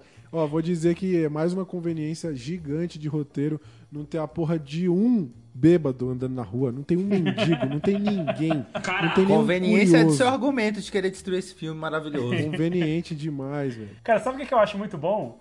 A, a Maligna manda um sinal lá pra Eternia, né? Que é um. o- E aí, com a precisão do GPS ali, o cara sabe exatamente onde ela tá. Isso aí, beleza, não vamos discutir isso. Só que aí na hora do esqueleto chegar, ele chega tipo umas cinco esquinas pra frente. Aí ele vai e liga pra ela, ô Maligno, onde é que vocês estão, pô? Não tô vendo ninguém aqui. Mas Tipo o bicho assim, tinha que chegar com a caravana, atravessa- porra. Ele tinha que ter espaço pra estacionar, É, velho. Não podia chegar em qualquer lugar. Eu vou te falar, eu mudei É muito meu bom conceito, chegar, "E aí, eu galera, mudei é meu vocês estão, pô?" conceito de entrada triunfal depois dessa entrada do esqueleto aí, viu? Não, foi muito boa, velho. foi Muito bom. muito E uma, uma, uma coisa que é legal de comentar, o Jonathan já até mencionou um pouco mais pra trás, que foi a dificuldade de gravar essa sequência aí, né? Eles tiveram que fechar essas ruas, fechar todo o espaço para que não tivesse circulação, e eles tinham que gravar sempre à noite. Então, quando tava amanhecendo, eles tinham que desmontar toda a estrutura, todos os equipamentos e voltar de novo. Então, foi um processo muito cansativo, muito caro. E que provavelmente afetou a qualidade também, porque é triste o que vai Dolph acontecer. ficou puto, Dolph ficou puto. Ficou puto. Cara, nessa entrada aí do, do, do esqueleto, a gente vê esses. esses. Eu esqueci o nome, esses que voam. Tem um- eles falam o nome deles lá. Planador não. Não, o, o tipo de soldado que tem O uma soldado, pranchinha que voa. Eu também não lembro agora. Esqueci o nome. E é muito parecido com, com os Mandalorianos lá, lá do Star Wars, Boba Fett e tal. Tipo, é muito roubado, velho. Mano, é tem. muito parecido a o- armadura. Os cara. planos que eles pegam do esqueleto assim de baixo pra cima parece muito aquelas imagens da Globo de carro alegórico, velho. é o mesmo Parece enquadramento, velho. Mas eu, eu, Parece, eu acho que o, o, o esqueleto a gente tem que elogiar porque a construção dele, de tipo, toda cena que ele aparece, quase sempre no filme tem aquelas viradas dramáticas dele, então eles conseguem criar uma atmosfera foda em Sim, volta não dele. é, né? não, é bom, é bom. É, isso aí O esqueleto concordo, é o melhor dos filmes, sem É, dúvida, cara. Sim. É, o, é o, o, o senso de perigo que eles criam quando o esqueleto tá em cena é muito, muito foda. Ele é intimidador, Apesar- né, velho? É, apesar do esqueleto não fazer absolutamente nada, ficar só assistindo. Ele é o Cara, patrão, o es- pô. Via de O regra, esqueleto, o, o esqueleto já começa o filme dominando a porra do castelo, velho. O bicho já ganhou a Mano, guerra, velho. Tá eu nos tenho uma informação que minutos. eles vão ficar chocados no final do filme. Aí vocês vão confirmar essa parada aí que o esqueleto não faz nada. não faz nada, filho da puta. É, eu vou contar pra vocês o que eu não faz Pô. nada. Essa tensão que eles criam em cima do, do esqueleto aí, velho. O bicho já ganhou a guerra no começo, velho. Vingadores precisou de dois filmes pra criar isso daí. É um só pra criar tensão e o outro pra poder fechar. O cara É, eles Caio, resolveram aqui um, realmente, se for pra eu ficar do seu lado nesse pra ir contra Vingadores, eu fico. Tô com o Caio. E aí a gente, e aí a gente fica aquela comparação também com Star Wars, né, na cena do quando a gente, quando a gente conhece o Darth Vader, Aham. que ele simplesmente entra massacrando a nave lá e foda-se, é. É. essa a apresentação do personagem e a partir dali a gente sabe que ele é um cara muito foda, acho que fica É, meio muito que essa parecido, pegada. pô. Muito parecido. Aí nessa hora que tem uma cena que a espada do He-Man cai, vocês perceberam? Ele vai entrar na porta, a É espada ridículo, dele cai. Inclusive nessa cena que ele vai entrar na porta que a espada cai, tem um portão de ferro atrás dele que cai em cima dele também, é muito é verdade. Muito ruim. O, o- a gente tem aqui então uma batalha noturna aí com cenas do He-Man no planador que assim são de doer. O que a gente elogiou nos efeitos do Ô, filme, parece quando- tem parece cenas quando- bem ruins. Parece quando você tá na roça e vai fazer cocô no mato, né? Que você fica meio agachado, aí você não fica muita vontade de, de ficar muito acocorado, aí você fica meio, meio no meio do caminho, né, velho? Mas assim, muito ruim, eu acho que é mais, uma, é mais uma metáfora visual do que, é o filme. Ele fica no meio do caminho, ele não fica nem em pé e nem agachado, ele fica Sim. na meia bomba ali. Verdade. Cara, eu, eu quero, eu quero lembrar que a, que a gente tá em 87, pô, e os efeitos especiais dessa época, apesar de tudo, esse tipo de coisa não é tão simples de fazer. Mas dá pra Quem foi conseguir agachar, fazer uma, Quem foi conseguir fazer uma cena muito parecida direita aí foi só em Avengers Ô, no- em 2012. Ô, Cais, mas Sabe? o joelho a gente sabe dobrar desde as antigas, pô. Não, mas o, o a que eu parte da questiono aqui física é já assim, a existia, gente já, né? A gente já elogiou aqui os efeitos do filme pra época são brilhantes, mas aqui a gente tem escancarado aí em algumas cenas a, a diferença de qualidade, a oscilação, assim, é, é É. triste de Eu acho ver. que é Mas meio é- que isso, cara. mas Os caras é gastaram orçamento, muito. pô. Os caras investiram muito no começo, sabe? Aí por fim aqui já começaram a tocar o pau nos chroma key tosco e tal. No É, começo, pô, não, Então, pô, tem, velho, tem uma parada, que não sei, sei se vocês sabem, mas tipo assim, é, a galera parou o filme, sacou? Tipo assim, teve uma. Mas, mas eu acho mais assim nos finais, assim. É, Neguinho fez a, a, a, a Canon Cinema decidiu interromper todas as filmagens três dias antes do final agendado, sacou? Eles Tava, com- Aham. tava tudo agendado e Neguinho interrompeu três dias e o filme ficou naquela. E aí, vai terminar ou não vai? E aí todas essas cenas depois ninguém concluiu na tora, saca? Então, tipo Tá, assim, mas deve até ter aqui entrado já no tava pack, gravado. sacou? Né? Até É, aqui foi- já tava gravado. Foi só o Foi final lá da batalha que, que foi feito nas coxas. Aqui É, tava então, gravado. é, não deu, Caio. Eu tentei aqui, mas não deu. Não, mas de qualquer forma, tem umas paradas que, vocês, que eu não sei. Se vocês ainda não aprenderam, a vida vai ensinar. O dinheiro acaba, amigo. Uma hora o dinheiro acaba, velho. Então esse filme aqui a galera foi escrevendo e foi filmando, né? Só pode ser isso. O roteirista foi escrevendo. É, foda-se. Inclusive, esse lance de acabar a grana e, e tudo mais, tem uma história incrível desse filme aqui. Eu vou deixar pra contar ela depois. Mas. o João Kleber aí. porque tem- Vai lá, João Kleber. Aliás, isso é uma, uma característica de todos os filmes que a gente tá trazendo aqui. Eu acho que é muito legal isso. Que é, assim, todo filme, por mais que seja ruim, ele tem histórias incríveis por trás dele. Sim. e que muitas vezes influenciaram no resultado final e é muito interessante saber. E aí eu tenho uma história desse filme aqui que é de foder. Vamos contar mais pra frente. Fica aí, ouvinte. Cara, o Rora é muito bom, velho. Que moleque bom. Cara, é muito João Kleber, muito João Kleber. Muito João Kleber, velho. Cacete. Fica aí, fica Vamos aí. lá, a gente Ó, tá onde agora? Então, a gente tá aqui nessa guerra noturna, né? A gente se estendeu um pouco aqui, mas é porque essa cena ela é realmente maravilhosa. Que esse é um, é um momento clássico ali que influenciou aí o, toda uma geração de tokusatsu. Que é quando o herói ele vai dar uma espadada no, em algum subalterno do vilão. E ele não corta ele ao meio. Ele explode ele, desfalece em pedaços. É verdade, é Isso é verdade. muito bom. Isso é muito, muito bom, velho. E É muito esse- bom, o filme do velho. He-Man aqui, inclusive, aliás, não é o filme do He-Man porque pouco aparece o He-Man.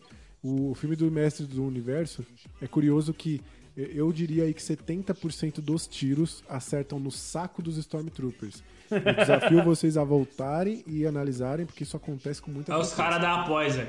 Eu já trabalhei em pós, os caras da pós fazem as paradas só na zoeira, pô. É que nem, é que nem o maluco lá do, do, do Clube da Luta que bota as pirocas lá no filme. Aham. É a mesma coisa, os caras vão tirar só É, no pô. saco, ninguém vai perceber não, pô. Ô, é- essas teorias de conspiração aí da Disney, que a Disney é coisa do capeta, que fica metendo piroca em tudo e desenhando o diabo, isso é ilustrador sem o que fazer, velho. Desenhar, desenhar um segundo de, de, de filme pra Disney demora uma semana, irmão. É muito tempo pra ficar pensando besteira. Tu fala, velho, vou desenhar uma piroca aqui só de zoeira, vamos ver se alguém vai ver. Tu fica puto, tu tá sendo mal pago, trabalhando pra Disney, que tá ganhando um rio de dinheiro com aquilo dali. Tu não ia desenhar uma piroca?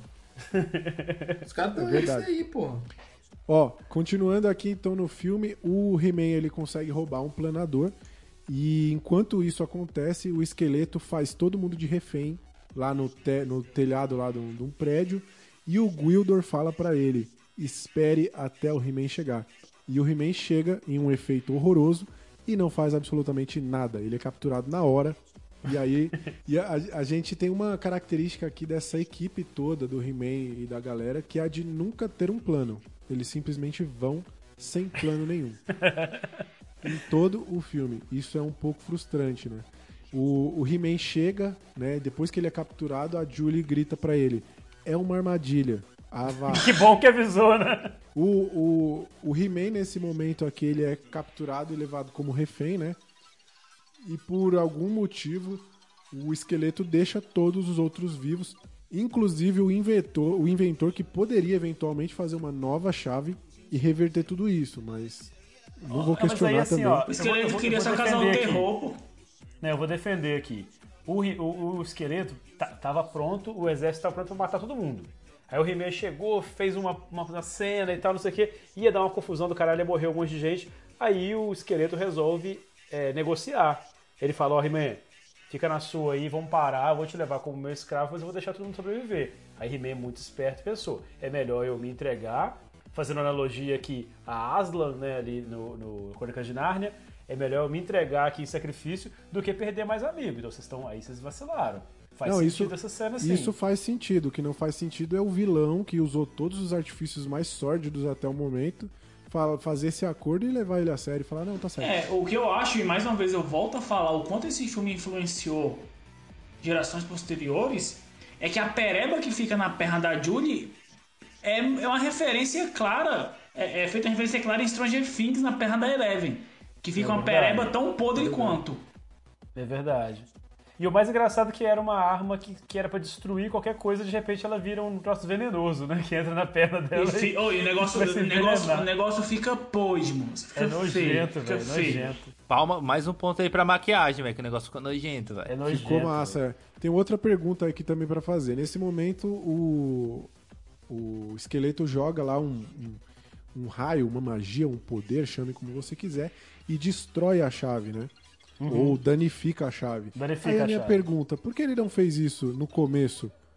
Quando eles tinham a porra da chave lá na cara deles. Mas enfim, também, Não é, o que eu falei. Não faz sentido nenhum, cara. Na- Nada faz sentido. O filme tem várias perguntas que só o Caio é capaz de defender e responder. Caralho, mano, eu tô meio, eu tô meio enojado aqui, passando meio mal, velho.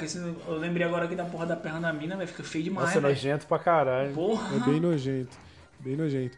O, o, depois disso, depois que eles vão lá pra, pra Eternia, né? Vão pro castelo, os nossos heróis que ficaram precisam achar alguma solução. Como que eles vão ativar novamente aquela chave. E aí é, eles fazem. Vou, vou resumir bem essa cena aqui, porque ela é bastante longa, mas eles conseguem fazer um gato com a energia.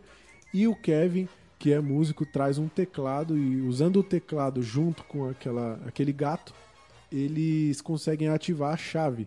Ou seja, qualquer cantor de risca-faca brasileiro conseguiria salvar o universo. Não, e aí eu vou trazer uma, uma questão aqui. Eu vou trazer uma questão aqui.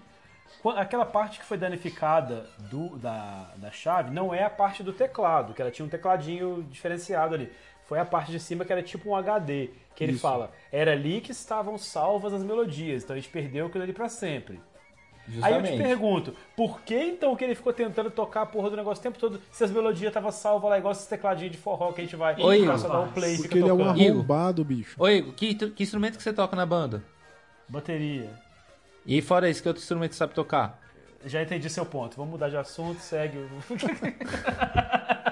segue aí, vamos. Entendi, Caralho, velho, que vambora. porra. O que eu Não dá acho. pra, mas pô, não dá eu pra queria- passar o pano pra isso. Eu queria fazer uma velho. observação que a dinâmica do grupo funciona muito melhor sem o He-Man, pô. A cena é uma das melhores cenas deles em conjunto. É verdade. E aí eu queria parafrasear mais uma vez o nosso coach do sucesso, o mentor. Por isso, se, saber se você sabe fazer alguma coisa, então faça. Muito bom, cara. Muito bonito bom. isso. O, o- enquanto eles estão lá tentando abrir o portal, a polícia chega, né? Chegam finalmente lá os reforços que o policial, que o detetive chamou. E é, é uma cena muito bizarra ali. Todo esse trabalho policial é horrível porque eles veem os suspeitos fazendo alguma coisa e simplesmente não abordam, ficam ali assistindo. E é óbvio que eventualmente o nosso detetive acaba indo pra Eternia junto com a galera, entrando no portal ali. É legal uma referência que ele fala. Ele fala, na, na legenda não tava isso, mas ele fala tipo: Caraca, mano, que porra é essa aqui? Tá parecendo Twilight Zone, né? Que é, É, é verdade. Ele fala, lá fala, parece que estou em outra, em outra dimensão, mas ele fala Twilight Na Zone. quinta é verdade. dimensão, né? Muito bom. é muito boa essa referência aí. Twilight É, Zone, pra quem não conhece, é uma série muito fodida, velho. Depois de. E aí, enquanto isso tá rolando, a gente vê que o He-Man está preso, está lá cativo. É, é, e, e tá. Eu diria que é o momento mais sexy do filme. Que é o momento Sim. em que o He-Man leva ali umas chicotadas. Porra, mano, eu não, eu não consegui achar sexo. Eu lembrei de Paixão de Cristo do Mel Gibson, velho. Que que é isso, velho? Ô, O Mas cara você não vê, né, expressa cara? nenhuma, nenhuma emoção nesse, nesse. Mas rasgou as costas dele toda, velho. Inclusive, tem uma hora que ele leva uma chicotada e ele dá uma rebitadinha na bunda ali, tipo, ó, é sexy, é sexy. Mas você vê, né, velho? Eu falei lá, na- lá atrás que ele se entregava igual o Aslan, e aí claramente mais uma alusão aí a Jesus, né? Que o Aslan também na história lá de Nárnia era Jesus Cristo e tal. Sim. Mas tem uma coisa que eu achei muito legal nessa cena, que quando eles vão pra Eternia, que aí vai o- um pedaço do cenário inteirinho. Eu acho muito legal isso, velho. Metade Essa do é carro, né? massa. É, vai um pedaço do carro, um pedaço da parede atrás. Eu achei essa sacada muito legal, que abre Isso um é portal legal, tão é legal. maluco Cara, que você- arranca vocês tudo e têm ideia que isso é outro elemento que a cultura atual trouxe desse filme? Porque quantos, quantos, quantas lanchonetes moderninhas já foram que tem metade de um carro no teto? É Várias. verdade. Esse filme é à frente do tempo, pô. Tô falando. No, no momento em que o, o- Nessa cena em que o, o He-Man toma a chicotada aí, na verdade, um pouco antes, a gente tem um, um, um personagem aí que aparece nesse filme que é um dos personagens mais importantes pra mitologia por trás de Mestres do Universo, É o Pig Boy? O Pig Boy. É, nessa cena aí a gente vê o grande Pig Boy, que é uma história incrível que tem nesse filme aí. O Pig Boy ele é um personagem um pequenininho ali que entrega o, o cajado lá, o bastão do, do esqueleto. E a história do Pig Boy é fantástica, né? Porque o, o, quando eles venderam os bonecos lá do, do filme, eles fizeram uma campanha em que um felizardo, um ganhador, iria participar do filme, iria aparecer no filme, iria gravar. E aí uma criancinha ganhou, né? Feliz da vida, foi gravar o filme. Só que eles já tinham filmado todas as sequências que era na Terra. E eles tinham que dar um jeito de colocar esse moleque em Eternia. Como é que eles fizeram isso? Botaram um moleque completamente vestido, irreconhecível, em uma cena de 5 segundos. E esse foi o prêmio dele. Parabéns, Muito Pig Boy. bom. Olha só, velho, mais um elemento da cultura nacional brasileira. Porque o Pig Boy tá pro esqueleto como o Danny Boy tava pro Gugu, velho. É verdade. Ô, tem uma, tem uma, uma, uma parada dessa história que é boa, velho. Que esse moleque chegou lá na loja, aí ele falou que, que a mãe dele queria mandar uma caralhada de cupom, né? Aí eu queria mandar um tanto de cupom e tal, não sei o que, zaz, zaz, e os selos e tal. Aí a mãe dele falou assim: aqui, toma aqui um selo e é isso aí que você vai mandar e foda-se. Aí o moleque mandou uma carta e ganhou, bicho, é muito bom. Caraca, velho, que foda. Essa história é incrível, velho. Era essa história incrível que você ia entregar ou tem mais coisa pra frente ainda? Não, a era pessoa essa que tá de casa quer saber. Essa história, pô. Ah, então o pessoal de casa pode parar então que era só isso. O, o- a galera chega lá, o pau começa a comer, né? E o policial tá lá no meio também, começa a meter tiro de 12 na galera. Eu acho muito massa. eu acho massa. E, é- e é legal que, assim, seguindo, vamos, vamos reconhecer que é uma clara homenagem a Star Wars. Inclusive a pontaria dos Stormtroopers que não acertam nada, Aham. absolutamente nada, o filme inteiro, tirando um arranhão que eles fazem no braço direito do He-Man. Fora isso, eles são péssimos. O, o- em meio a essa guerra e esse combate, finalmente a gente atinge o tempo lá de sei lá quantos persecs ou o nome que eles dão. E o esqueleto se transforma finalmente no Exódia, né? E ele, a primeira coisa que ele faz é jogar um raio no He-Man e libertá-lo por sua falta de pontaria. Aí eu acho que aqui mostra toda a genialidade do roteiro do Nobodycast. Porque quando a gente falou Tá do bom. Cavaleiro do Zodíaco lá no começo, não foi à toa. o esqueleto chega na 12 casa, velho, e vira o Cavaleiro de Ouro, velho. É verdade. Então, tipo assim, tá aí a genialidade de todas as nuances das, de como é formulado o roteiro do Nobodycast. Né? Muito bom, a, gente, muito bom. a gente abriu uma discussão sobre o Cavaleiro do Zodíaco que levou um certo tempo pra desencadear nesse momento. Cara, e a forma que eles usaram pra expressar esse poder máximo, né, que é o Cosmo aí, que é o mestre do universo, é muito ridículo, velho. É uma bolinha de luz dourada que pousa em cima dele igual um beija-flor. É. É muito ruim, cara. Sabe o que, que me lembrou, velho? Essas horas que ele fica meio dourado, me lembrou aquelas aberturas de novela do início da década de 90 da Globo, que tinha umas mulheres que ficavam brilhando e, e o universo atrás, rolava umas paradas assim. Sim, eu particularmente gostei pra caralho do monólogo dele, quando ele se transforma. e Sim, tudo é bem legal. Achei- É, não, é bonito, achei é bonito. Não, a postura dele eu acho muito boa, saca? Tipo, É bonito. Sim. Não, o, Ele me- o esqueleto é o me melhor lembra o- ele- o esqueleto dourado ali me lembra o vilão do Suicide Squad, que é um outro filme muito pior que a gente poderia falar. Mas... Muito pior nem fodendo. nem Eu fudendo. acho que o, o esqueleto, ele tem uma postura realmente de Deus, né, velho? Tipo assim, ele tem um jeito de falar muito foda, assim. É, é igual vocês falaram, o Igor e o Caio, eu concordo com vocês. Acho que o esqueleto é de longe o melhor personagem do filme. Ele é o melhor personagem, ele é o melhor E o personagem. Mas ator também é melhor. Tudo... E foi legal, porque, tipo assim, eu sempre tive a impressão do esqueleto, daquela vozinha bem fininha da, da animação. E ver o esqueleto assim foi muito da hora, sabe? Porque vai ser bem que não leva a sério o esqueleto na série de animação por causa daquela vozinha dele. Sim, é verdade.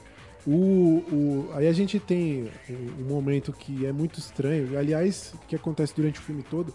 Eles não sabem muito bem como usar o esqueleto e todo o poder dele, né? Porque o esqueleto tem que ficar parado pra não fazer nada, enquanto os capangas apanham. E o, o, o He-Man, nesse quebra-pau, ele se esconde atrás de algumas estátuas e empurra elas, fazendo uma cara de sofrimento ali, de muita dor. E a estátua cai e ela quica, porque ela é de isopor, muito provavelmente. Mas sabe o que eu acho legal, velho? A estátua só serve pra ele se proteger, certo? ele tá se protegendo dos tiros atrás da estátua.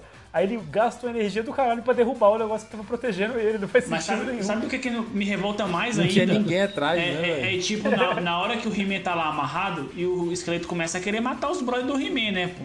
Aí o He-Man vira e fala, surpreso. Você falou que não ia machucá-los. Ô He-Man, vai tomar no cu, né, He-Man? É ô, He-Man, né, ô? He-Man. Você acreditou que o bicho não ia machucar a galera, porra? Não, e o, e, a- e o pressuposto aí é tipo assim, eu não vou machucar se eles ficarem aqui na Terra, né? É. Eu vim embora, os caras veio atrás, pô, tô no meu direito aqui de machucar. Aqui, aqui a a legislação é diferente. É, e nesses planos que estão falando dele, dele atrás das pilastras, ele já tá com uma arminha atirando na galera. Velho, os enquadramentos e tudo me lembra muito Rambo, tá ligado? É muito Rambo. Tipo, o bicho É muito Rambo. correndo entre, a- entre as. Nossa, velho, muito. Por isso que era pra ser o Stallone, pô. O cara já tava planejando tudo. O Stallone só não foi. Ele fez um filme como se fosse o Stallone. Cara, eu consigo ver o diretor vindo na- do lado do, do He-Man aqui e falando assim, cara, é o seguinte, eu quero que você segure a arma desse jeito e mostrando o filme do Rambo. Ele segura igualzinho. Igualzinho. O, a gente tem então o clímax do filme, vamos dizer assim, né? Que é a luta final, o grande embate. Não, mas calma aí, vocês pulou uma parte muito importante. O esqueleto se transformou lá no, no Cavaleiro de Ouro, né? Que eu não sei que casa que é ali, é a 12 casa, segundo Jonathan. O cara é um deus, ele é poderosíssimo, ele tem finalmente todo o poder do universo. Aí tá com a espada do He-Man e o He-Man, que até agora não se mostrou ter poder nenhum, vai lá e mete a mão na espada e consegue tomar assim do, lugar- do negócio do trono. E ele, mesmo jogando todo o poder dele, o He-Man consegue ser mais forte. Não faz sentido nenhum. Até agora o cara não tinha po- superpoder nenhum, ele era um grande idiota. Aí de repente ele consegue puxar com a sua força humana, tomar a espada de um deus cósmico. E aí? Não, não, não, é, não é que não faz sentido. Presta atenção. Ih, O, caralho. o esqueleto passou o filme todo ali na expectativa de que ele ganhando o poder da feiticeira, ele seria invencível. Mas ele nunca ganhou o poder da feiticeira antes pra saber que tanto de, poder é esse. Então pode acontecer do cara tá almejando o poder, alme- almejando ascender uma posição de destaque. E quando chegar lá, descobrir que na verdade não tem poder nenhum. Ah, isso não aconteceu vou- recentemente na história do país, hein? E não vou traçar paralelos. Isso aconteceu. O esqueleto ele fala que o poder dele estava se unindo ao da feiticeira. Além disso, ele consegue o poder de Grayskull, que na introdução do filme é dito que é semelhante a um poder de um deus. Quem tem esse Sim. poder fica onip- onipotente, soberano, não sei o que lá, supremo e os caralho. Mesmo com a junção desses dois poderes e, poderes e os poderes que o esqueleto já tinha, ele não é capaz de ganhar do He-Man, porque o He-Man é extremamente overpower e o balanço dos poderes é extremamente mal feito. E aí a única hora que ele vai faz uma alusão direta ao desenho, que ele pega a espada, levanta e fala, eu tenho a força, né? O único momento que a gente vê o He-Man parecido com o desenho. Exatamente. O que eu, o que eu quero levantar aqui é.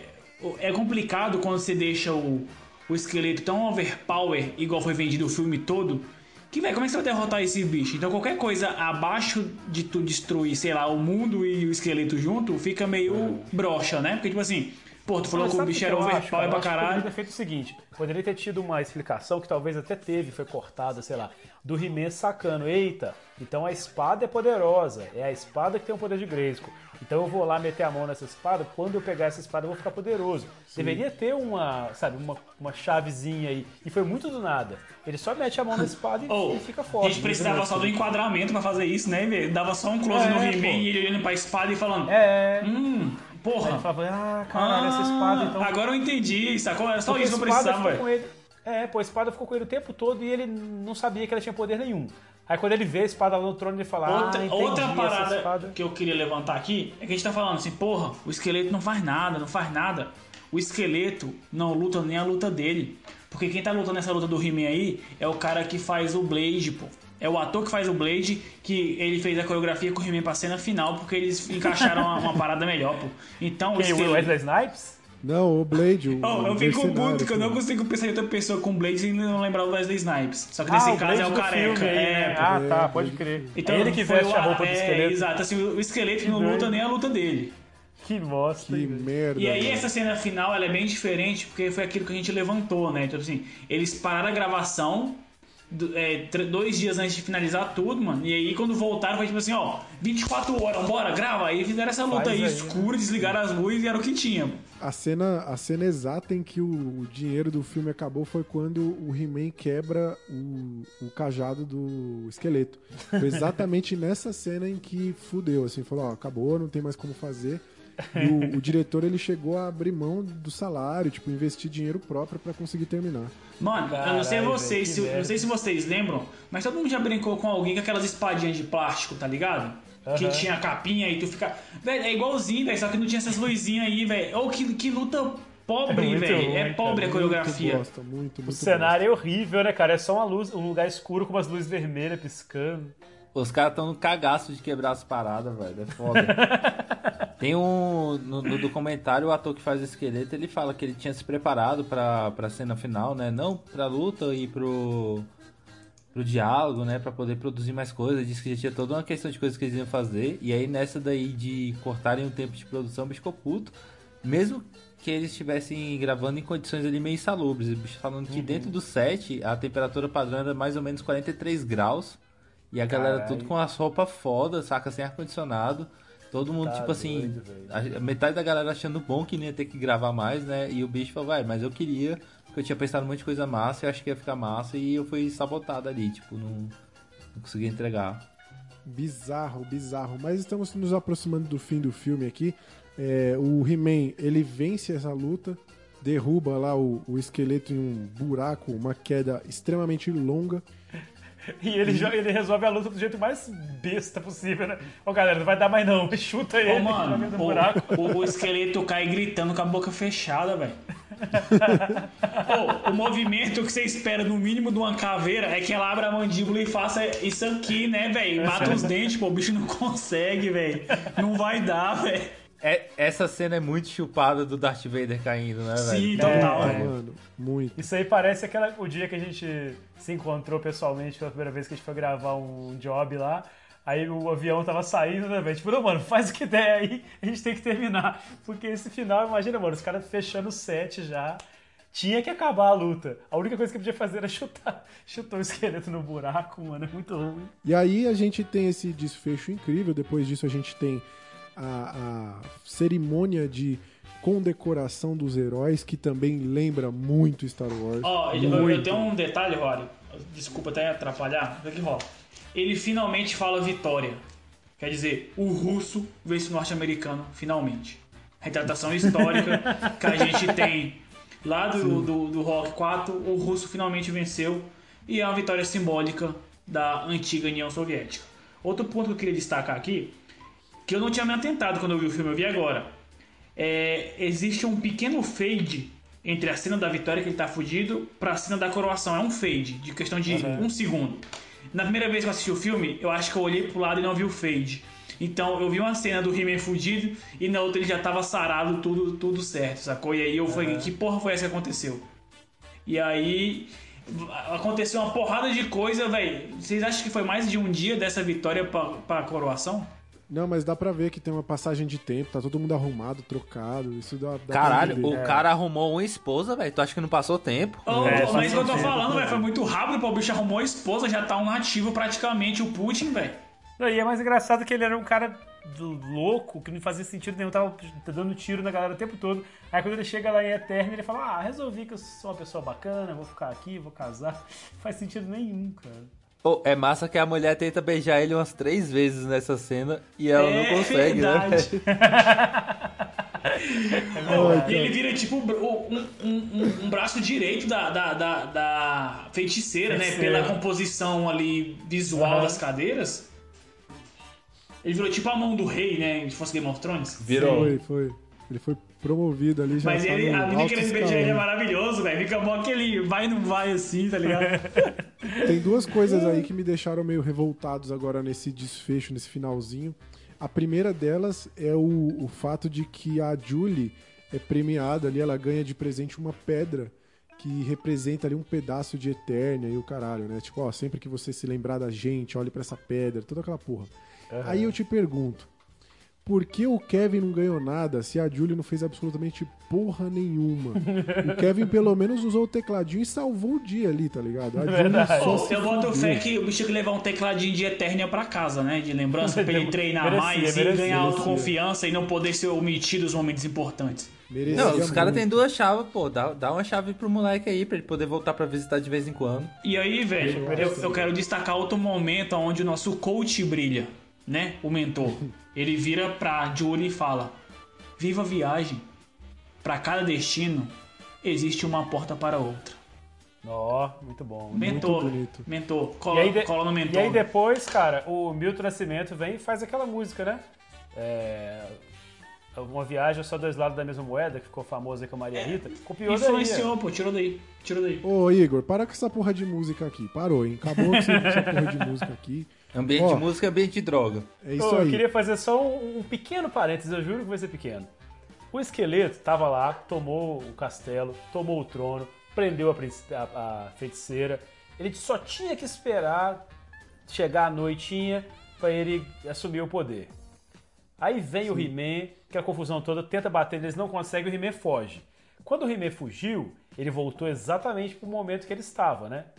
Que era lá de boa, com o trono, só esperar das 6 horas pra bater o ponto e virar Deus. Sim. Aí mas não, aí vai pra terra e volta com a confusão do cara, aí morre gente, não sei o que e tal. E aí depois, no final do filme, eles voltam exatamente na mesma cena que eles estavam no começo, só que com os dois adolescentes e o policial careca. Tipo assim, cara, tudo o que aconteceu não fez sentido nenhum, porque eles voltaram exatamente pra mesma, mesma cena. Única e exclusivamente porque o, o esqueleto queria o He-Man como escravo. Aí chega uma hora que ele esquece tudo. Ah, foda-se, eu não quero de escravo, não, eu vou Sim, matar eu- ele. eu- Cara, é um negócio Igor, assim. Eu queria até fazer uma. uma minha, a minha maior reclamação desse filme aqui. Sabe quando você assiste um filme que, sei lá, é interessante, tem mistério, não sei o quê, e no final você vê que o protagonista tava dormindo, sonhando, qualquer merda. Para, para, tipo? para, para, para, para. Eu já sei onde é que você vai chegar. E eu quero falar aqui, antes do Rory falar, que esse sim é o maior pecado desse filme, que esse não tem como defender.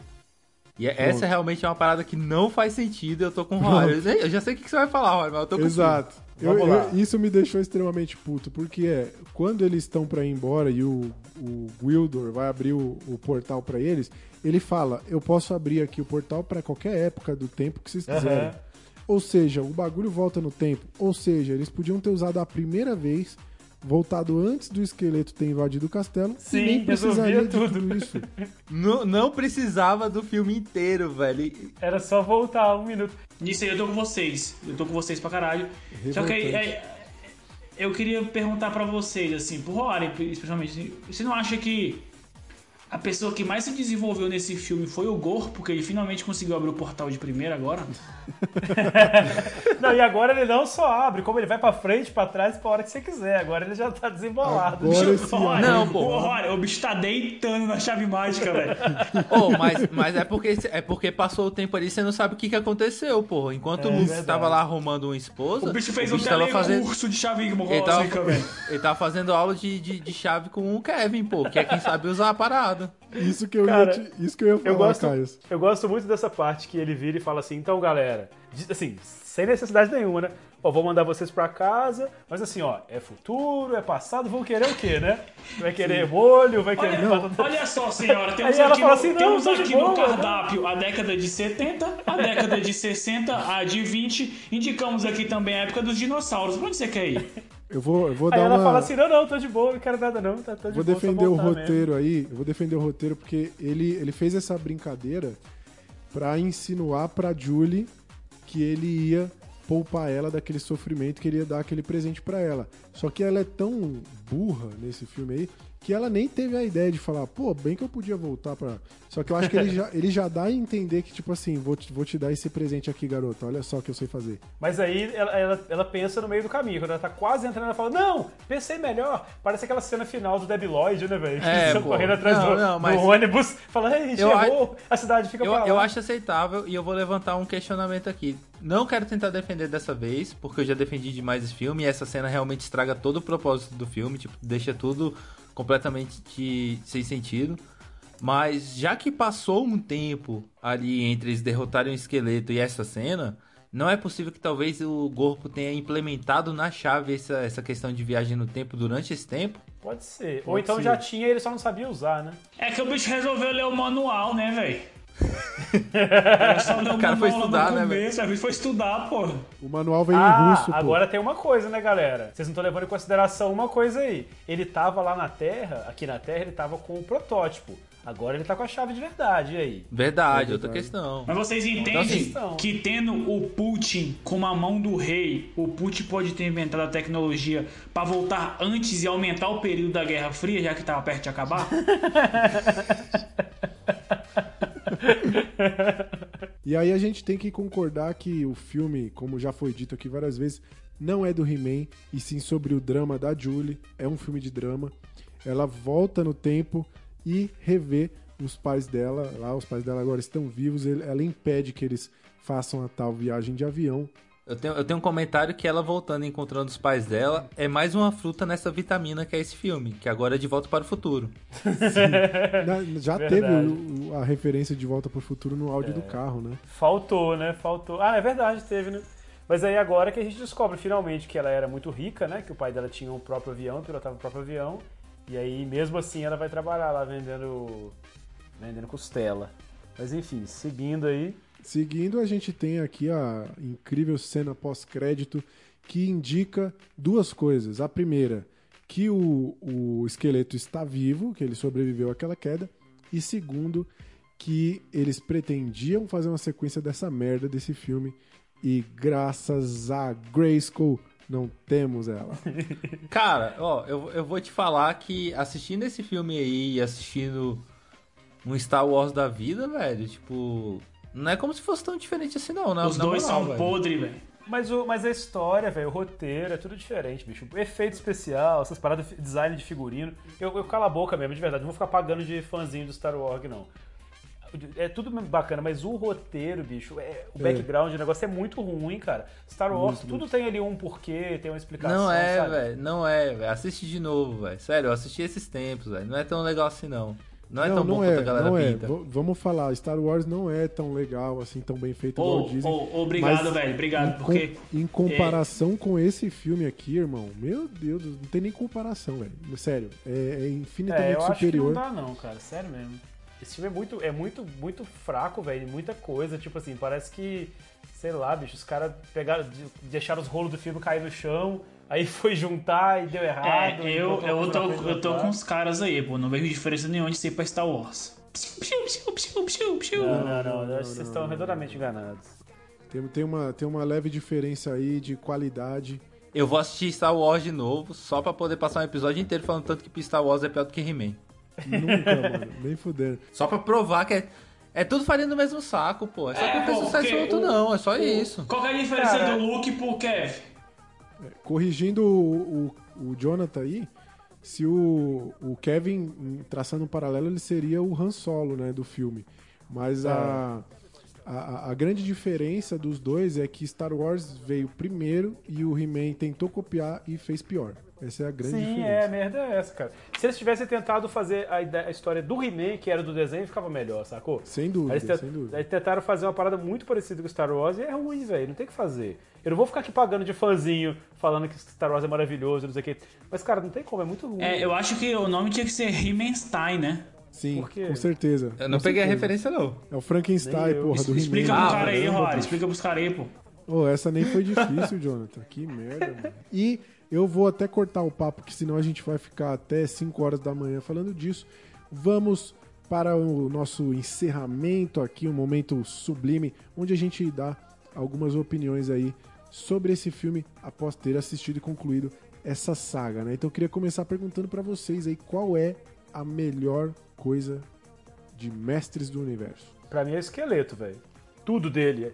Atuação, tudo. É, eu gosto muito do esqueleto também. Pra mim é a costela do Rob's Ribs and Chicken. Essa realmente parece muito boa. Cara, já que o Igor tomou o esqueleto, eu vou elogiar a arte, velho. Tipo, eu acho que a arte de produção desse filme é muito boa. Tipo, os É, figurinos, boa, sim, o- os cenários, o- tipo, achei do caralho. Cara, pra mim aumentou. Eu acho que é um cara que tá sempre com fome, com muito, com muito conhecimento a partilhar. E eu acho que ele, se a gente tivesse valorizado mais ele, a gente não teria esse excesso de preconceito com coach e autoajuda que tem hoje. Pode crer, o primeiro coach de Eternia, o mentor. E, na opinião de vocês, qual foi e qual é a pior coisa desse filme? O roteiro e suas belas conveniências. Sim, Tem que vir pra terra, né, velho? Tipo, os bichos não coloquei- têm dinheiro e tem que vir pra terra. É, eu coloquei a mesma coisa. O roteiro que tem hora que ele decide explicar demais as coisas e tem horas que ele deixa um monte de Mano, perguntas sem o resposta. roteiro parece a disputa do mata-mata do Nobody Cash, pô. É conveniente os argumentos, sacou? Tipo assim, uma hora o argumento vai e depois não vale mais, e porque agora eu não acho conveniente, sacou? Sim, Véi, qualquer filmezinho de sessão da tarde faz isso, pô. Esse filme nunca quis tentar ser um, um épico aí do, do entretenimento, nunca quis ganhar Não, um Oscar, não, nunca não. almejou.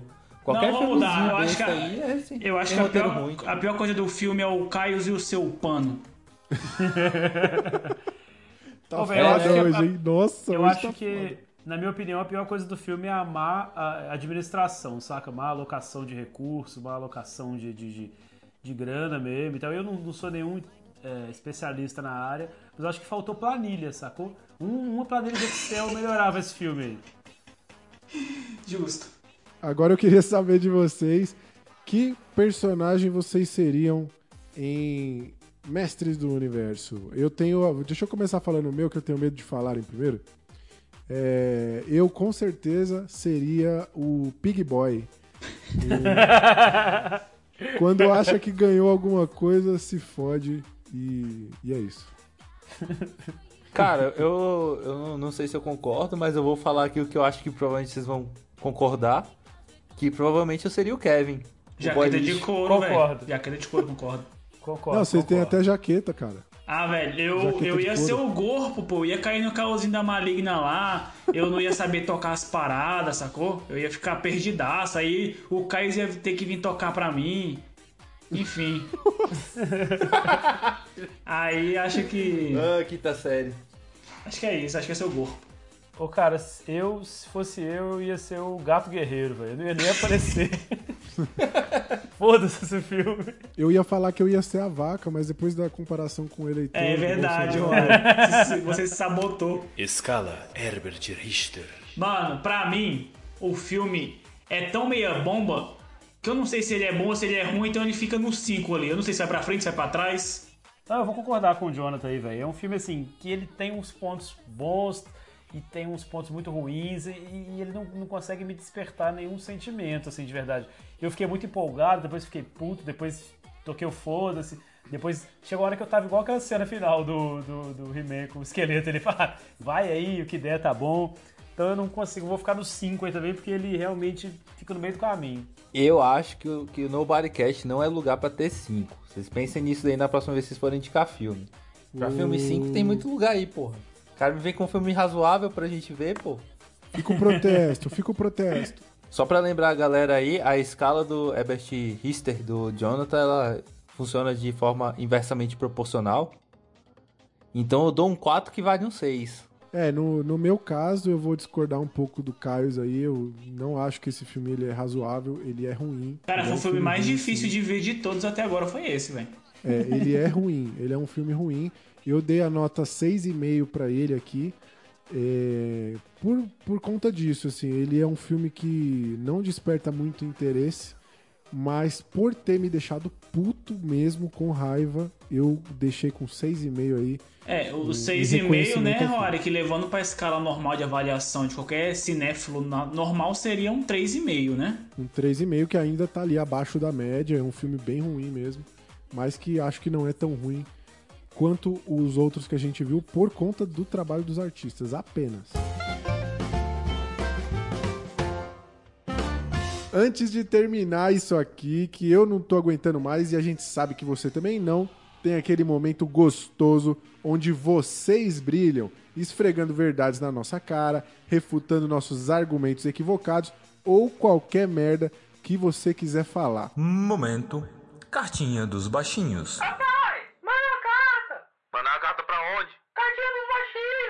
Ô galera, vamos jogar pra cima aqui as cartinhas. Mais uma vez, aquele nosso sonoplasta fazendo aquele sonzinho bonito de cartas batendo. Dessa vez eu quero um sulfite 45 gramas, por favor, sonoplasta. Joguei pra cima aqui. Peguei uma carta aqui, agora sim, peguei aleatoriamente aquele esse mundaréu de cartas que nós temos.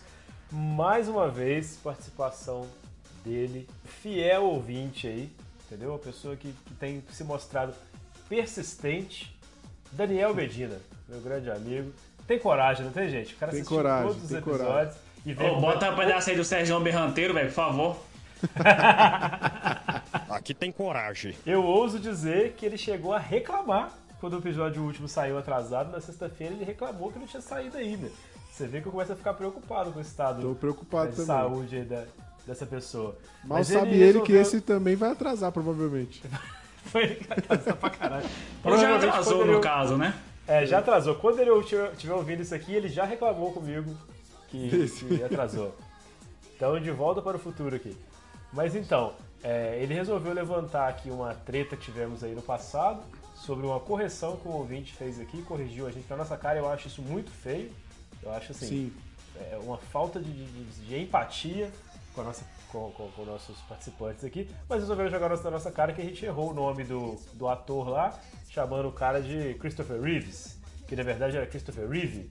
Aí depois dessa coisa toda, o Daniel foi e relativizou. Ele falou o seguinte: o primeiro cara que, que, que atuou como Superman no seriado, na série dos anos 50, foi o George Reeves. E como a gente já sabia disso, né, a gente Sim. confundiu. Na verdade, eu, Lógico, eu não sei lógico. vocês, mas eu falei Reeves porque no Superman 3 tem dois super-homens. Então eu falei Reeves. Sim, a gente, a gente já pensou em tudo isso, que aqui a gente trabalha com Não, é- moral, não né? existe um erro aqui. Claro. A gente Tem as- nunca erra. É, é verdade. Exatamente. Então assim, eu queria trazer aí essa verdade, eu acho que eu- é isso que eu quero ver, eu quero ver. O meu sonho é um dia que os nossos próprios ouvintes vão começar a brigar uns com os outros. Né, Se, se- se juntarem num grande, na grande rinha de ouvintes. Linha de ouvintes, isso ia ser e incrível. bateram boca um com o outro aí pra ver quem tá certo e quem tá errado. É o meu sonho. Mas vamos lá. E aí ele falou também que concorda aí com o Jonathan, querendo mais uma vez levantar uma outra treta. Ele conserta uma e levanta outra, dizendo que ele concorda sobre o Renan.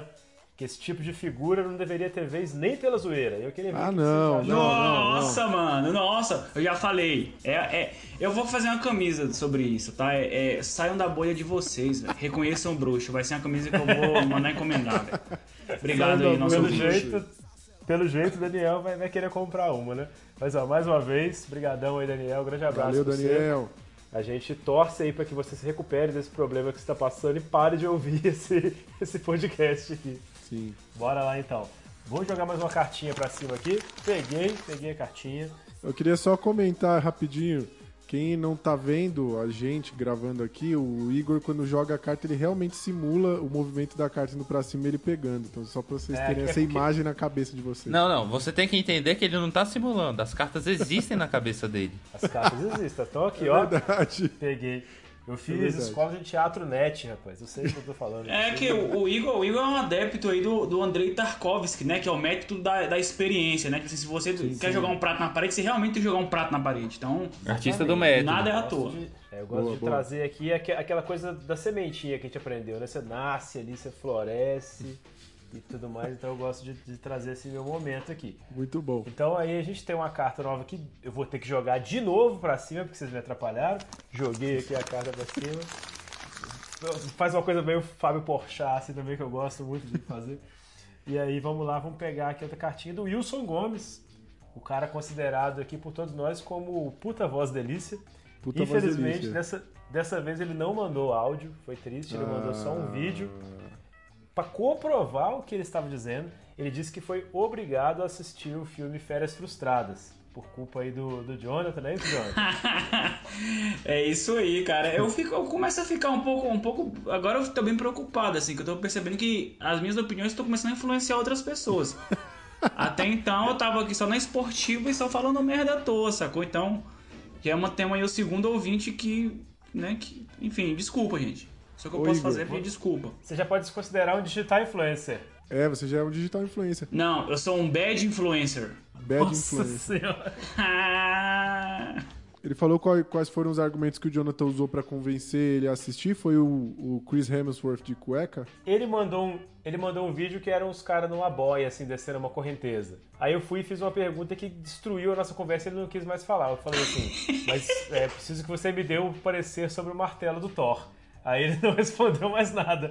Então eu imagino que ele tenha ficado aí impactado, né, com o tamanho da ferramenta. Então, Como por diz, causa disso, como eu diz o concluo Aue, ele que é um ficou filme perplexo. do ficou perplexo. Então, por causa disso, eu concluo que ele viu realmente o filme do Chris Hemsworth. Aguarda aí a resposta. Caso você queira se manifestar, estamos aqui esperando para ver a O, sua o grande lance é, velho, se você não viu o martelo do Thor nesse filme, eu tenho certeza que o martelo do Thor te viu. é o olho que tudo vê, né? Então aqui pra gente poder dar uma balanceada aqui nos nossos participantes, eu vou fazer aqui o meu suru dinâmico e vou jogar lá pra Brasília pro Caio poder pegar e ler a próxima cartinha. Pega aí, Caio. Peguei aqui, meu velho, valeu, obrigado. E agora a gente tem uma. É uma tecnologia, uma puta tecnologia que as pessoas agora conseguem enviar áudios por envelope de papel, né? E então eu vou sacar aqui um. um, um áudio da minha grande amiga Corina Nicolau. Toca aí, DJ. Me desculpa, meus amigos. Saiam da bolha de vocês e reconheçam o bruxo.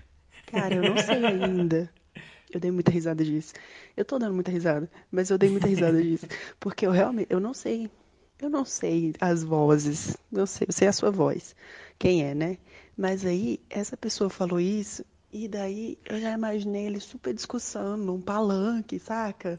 Mó lição de moral, ou num TED Talk, assim, pra saca? Tipo, papo motivacional de coach e tal, e levantando o dedo. Me desculpa, meus amigos. Saiam da bolha de vocês e reconheçam o bruxo. E daí ele é ovacionado. E assim nascem discursos históricos, entendeu, gente? Eu queria, fazer um, eu, queria, eu queria fazer um pedido aqui. Eu queria fazer um pedido aqui pra vocês, né? Acho que é a terceira vez que eu sou citado nas cartinhas aí, né? Então acho que eu devia Sim. pedir música, né? Posso pedir uma música? Pode, pode. Merece, Posso? merece. Então, Pede eu que quero que, quer vocês ouvir? toquem Sa- Wesley Safadão e Ronaldinho Gaúcho solteiro de novo. Meus amigos, voltei, eu tava ficando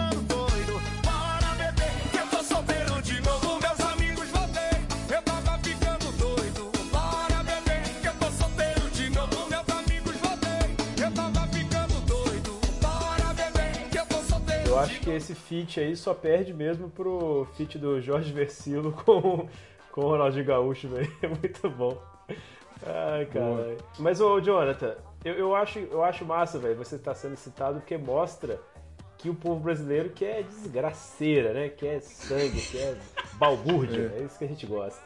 É isso aí, é isso que o Brasil quer. Então por isso assim, a gente tem que improvisar mais mata-matas aí, né? Acho que o povo quer ver a gente brigando mesmo e, e o podcast terminar Não, só com uma Eu pessoa. acho que o bom que ele foi citado várias vezes, mas só uma pessoa defendeu o Ronaldinho. A maioria das pessoas só defendeu o Jonathan Puto. É, a galera quer ver o Jonathan O puto. Ronaldinho que se foda. Bora seguir aqui a próxima cartinha. Então, joguei pra cima aqui. Oi, oi, oi. Peguei. Essa cartinha da nossa. Posso chamar de nova ouvinte, a Edna. Ela falou aqui que conseguiu ouvir. Eu tô chamando de nova porque ela mandou uma mensagem uma vez falando que ela não ia ouvir esse episódio porque ele tinha três horas. Mas ela acabou não conseguindo resistir e ouviu. Ela falou que conseguiu ouvir todos os episódios. Mais uma pessoa aí claramente com dificuldades né, de lidar com a vida.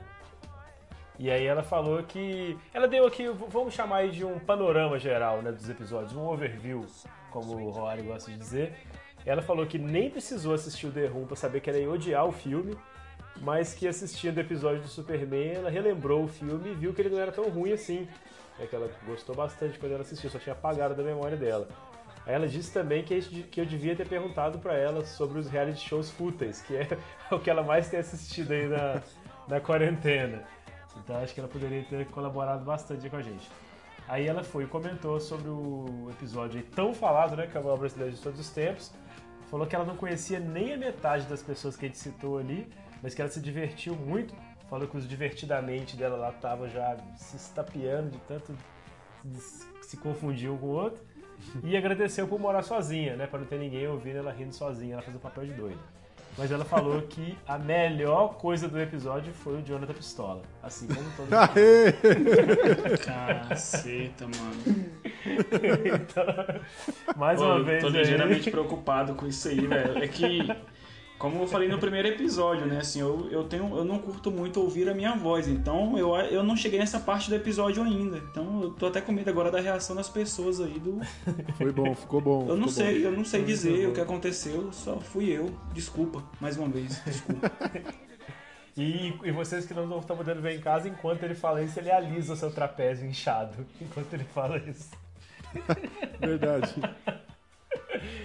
Mas é isso aí, galera. Então, aqui, a gente tem agora. Vocês têm mais alguma consideração aí pra fazer a respeito dessa, desses comentários? Eu achei bem bacana aqui o, esse panorama geral que ela deu aí. É, Não, vamos esperar um legal. feedback aí desse filme maravilhoso que a gente terminou de assistir também, né? É, só agradecer aí o, o feedback da Edna e, e aí fica comprovado que se você não quiser ouvir, ou assistir os filmes horríveis que a gente fala aqui, você pode só embarcar nessa aventura que a gente resume pra vocês com precisão. Um resumo ali de 3, 4 horas, né? Nada demais. Resumo maior do que o filme. o filme tem uma hora e meia. Se você quiser resumo é o quatro. resumo. Muito bom. Mas ó, valeu aí, Edna, um beijão pra você. É, obrigado aí pelo apoio e desculpa por te fazer passar por tudo isso. Agora, galera, eu queria trazer aqui a última cartinha, que é uma cartinha assim muito especial para todos nós, que veio especialmente de um dos brasileiros que nós elegemos como os maiores de todos os tempos. Ela veio Não com aquele apenas- selo real, né? De, de cera de vela e Sim, tal. Sim, exatamente. Ele, ele selou com um anel dele. Não só um dos, como o terceiro maior brasileiro de todos os tempos, meus senhores. Olha o isso. excelentíssimo senhor Zé Maguinho. Tá muito bom, velho. Eu Grande acabei Zé de, a, gente, a gente acabou de gravar o episódio, aí eu mandei a arte do, do né, feita pelo nosso maravilhoso Caios aí, da capa lá do episódio, e falei que tinha feito homenagem pra ele. Aí ele respondeu, abre aspas, boa, muito obrigado por lembrar do Zé Maguinho do Piauí. Beleza, ficou muito maneiro. Resumiu aqui, né, cara? Mano, tudo, todo o sabe- sentimento. Sabe qual a vontade que eu tenho mesmo de fazer uma parada pra você, pro Zé Maguinho, velho? É comprar uma espada pra ele e ele sair fazendo o Z que nem um zorro lá no Piauí, tá ligado? sair marcando as paradas. Ah, Zé, Zé Maguinho. Pô, esse, sabe, é o ponto- esse foi o ponto alto do nosso podcast até agora. De- Acho que isso e a participação da Annelice, uma ex-BBB de verdade. E olha que a gente tá agora no sexto episódio só, hein? A gente vai dominar o mundo, e o que é muito triste pro mundo, mas Só vamos torcer pra ter Imagina mundo que- até lá, né? É, imagina o que que pode vir por aí, né, gente? Oh, mas assim, de verdade, fiquei muito emocionado. É, ele tem aí a- a- o talento de falar de si próprio em terceira pessoa, né? Eu acho isso muito bacana. Igual o assim Pelé. como Edson antes do nascimento, né? O Pelé. O Pelé ainda divide, né? Que ele fala o Edson, tal coisa, o Pelé, tal coisa. O Zé Maguinha, pelo menos, ele é uma pessoa só. é verdade. Só que o Zé Maguinho tem um plus, velho. Ele coloca a origem e a terceira pessoa, velho. Zé Maguinho do Piauí. É, é, verdade. é quase Mas aí o, nome Game of dele- Thrones mesmo, é a apresentação Não, do é. personagem. Exatamente. E é engraçado que eu, eu né, por, por, por motivos que não, não, não cabe contar que são muito longos, converso com ele volta e meia, e ele faz questão de sempre ressaltar. Se você fala assim, ô Zé Maguinho, tudo bem? Aí ele fala, aqui é o Zé Maguinho do Piauí. Eu acho isso muito bacana, que ele faz questão de reforçar aí esse nome tão forte que ele traz, inclusive remetendo às origens dele, né? Que hoje ele mora no interior de São Paulo, mas é aí, mais uma vez, um grande abraço para todos os nordestinos desse país, pessoas maravilhosas, que a gente ama e respeita muito. Então, É depois disso aí, eu não sei nem o que falar, gente. Fiquei emocionado. Pô, um grande abraço aí pro Zé Maguinho e pra todos os nordestinos. Bom, continuando aqui, se você ouviu o episódio da semana passada, sabe que tivemos uma ingrata missão, a de escolher a pessoa que melhor representava o povo brasileiro. Por isso, a enquete dessa semana era qual o maior brasileiro de todos os tempos e por quê? Para que a galera pudesse participar aqui desse, desse debate incrível e acalorado, como vocês puderam ver. Né? É, o primeiro comentário aqui foi do Marcão Ponto Nascimento, um grande amigo meu, excelente comediante lá de São Paulo e membro do podcast Bobo Sem Corte. Os caras são bons, Muito os caras bom, são cara. fera. Escuta lá. Você que me indicou. É, me os caras é bom. podcast, eu tô gostando pra caramba.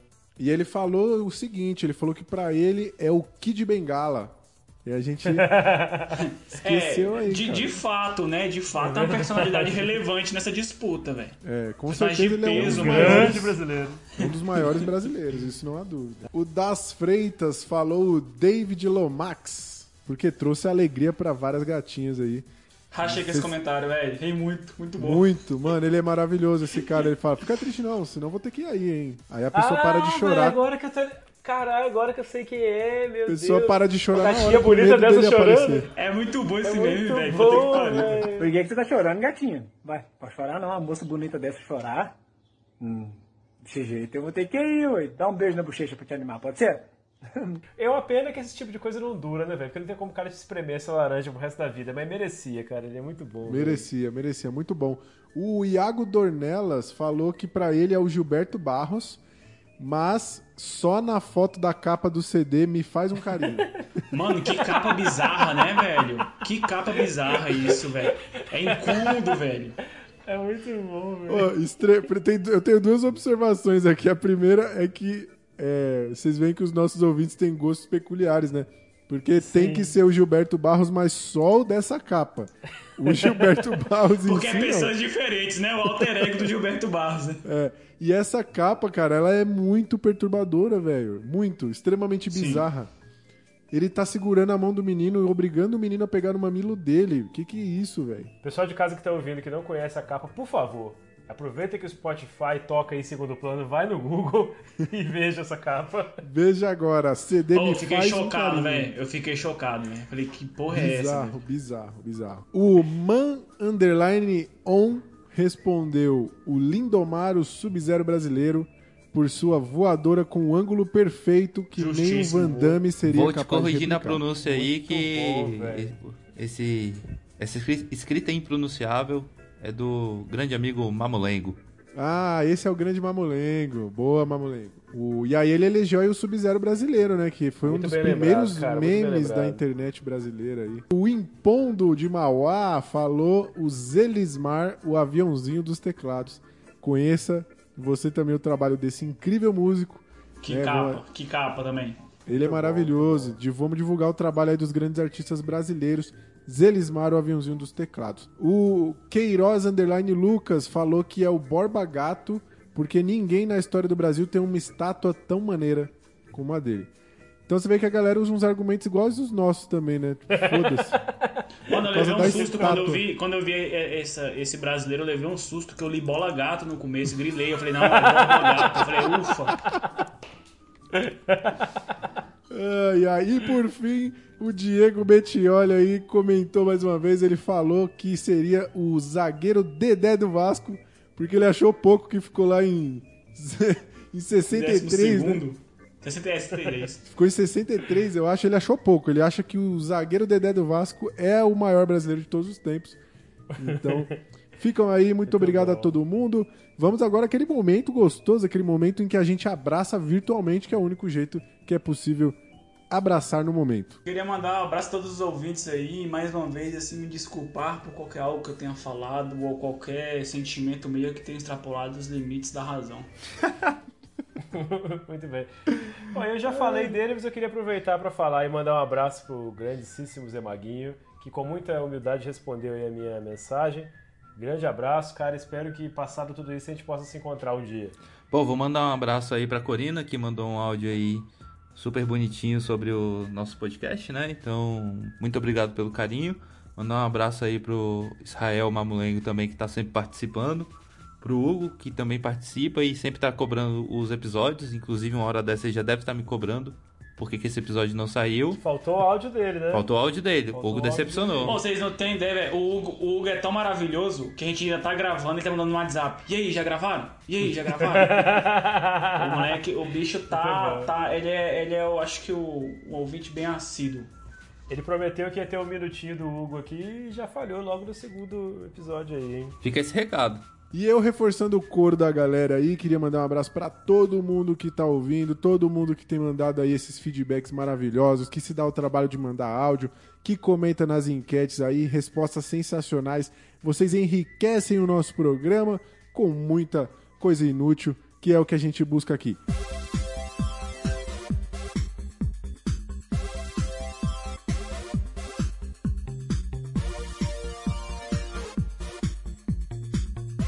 História de hoje, vimos que você não deve, de forma alguma, assistir a essa merda de filme do He-Man, muito menos ouvir esse podcast horroroso.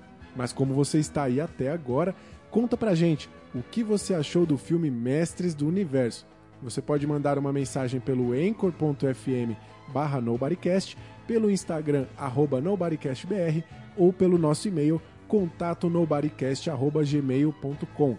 Onde quer que você esteja nos ouvindo agora, lembra também de assinar o nosso podcast. Manda para aquele seu amigo estranho que possa gostar dessa tranqueira.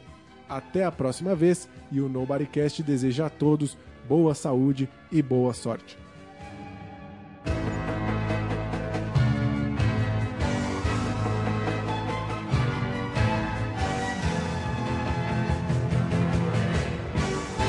Nobodycast. A sensação